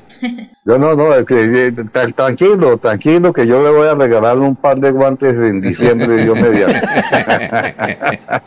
Don Ramiro, aquí alguna vez eh, tuvimos a Jair Manrique, el nuevo gerente de Metrolínea, y le decíamos que un plan de choque inmediato, pues el tema de la informalidad sería un poco difícil, pero ¿no cree usted que podríamos, mientras se soluciona el tema, volver a las rutas convencionales, aunque ya algunas están integradas al, transporte, ¿no? Para eh, aliviar al menos en un poco eh, la movilidad, que toda esa flota que yo creo que debe estar por ahí, que salgan a, a, los barrios. Mire, las estaciones, el 80% de las estaciones están cerradas. Solo funciona Cañaveral, Provenza y Centro las demás totalmente cerradas. No, no, total. Yo estoy de acuerdo que hay que poner los buses tradicionales que antes nos alimentaban a nosotros. hay que ponerlo a funcionar con, porque es que ahí hay, un problema. Yo me subo al bus y pago el peso. Eh, los, dos mil y pico pesos que vale el pasaje. Pero esa pata no va a ingresar a Metrolínea, ingresa a ese bus tradicional. Hay que reglamentar eso, porque si se trata de salvar, hay que salvar a todos. Eso es tradicional y salvar a Metrolínea. Ahora, usted me toca a mí los, las estaciones. ¿Qué vamos a hacer con el terminal del norte? ¿Qué vamos a hacer con Papi Quiero Piña? Girón. ¿Qué vamos a hacer con el portal de Girón? Por Dios, es que eso es lo que yo estoy alertando, menos mal que tú me tocaste el tema, porque los ríos si vienen se van a beneficiar de esos portales o no se van o lo van a coger porque yo me acuerdo que en la pandemia el portal de Girón porque yo estuve allá con el procurador general de la nación lo dejaron casi en ruinas se volaron las ventanas los vidrios se robaron el equipamiento electrónico que tenían. Eso está totalmente eh, acabado cuando hay creo que hay dos o tres personas que van a, a cuidar esa vaina. Entonces qué va a pasar con eso es eh, que aquí el problema es demasiado delicado. Don Ramiro eh, eh, la firma Río Velilla es uno de los pe- operadores de Transmilenio, ¿verdad? Usted ya averiguó eso. Sí. Sí, ¿Esos señor. son los mismos dueños del aseo? Los mismos dueños del aseo, totalmente. Por eso es que yo hablo que aquí se vienen con eso y como hay la preintención, que todo el mundo sabe, Rodolfo Hernández le cambió la orientación al acueducto metropolitano de Bucaramanga para poderlo Sí. convertir en triple A Le y privatizar. le y voy- privatizar. Yo he, yo he cacareado, escúchame, yo he cacareado mucho la famosa fundación AMB, Agua, Medio Ambiente y Bienestar, que burdamente la pusieron en mayúsculas Sí. para no copiar las minúsculas del acueducto, que a través de esos recursos del municipio los están invirtiendo en lugares que no tienen por qué invertirlos. Averigües Así este. de sencillo. Sí, averigües este Ah. dato. Ríos Velilla. ¿Usted sabe quién es el gerente general de Río Velilla? Yo por ahí lo tengo escrito, es que yo tengo el documento en la mano. Bueno, busque ese nombre y sabe, sabe quién es la esposa de él. También eh, Darcy Quinn. Darcy Ah. Quinn. Entonces, Ah. ya estamos uniendo, don Freddy. Los, sí, señor, Darcy Quinn. Eh, oiga, qué buen Ese datico. se llama Alberto Río, Alberto, Ríos Alberto. Ríos, sí, señor, Beto Ríos, que es el que además es, para la plata que tienes eh, es joven. Sí, el esposo de Darcy Quinn. Yo, yo hace muchos años, cuando era joven y bello, estudié en la Universidad Pontificia Bolivariana y tuve por compañero a un muchacho que se llamaba, o se llama, es de la familia de los Ríos Velilla. Sí, ah, bueno. Se llamaba Juan Guillermo Ríos Velilla, porque yo tuve otro compañero de estudio que era Juan Guillermo Ríos, ¿se acuerda el de Noticolor? Sí, claro, ese, ese. Eh, eh, de- bueno, Es Noticolor, Lambicolor que le decían popularmente. Sí, Esos claro. fueron compañeros míos de estudio en bachillerato. Ah, qué bien. Usted oiga, usted de, yo buena- conozco- usted de buena familia, ¿no? Pues sí, gracias a Dios tuve un buen padre y una buena madre tengo unos buenos hermanos. Ah, y una buena fábrica de arepas. Sí, Que- excelente. Ah, sí. No, la mejor fábrica de arepas de Colombia. Usted es el dueño de esa. Sí, y así es. Pero mire, Alfonso, mire lo grave de todo esto. Es que donde llegue a suceder, apague y vámonos. Quedamos No, en manos de no. extranjeros. No, es tremendo. Oye, bueno, muchas gracias. Y para ahí, por ahí, para mañana o pasado mañana, le voy a preguntar por su investigación de los contadores. El chanchullo de los contadores del acueducto. Que ahí tenemos mucho ya- hilo, mucha tela. Párele bolas a la reforma a, a las a las empresas prestadoras de servicios públicos. Yo a mí ya me llegó el documento que va a pasar por la Cámara y el Senado de la República. Ajá. Eso vamos, le están dando autoridad en ese en ese decreto que lo tienen que sacar de- de- Sí. en, en el Congreso para que el señor Gustavo Petro, flamante presidente de la República, sea un dictador en los servicios públicos. Él va a fijar tarifas, va a castigar, va a cerrar, va a imponer. Total y absolutamente. Búsquenlo porque Sí. yo ya tengo el decreto. Me pasé la noche de ayer Sí. leyéndolo. Bueno, vamos Y a hablar. Es gravísimo. Claro, vamos a hablar de eso, Ramiro, no se pierda. Muchas gracias, ¿no? Muy amable, muy gentil. No, uno, no, ustedes muchas gracias y un abrazo para todos ustedes. Apaciguemos los ánimos. Eso, eso yo les digo, lo que pasa es que no se toma la, problema de no, usted se toma la pastillita, ¿no? Problema de no, No, yo tomarse- sí, yo me la tomo. Sí, claro, el problema es de Laurencio que no toma la pastillita, se le olvida, imagínese. Un abrazo, Laurencio, Bueno. dígale que yo le estoy bromeando, dígale un abrazo. Claro, dígale que lo quiere mucho y todo eso, claro. Bueno, Bueno, a- adiós. bueno, feliz día. Que esté muy Feliz bien. día, chao, 8 de la mañana, 24 minutos. ¿Cómo le parece, don Freddy? Mire hasta dónde hemos llegado. Sí. Mire quién está detrás de ese contratillo, ¿o no? ¿Sí? Tremendo, ¿no? ¿Se Los sorprendió o negocios, no? los negocios grandes, ¿no? ¿Ah? Esos son los buenos negocios que se hacen a nivel no de la ciudad, sino nacionales, ¿no? Bueno, como todos los eh, jueves, tenemos a la doctora Caterine Valderrama, que tiene el tic de la salud, así como ella lo sabe hacer desde la hermosísima ciudad de Cali. Caterine. Diario de dar gracias. Sabes que cuando registras en un cuaderno las cosas por las cuales estás agradecido, se mejora tu sistema inmunológico, se te mejora la presión arterial, te mejora la calidad del sueño. Así que inician las noches a hacer registro de todas las cosas por las cuales estar agradecido. Cosas sencillas, tengo cama, tengo comida, pero también cosas más fundamentales, tengo familia, tengo trabajo y empieza a registrarlo. Al comienzo puedes hacer un registro repetido, pero luego sé más profundo y empieza a hacer innovaciones en qué gracias dar y vas a ver cómo se mejora tu sistema inmune, se mejora tu salud y tu salud mental también. Los TIC de la doctora Caterine Valderrama. Martes y jueves. Sí, es que yo dije jueves y me faltó el martes. Se me, la, la inteligencia, la inteligencia artificial. bueno, vamos con todos los martes una sección que se llama Sin Permiso, hecha por el distinguido Rafael Díaz, que ha sido, no, no, que ha sido eh, funcionario de la justicia, conoce los códigos, y la sección se llama Sin Permiso porque él escribió hace un año un libro que se llama Sin Permiso, de mucho éxito. Se lanzó en la Feria Internacional de Bogotá. y para que a uno le lancen un libro, ¿sí? Allá en la Feria Internacional de Bogotá es porque el libro es bueno. Entonces va a hacer una sección todos los, desde su estudio allá en Florida Blanca, entre Florida Blanca y Vieja todos los eh, martes aquí una sección que se llama Sin Permiso. Debuta hoy el gran Rafa Díaz.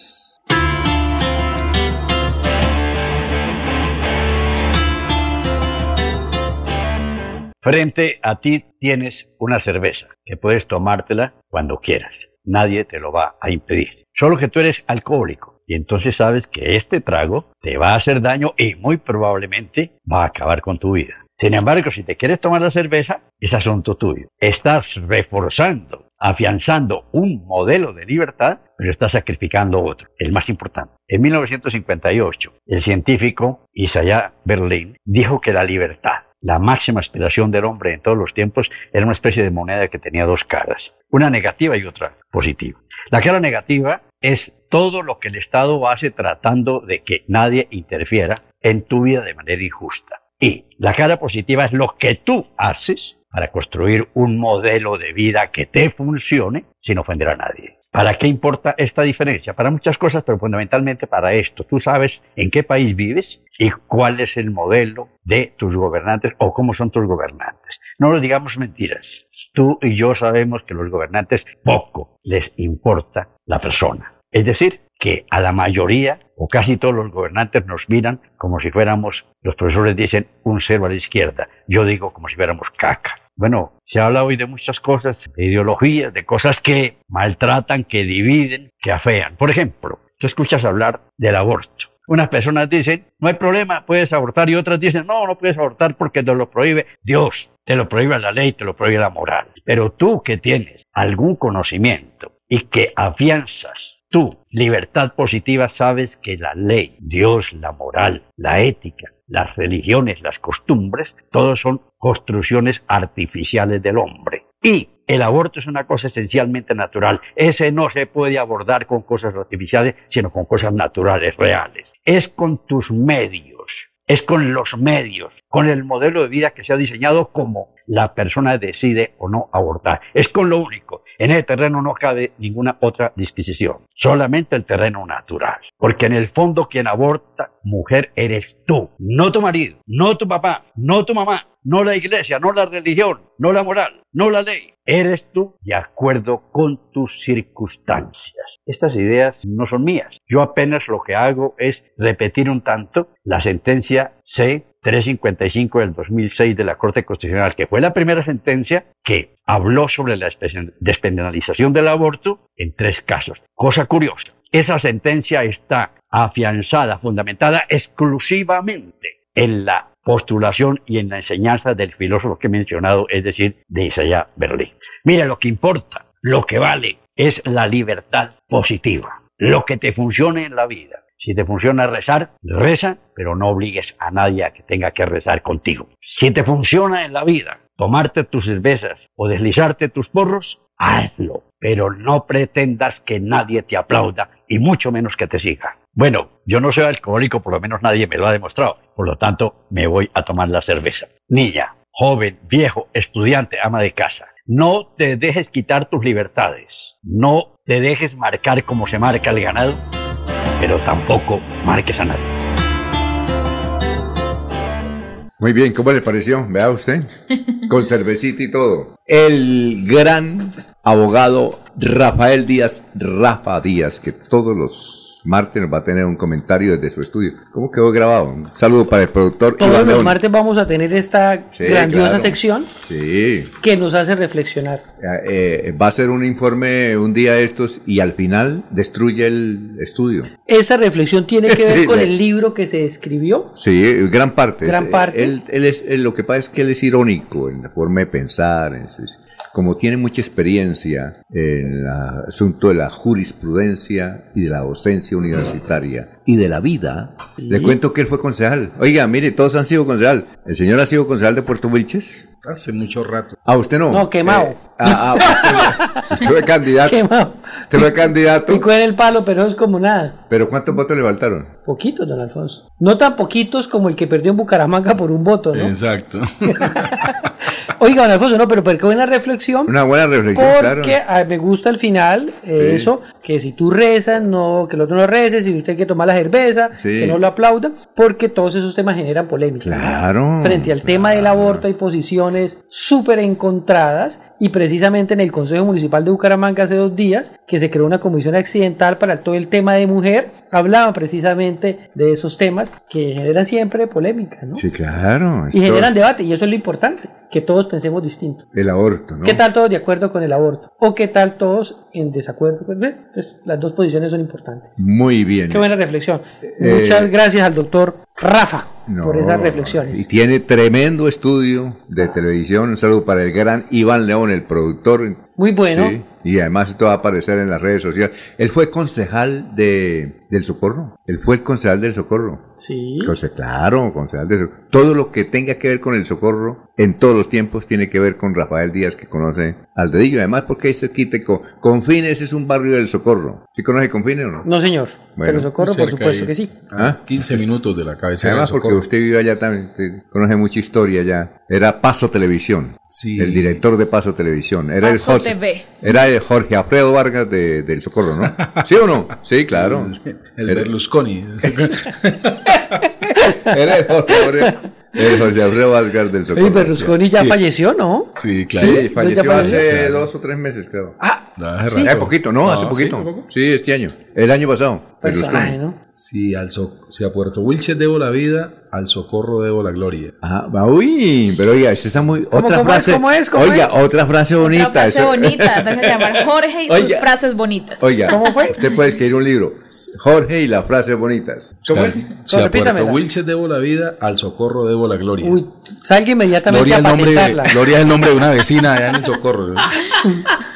Oiga, don Alfonso, yo tengo una noticia apoteósica. A ver, ¿cuál es? Creo que hoy o ayer, no sé, me ha desbloqueado de la cuenta X Sí, ¿quién? la gran periodista y abogada Diana Saray. ¿Ah, sí? Sí, me pareció raro ahorita vi y me desbloqueó. ¿Ah, sí? Sí, Diana Saray. ¿Sabe quién me que tiene? yo no sé por qué me había bloqueado. ¿Sabe quién yo me no he hecho- tiene? yo no hago nada malo. ¿Sabe quién me tiene bloqueado? Y, ¿Quién? Y ella no me conoce, yo sí la conozco, porque ¿quién no va a conocer a Amparo Grisales? Eh, ella me tiene bloqueado, entonces me, enco- me encontré en Girardot con un amigo de ella, porque ya vive la hermana. Uy, don Alfonso. No, en serio, me la encontré, me encontré la hermana en, en Patricia, en, en Girardot, y entonces eso fue hace como dos años. Le dije, oiga, dígale a su hermana, ella no me conoce, no sabe quién soy yo, pero me tiene bloqueado. Necesito saber, Algo le dijo usted. no, no, necesito saber por qué me tiene bloqueado si yo, imagínese. Patricia, yo llevo 40 años de casado y mire, eso es- ya es una, una victoria con la misma. Y esa es nanderiana. Yo soy un apóstol, soy un, un monje, dígale. Debe ser por eso, don Alfonso. Después me la encontré otra vez en Girardot a Patricia. ¿Qué pasó? Dijo, le hice, le hice el, El puente. el puente. No, que usted le dio retweet a un Con mal tuit- comentario. Sí, ah, no, no, sin comentario. Le dio retweet a un tweet burlón de Suso. Ah. Suso. Dije, y a Suso lo tiene bloqueado. Dijo, ya no, ya lo tiene, ya lo bloqueó. Pero eh, usted le dio un retweet. Entonces me bloqueó. Le- Vea diga- pues. Dígale, dígale que yo soy periodista, que tal, de, soy de Bucaramanga. Sí, en Bucaramanga conocemos eh, la ciudad muy bonita ya, pero dígale que yo, yo para ella no sabe que existo, pero me bloqueó. Amparo Grisales tiene una muy buena amiga de Bucaramanga. Creo que es la mejor amiga de su vida. ¿Quién es? Mireya Villamizar, productora de televisión. Ah, Mirellita todavía tiene la sede, en, eh, tiene la, el- la cafetería en la Mesa de los Santos, ¿no? Sí, creo que ¿Todavía la tiene? Sí, el cielo se llama. el- Mirellita, que fue la fundadora de TBC. Sí, señor. Sí, señor. En estos días Ah, creo que está disfrutando de unos días en Europa, en compañía de su hijo. Pero Mirella es muy cercana que a me- Amparo Grisales. Claro, me ayudó a hacer una entrevista a Carlos Muñoz en su casa. Fuimos a donde Carlos Muñoz, hicimos una entrevista para el mejor día de tu vida. Mirellita, ¿está en Francia ahora? Creo que está O en Italia, creo España, que España, bueno, Francia. está en Europa. Pues sí, Saludo entonces- para ella, de todas maneras. Entonces ¿no? yo creo que la, la, uni- la única persona que me ha bloqueado Sí. es Amparo Grisales, pero fue por... Que uno cree que No. es la única persona que lo ha bloqueado. No, yo no, hasta el momento no sé, no sé quién me ha bloqueado, pero ella sí me bloqueó. Yo no sabía, le, re- le di retweet un chiste. a un chiste de Susa. Pero era un chiste en contra de ella. Sí, entonces. de las, cosas, de las cosas que le sacan habitualmente. En a- contra de ella, entonces yo di retweet, entonces me bloqueó. Entonces, don Alfonso, desde aquí saludamos a Diana Saray Giraldo, Y ya le dije que abogada y periodista, más periodista que abogada. Oiga, y resulta que ya le dio las gracias ¿A quién? a Diana. No nos de dar gracias. ¿No le da gracias? No, pero yo ¿por sí le daría gracias. No, simplemente que me desbloqueó y ya. Pero que, claro, que usted fue muy mugre con ella, como decía No. mi madre. Una columna, uy, sí, fue, usted fue, fue muy mugre con No, ella. no, no. Es que esos opinadores. ah, Me llamó, me escribió esa vez Diana Saray. Ahí tengo No, los sí. pantallazos. Si yo hablé con ella también. Sí, claro, usted, usted fue el puente. Qué penonorón. Qué La hermana, la hermana, la hermana de ¿Sabe Amparo el fue la pu- el puente. ¿Sabe el chiste? puente de Diana Saray fue don Alfonso. ¿Sabe el chiste de qué penonorón? No, no, no, pero ya es ¿Se una imagina? frase que tengo ahí a don Alfonso con... Pero se no es que cuando usted sepa. Los chistes son los viernes. No, no, Alfonso. oiga, eh, mi- eh, Maribel, cuando yo digo qué penonorón, es que es un chiste. Después lo contamos, después, Sí, usted lo sabe, en ¿no? el desayuno, en el desayuno. Oiga, don Alfonso, me, me, llaman- me escriben eh, precisamente del debate de control político de la Secretaría de Salud, de lo que habíamos hablado. Ah, lo de No, hoy. No es hoy, ¿En es mañana a las seis y media de la mañana, miércoles 21 de febrero. Va a estar bueno ese debate. Para estar pendientes de... Hoy no hay de debate, debate. tal vez. Creo que sí, todos los días se están haciendo, Alfonso. Sí. Pero Ah, a lo mejor el próximo debate se puede en la tarde, debe ser en la noche. En el debate de ayer de, de las plazas de mercado, vi que el que tiene dominado eso es el concejal que creo que usted lo tiene demandado, Carlos Flores. No. Jorge Flores. Jorge Flores. No, no, yo lo tengo. Ah, ya, ya. es que Eh, él citó al debate, él era uno de los que citaba el. Ah, y todo el mundo, gracias. Sí. Todos los que muy bien habladas las personas que intervinieron allá en las casas de mercado. Uno se imagina que en las casas de mercado el que va a hablar allá, el que vende verduras, es un mal No, tipos berracos, Claro. alocuciones con todas las de la ley. Bueno, vamos con Olguita. Son las 8 de la mañana, 40 minutos y luego preparémonos para el resumen, ¿no? Sí, señor. bueno, arreglémonos.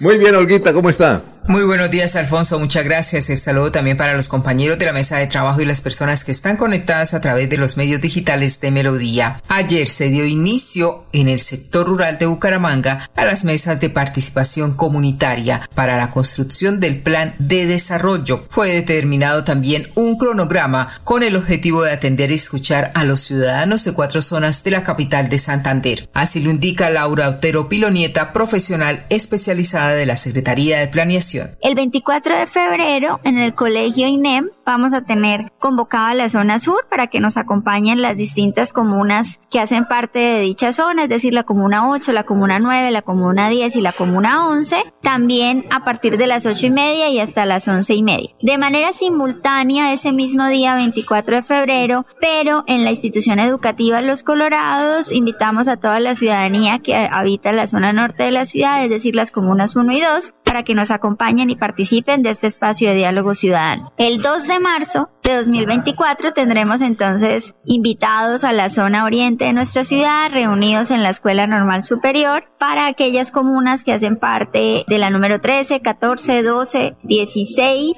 y 6. Y finalmente la zona occidente ese mismo día, también de manera simultánea, también a las 8 y media, en el Colegio Salesiano para la zona occidente de nuestro municipio, es decir, aquellas comunas 4, 15, 6, 17 y 7. La invitación es para presidentes de juntas de acción comunal, ediles, madres comunitarias, grupos juveniles y todas aquellas personas que consideren puedan aportar con sus propuestas al plan de desarrollo que se construye para todos. El 29 de febrero será entregado un borrador al Consejo Territorial de Planeación y el 30 de abril se radica ante el Consejo Municipal de Bucaramanga el documento original, en virtud del cual se adoptará el plan de desarrollo 2024-2027. Continúen con más en últimas noticias de Melodía. Un feliz martes para todos. Escúchenos en la página web www.melodiaenlinea.com.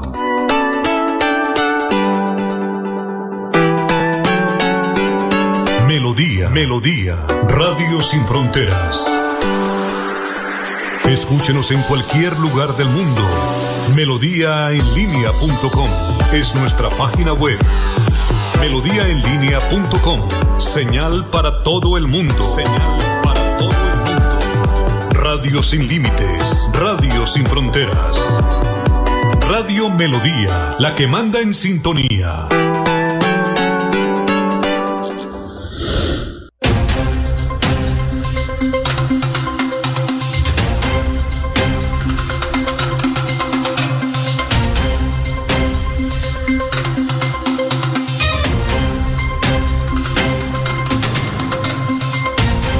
Este es el resumen hoy 20 de febrero aquí en Últimas Noticias. El veedor santanderiano Ramiro Vázquez acaba de señalar que la firma Ríos Velilla de Transmilenio en Bogotá podría ser el próximo operador de Metrolínea en Bucaramanga. La Procuraduría General de la Nación confirmó destitución e inhabilidad de los exalcaldes de Gambita, William Herrera, y de Huaca, Alba Carvajal Valencia, por irregularidades disciplinarias. Atlético Bucaramanga derrotó un gol por cero a Deportivo Paso en el estadio Alfonso López y se ubicó en la cuarta posición de la tabla de posiciones cerrada la fecha 7 del fútbol colombiano. Mauricio Toro, director de Elisectes, renuncia a su cargo por motivos personales. Este era un espacio del Partido Verde, entonces renuncia Mauricio Toro a la dirección del ICETEX.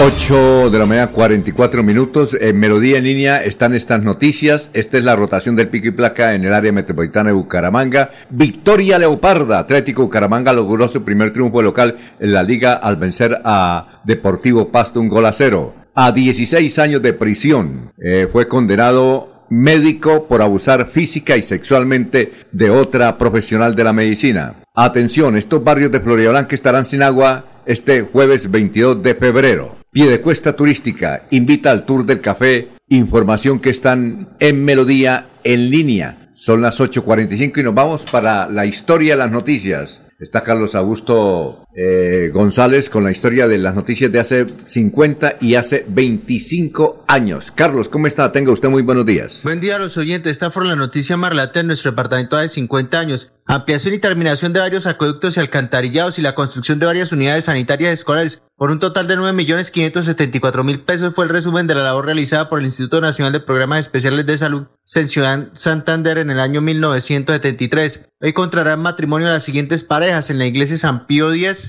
Jaime Restrepo Cortés y Gloria Forero Prada, en la iglesia María Auxiliadora Armando Rubio Camacho y María Antonieta Rojas Cortés, en la iglesia Nuestra Señora de Chiquinquirá Hernando Romero Pérez y Amanda Ferreira Chaparro. Y hace 25 años fue noticia lo siguiente. La Fiscalía Regional de Bogotá dictó una nueva medida de aseguramiento por el delito de enriquecimiento ilícito contra el excontralor Rodolfo González García, que determina el inicio de un nuevo proceso judicial contra el dirigente liberal, ya involucrado en el denominado proceso 8000. Un pronóstico de 15 mil millones de pesos en déficit para la vigencia 1999, cerca de 4 mil millones de pesos en cartera por recaudar y la remodelación y mejoramiento de la infraestructura médica son algunos de los aspectos que deja tras de sí el gerente del Hospital Ramón González Valencia, Gonzalo Gómez Patiño, quien renunció a su cargo esta semana. Cordial despedida a todos. Muy bien. Historia la noticia de hace 50 y 25 años. Estamos en Radio Melodía.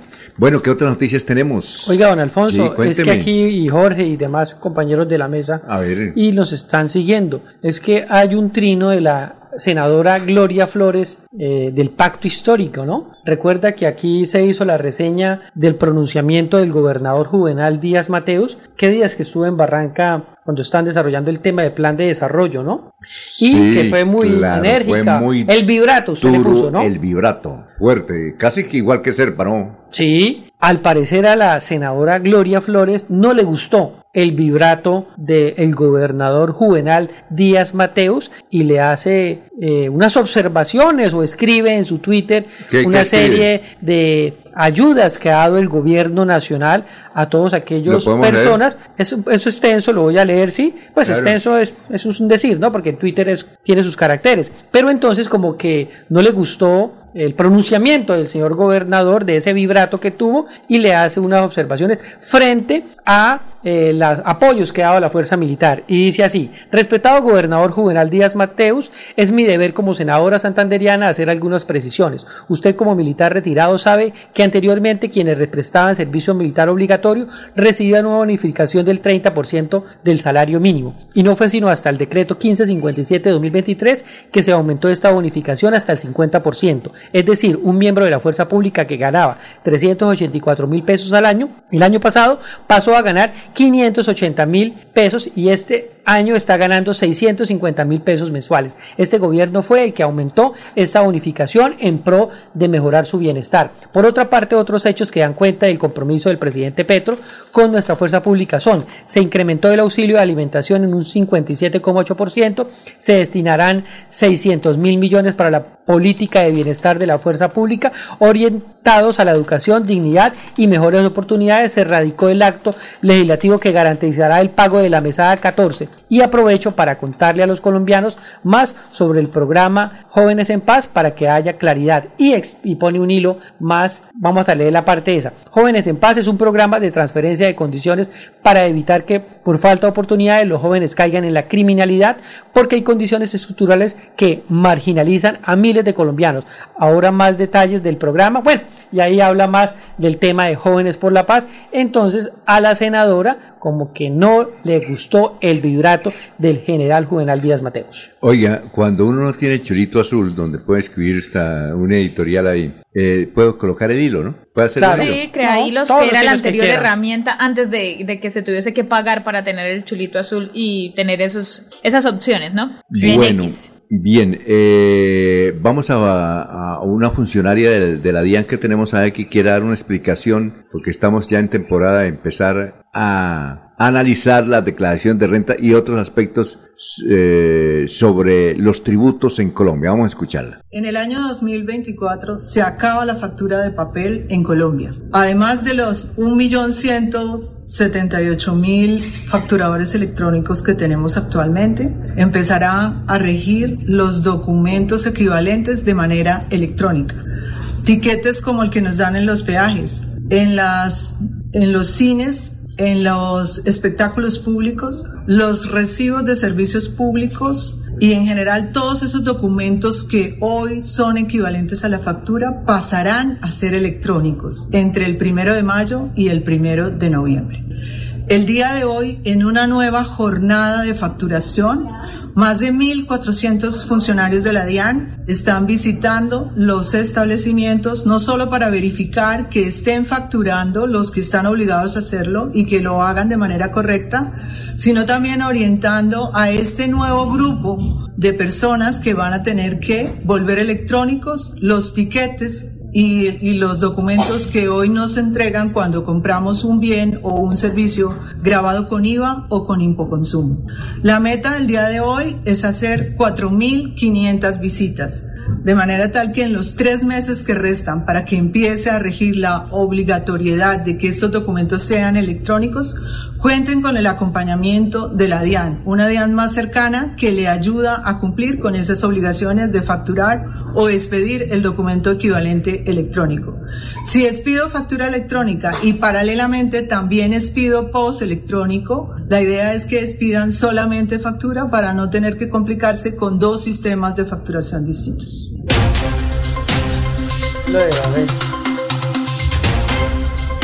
Muy bien, las 8.51 minutos, ya nos vamos despidiendo. Bueno, la de irnos, Gran Jorge, estamos saludando a Germán Ortiz que nos escucha en el municipio de Vélez. Gracias por la sintonía. Bueno, también eh, Ah, bueno, Julianita Toledo. Mm, qué bueno, nos está viendo Juliana Toledo, que nos envía la instalación de una comisión accidental de infancia y adolescencia en la Cámara de Representantes. Alberto Ortiz también nos escribe y nos dice que nada que se arregle el asunto del bienestar familiar, que ese instituto lo están dejando muy mal. Bueno, igualmente para Eduardo Rodríguez, gracias por la sintonía. Para el gran Sergio Cajías, un saludo para el egresado del Tecnológico Santanderiano. La de irnos, Jorge. Don Alfonso, desde hoy martes 20 de febrero y hasta el próximo viernes 23, Neomundo será el epicentro de la Feria Internacional del Cuero, Calzado y la Manufactura Expo Cuero, que contará este año con la participación de 450 expositores del Departamento de Santander,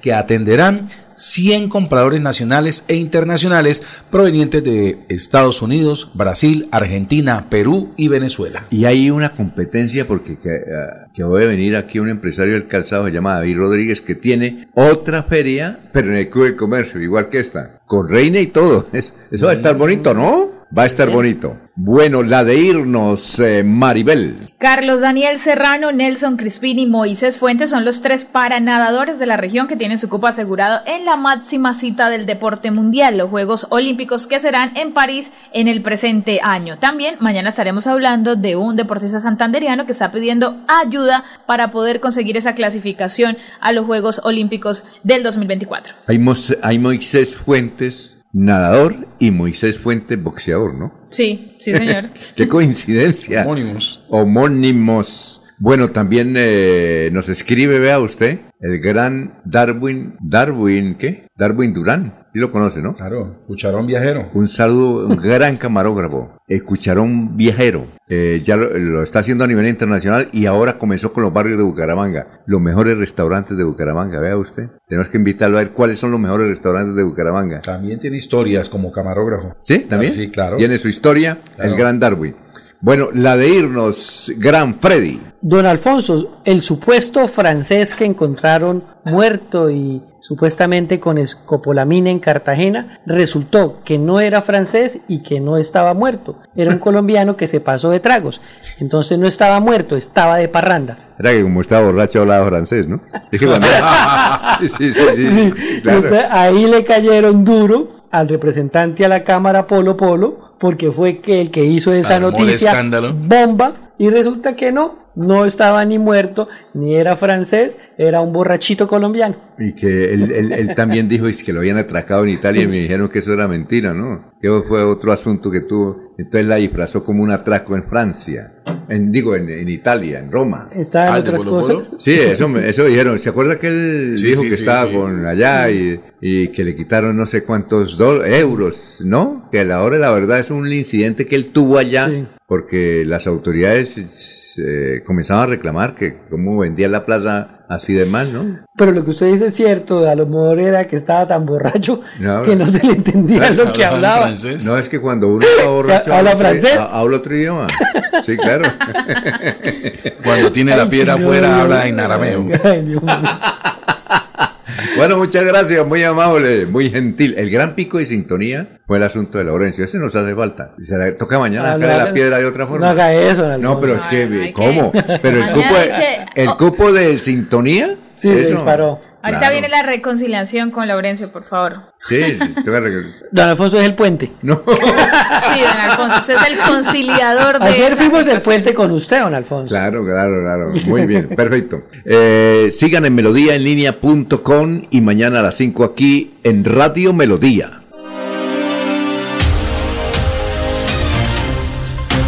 Últimas noticias. Los despierta bien informados de lunes a viernes en todas las áreas de la información regional, nacional e internacional.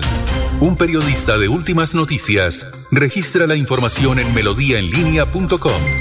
En Facebook y YouTube, Radio Melodía Bucaramanga. En Instagram y X, arroba Melodía en línea. Y nuestra aplicación Radio Melodía. Dirige Alfonso Pineda Chaparro.